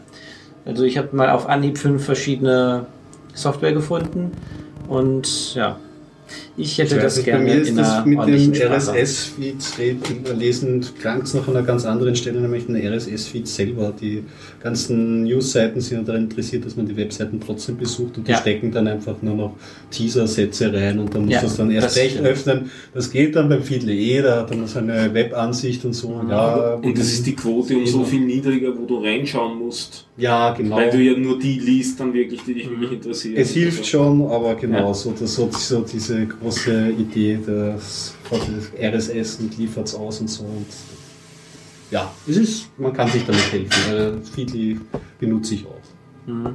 Ja, ich benutze es noch, und, aber das sage ich schon seit fast zwei Jahren. Und suche Ja. derzeit noch nach Alternativen in der richtigen Programmiersprache. Ein Ding am Zutritt, da habe ich mich sehr geärgert. Das ist gar nicht so lange her, ein Jahr oder eineinhalb Jahre, den Dilbert äh, RSS. Da steht jetzt nur noch drinnen, bitte Webseite besuchen, wenn Sie Danke. keine Ja, super. Das ist dann halt Es gibt, gibt es äh, eine eigene Comic-Reader-App dafür. äh, ähm, es, man kann viele Seiten zu einem RSS ähm, wieder umfunkt, äh, also machen. Ähm, da gab es mal was von Yahoo, Yahoo, dieses der Yahoo Pipes. Der hat aber unser Biertaucher krude RSS-Feed für Ungeduldige, der war basierend auf eine Pipe, die der, äh, der Chef, ähm, ja, irgendein ein, ein, Hörer von uns erstellt hat, genau, basierend. Ist auch eingestellt leider. Ja, Yahoo würde ich derzeit auch nicht wirklich zu raten. Das sieht ja danach aus, als würde Yahoo jetzt wirklich ähm, zum Ausverkauf gehen, also sozusagen Sonderschlussverkauf. Jeder darf sich an Yahoo greifen. Ähm, also ich werde demnächst alle meine Konten, die ich bei denen hatte, schließen und die Daten löschen Ja, lassen. wir? Tumblr muss ich, das sind doch die Kronjuwelen dann jetzt, oder? Ja, Tumblr eben das genau. Einzige, was man noch so kennt als Begriff aus einem Yahoo ja. Das Interessante ist, äh, wie kommen die auf solche Zahlen? Äh, Tumblr ist angeblich noch 2 Milliarden wert, Alibaba ist noch so, so viel wert. Ist, okay, ist nur ein Teil von Yahoo. Ähm, ein Teil ist auch eigenständig von Alibaba. Ähm, und dieser Teil davon ist so und so viel wert. Und Yahoo selber 0 Dollar. Wie kommt ihr auf 0 Dollar? Soll das wirklich jetzt 0 Dollar wert sein? Haben die keine Gebäude, keine Immobilien? Haben die ja. keine Software? Haben die keine Leute? Haben die Verbindlichkeiten gegenüber Lieferanten? Ich könnte mir das schon vorstellen. Ja, aber das trotzdem zu. ist das nicht 0 Euro, sondern das, das wie kann das sein, dass 100 es wirklich Millionen exakt, miese. wie, wie kommen die auf exakt 0 Euro? Das ist sind alles die so- Wirtschaftsberichterstattung. Ja, Wirtschaft das ist aus der. Luft Und- gegriffen. Ja, ja, das ist ja. Also im Prinzip könnte man dann schon den Wert eines Unternehmens ja anhand der. Buchstaben auf deren Homepage messen. Das ist ja genauso gut. Macht mal eh, das ist ja ein Standardverfahren. So kommt es mir wirklich vor. Auch äh, das, ähm, ah ja, stimmt, ich wollte ja über Minecraft reden. das Mojang 2 Milliarden. Ja, wo wir die Schallmauer durchbrochen haben. Haben wir's? Ah, Ja, ja. Sehr gut. Ja, die, die Schallmauer. Ich werde euch alle zusammenbrüllen anschließen. Das ist die Schallmauer. Ich muss jetzt weg. Ja, ich habe am Wochenende vor Ostern mal wieder Minecraft gespielt. Version 1.9 ist ja inzwischen draußen mit dem Combat Mode. Äh, es ist ganz interessant, weil äh, jetzt kann man ein Schild noch in die andere bisher freie Hand nehmen und mit der kann man sich verteidigen und dieses Schild hält wirklich so viel ab. Das ist wirklich interessant. Also für die, die Minecraft nicht kennen, das ist so ein Open-World-Klötzchen-Lego-Spiel mit RPG-Elementen. Das heißt, man ähm, kann, ja, es gibt Dörfer, mit, äh, mit, da kann man mit den Dorfbewohnern handeln. Ähm, ja, RPG ist ein bisschen weniger drin. Aber man kann halt gegeneinander Sandkasten, oder? Da bauen die Leute so Ja. Sachen wie Computerschaltungen oder sie kann Eben, Redstone. irgendwelche realen Gebäude werden minutiös, detailgetreu Mhm. nachgebaut. Ja, es gibt jede Menge Videos auf Erfolg. YouTube. Besonders Anleitung, wie man einen kompletten Turing-fähigen Rechner in Minecraft baut. Mhm. Sympathischer Programmierer eigentlich gewesen hat, hat aber jetzt mittlerweile an Microsoft verkauft. Das Microsoft Party. Ja, für zwei Milliarden. Ich weiß nicht, wie die auf diesen Wert kommen. Wieder mal. Ja, deswegen bin ich auf, auf, Microsoft, äh, auf Minecraft gekommen. Okay. Ja, und ich finde, ja, Minecraft ist immer noch äh, ziemlich toll und die neuen Funktionen haben echt was hergemacht. okay, also. Ja, 1.9. Wenn, wenn ihr weiter ständig vom Spiel redet, dann muss ich ja auch irgendwann mal wieder. Ja, Ja. ein Spiel anfangen. Wie wär's mit Minecraft? Nein, Minecraft ist gerade so ein. Das ist aber. Das Ja, aber frisst so- es das gibt ja tolle ja so Spiele viel. Zeit. Oder Hardware-Hack. Wir haben zwei, Sch- äh Quatsch, äh, wir haben ähm, fünf Stunden ungefähr gespielt. Ja, es gibt viele gute Zwei Spiele in verschiedensten Sachen. Wenn du mehr auf Geschichte stehst oder so, zum Beispiel Gun Home fand ich äh, nicht, nicht, also ich, ich mir persönlich jetzt nicht, oder Stanley's Parable, wenn man was abgedrehtes Ja, genau. möchte oder so. Oder, äh, The Also es gibt Beginner's so viele Guide. Ich verschiedene. bin sowas von gar nicht mehr auf dem Laufenden. Vielleicht. äh, ja, Aber wie gesagt, das äh, frisst ja dann wieder Zeit. ja. Ja, Muss fallen ja so nicht viele alles in World of ein. Warcraft-Dimensionen sein. Also-. Anfangen würde ich mit The Beginner's Guide. Das ist schon passend vom Namen her. Obwohl, nee, vorher sollte man schon richtige Computerspiele gespielt haben. Also was, weißt du, was, weißt du, was ich ewig schon mal wieder spielen wollte und mal durchspielen wollte, das ist so albern, aber ich hab's, mir stinkt's, dass ich es nicht fertig gespielt habe, war, nein, Monkey Island 3. Ah ja, genau. Das habe ich einfach, da bin ich mittendrin, habe ich dann aufgehört und dann haben wir gedacht, ach, das ist jetzt... Ich habe den. Dreierteil leider durchgecheatet dann am Ende. Echt? Ich ja, hab ja, es mittendrin mal aufgehört. Ich bin, ich ja. bin irgendwann bei irgendwelchen Hühnern geblieben. hängen geblieben und dann war es weg. irgendwie. Dann, dann Ja. Hat sie Elite gespielt? Das neue? Elite Das Dangerous? nah. Er hat, glaube ich, irgendwann mal eine. gesagt, du hast das Vor-Abo da? Diese Vor... Na, das war der Hop. Das war der Mhm. Ja, genau.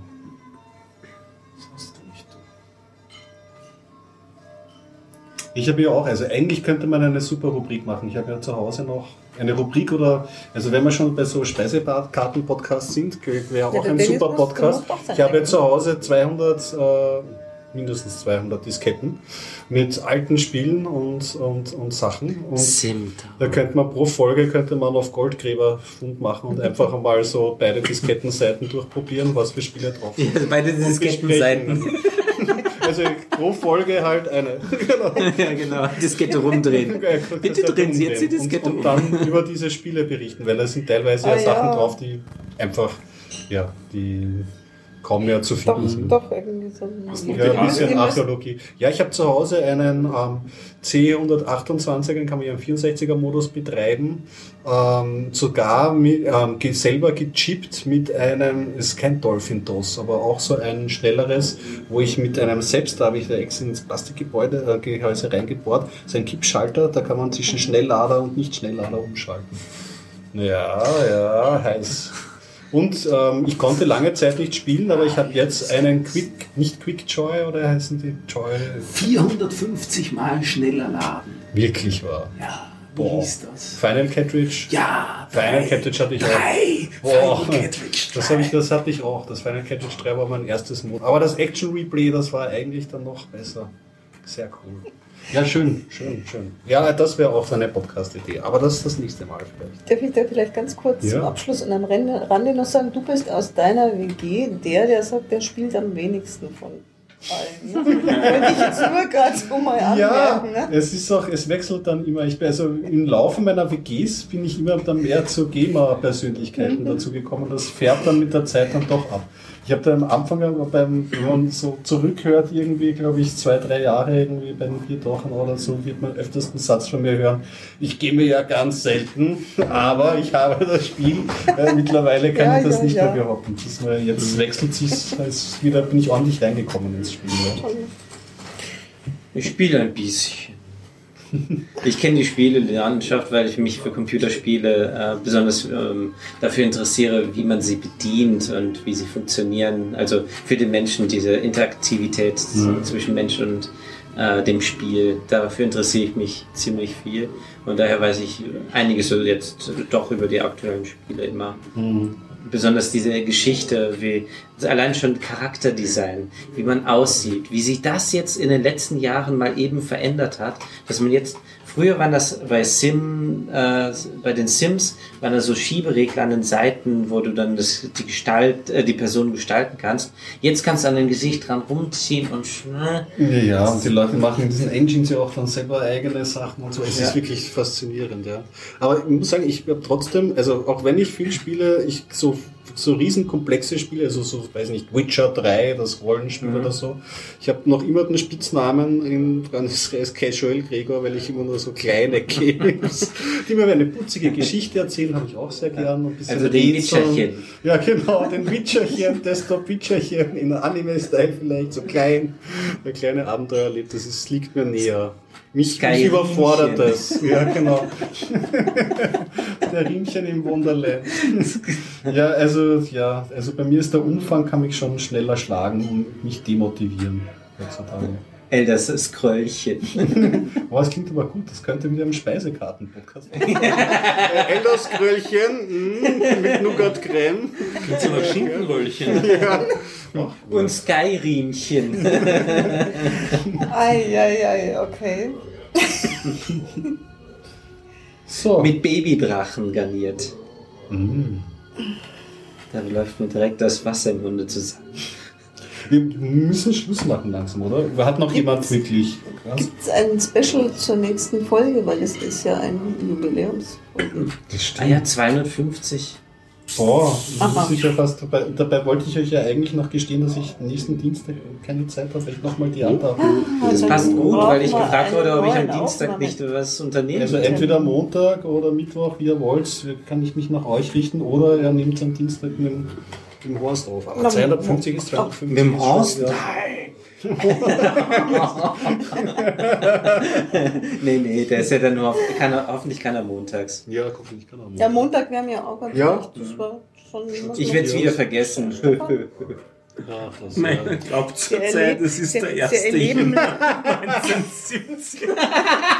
Du lebst, hey, wach endlich auf, du lebst in der Vergangenheit. Sie erleben hier live Terminfindung. 1. Jänner Biertaucher. 2014 ist gar nicht so schlimm. Ich muss nur mehr ein paar Kilometer weiter Es scheint Es sich zu verdichten. Es scheint sich zu verdichten, dass der kommende Biertaucher-Podcast an einem Montag aufgezeichnet Ja. werden wird. Dienstag wäre mir schon lieber. Ja! Nein, nein. Vielleicht sagen wir trotzdem jetzt einfach Äh, äh, mal auf Die Wiederhören. Unschärfe. Ja, aber die werden das einfach ins Titan-Patch reinschreiben. Also wenn ihr unter biertaucher.titanpad.com Das ist das eine. slash 250 schaut. Und das zweite ist, wir werden sicher wieder auch auf Twitter veröffentlichen, Yes. nämlich unter biertaucher.at. Ja, genau. Wir haben ja unseren schnieken Twitter-Account, wo wir. Und auf der Webseite wird es auch stehen. Das ist. Montag und Mittwoch ginge bei mir beides. Dann lassen wir uns vom Horst überraschen. Genau. Hörstchen. Also noch das, Zü- Also Horst, das Zünglein machen an der Waage. Podcast? Okay. Herr Jens. Herr Jens. Herr Jens. Schön war's. Aber lang. Aber lang. Schön war es, die Herren und die Damen. Bis zum nächsten Mal und tschüss. Tschüss. Tschüss. Drei Stunden zwei.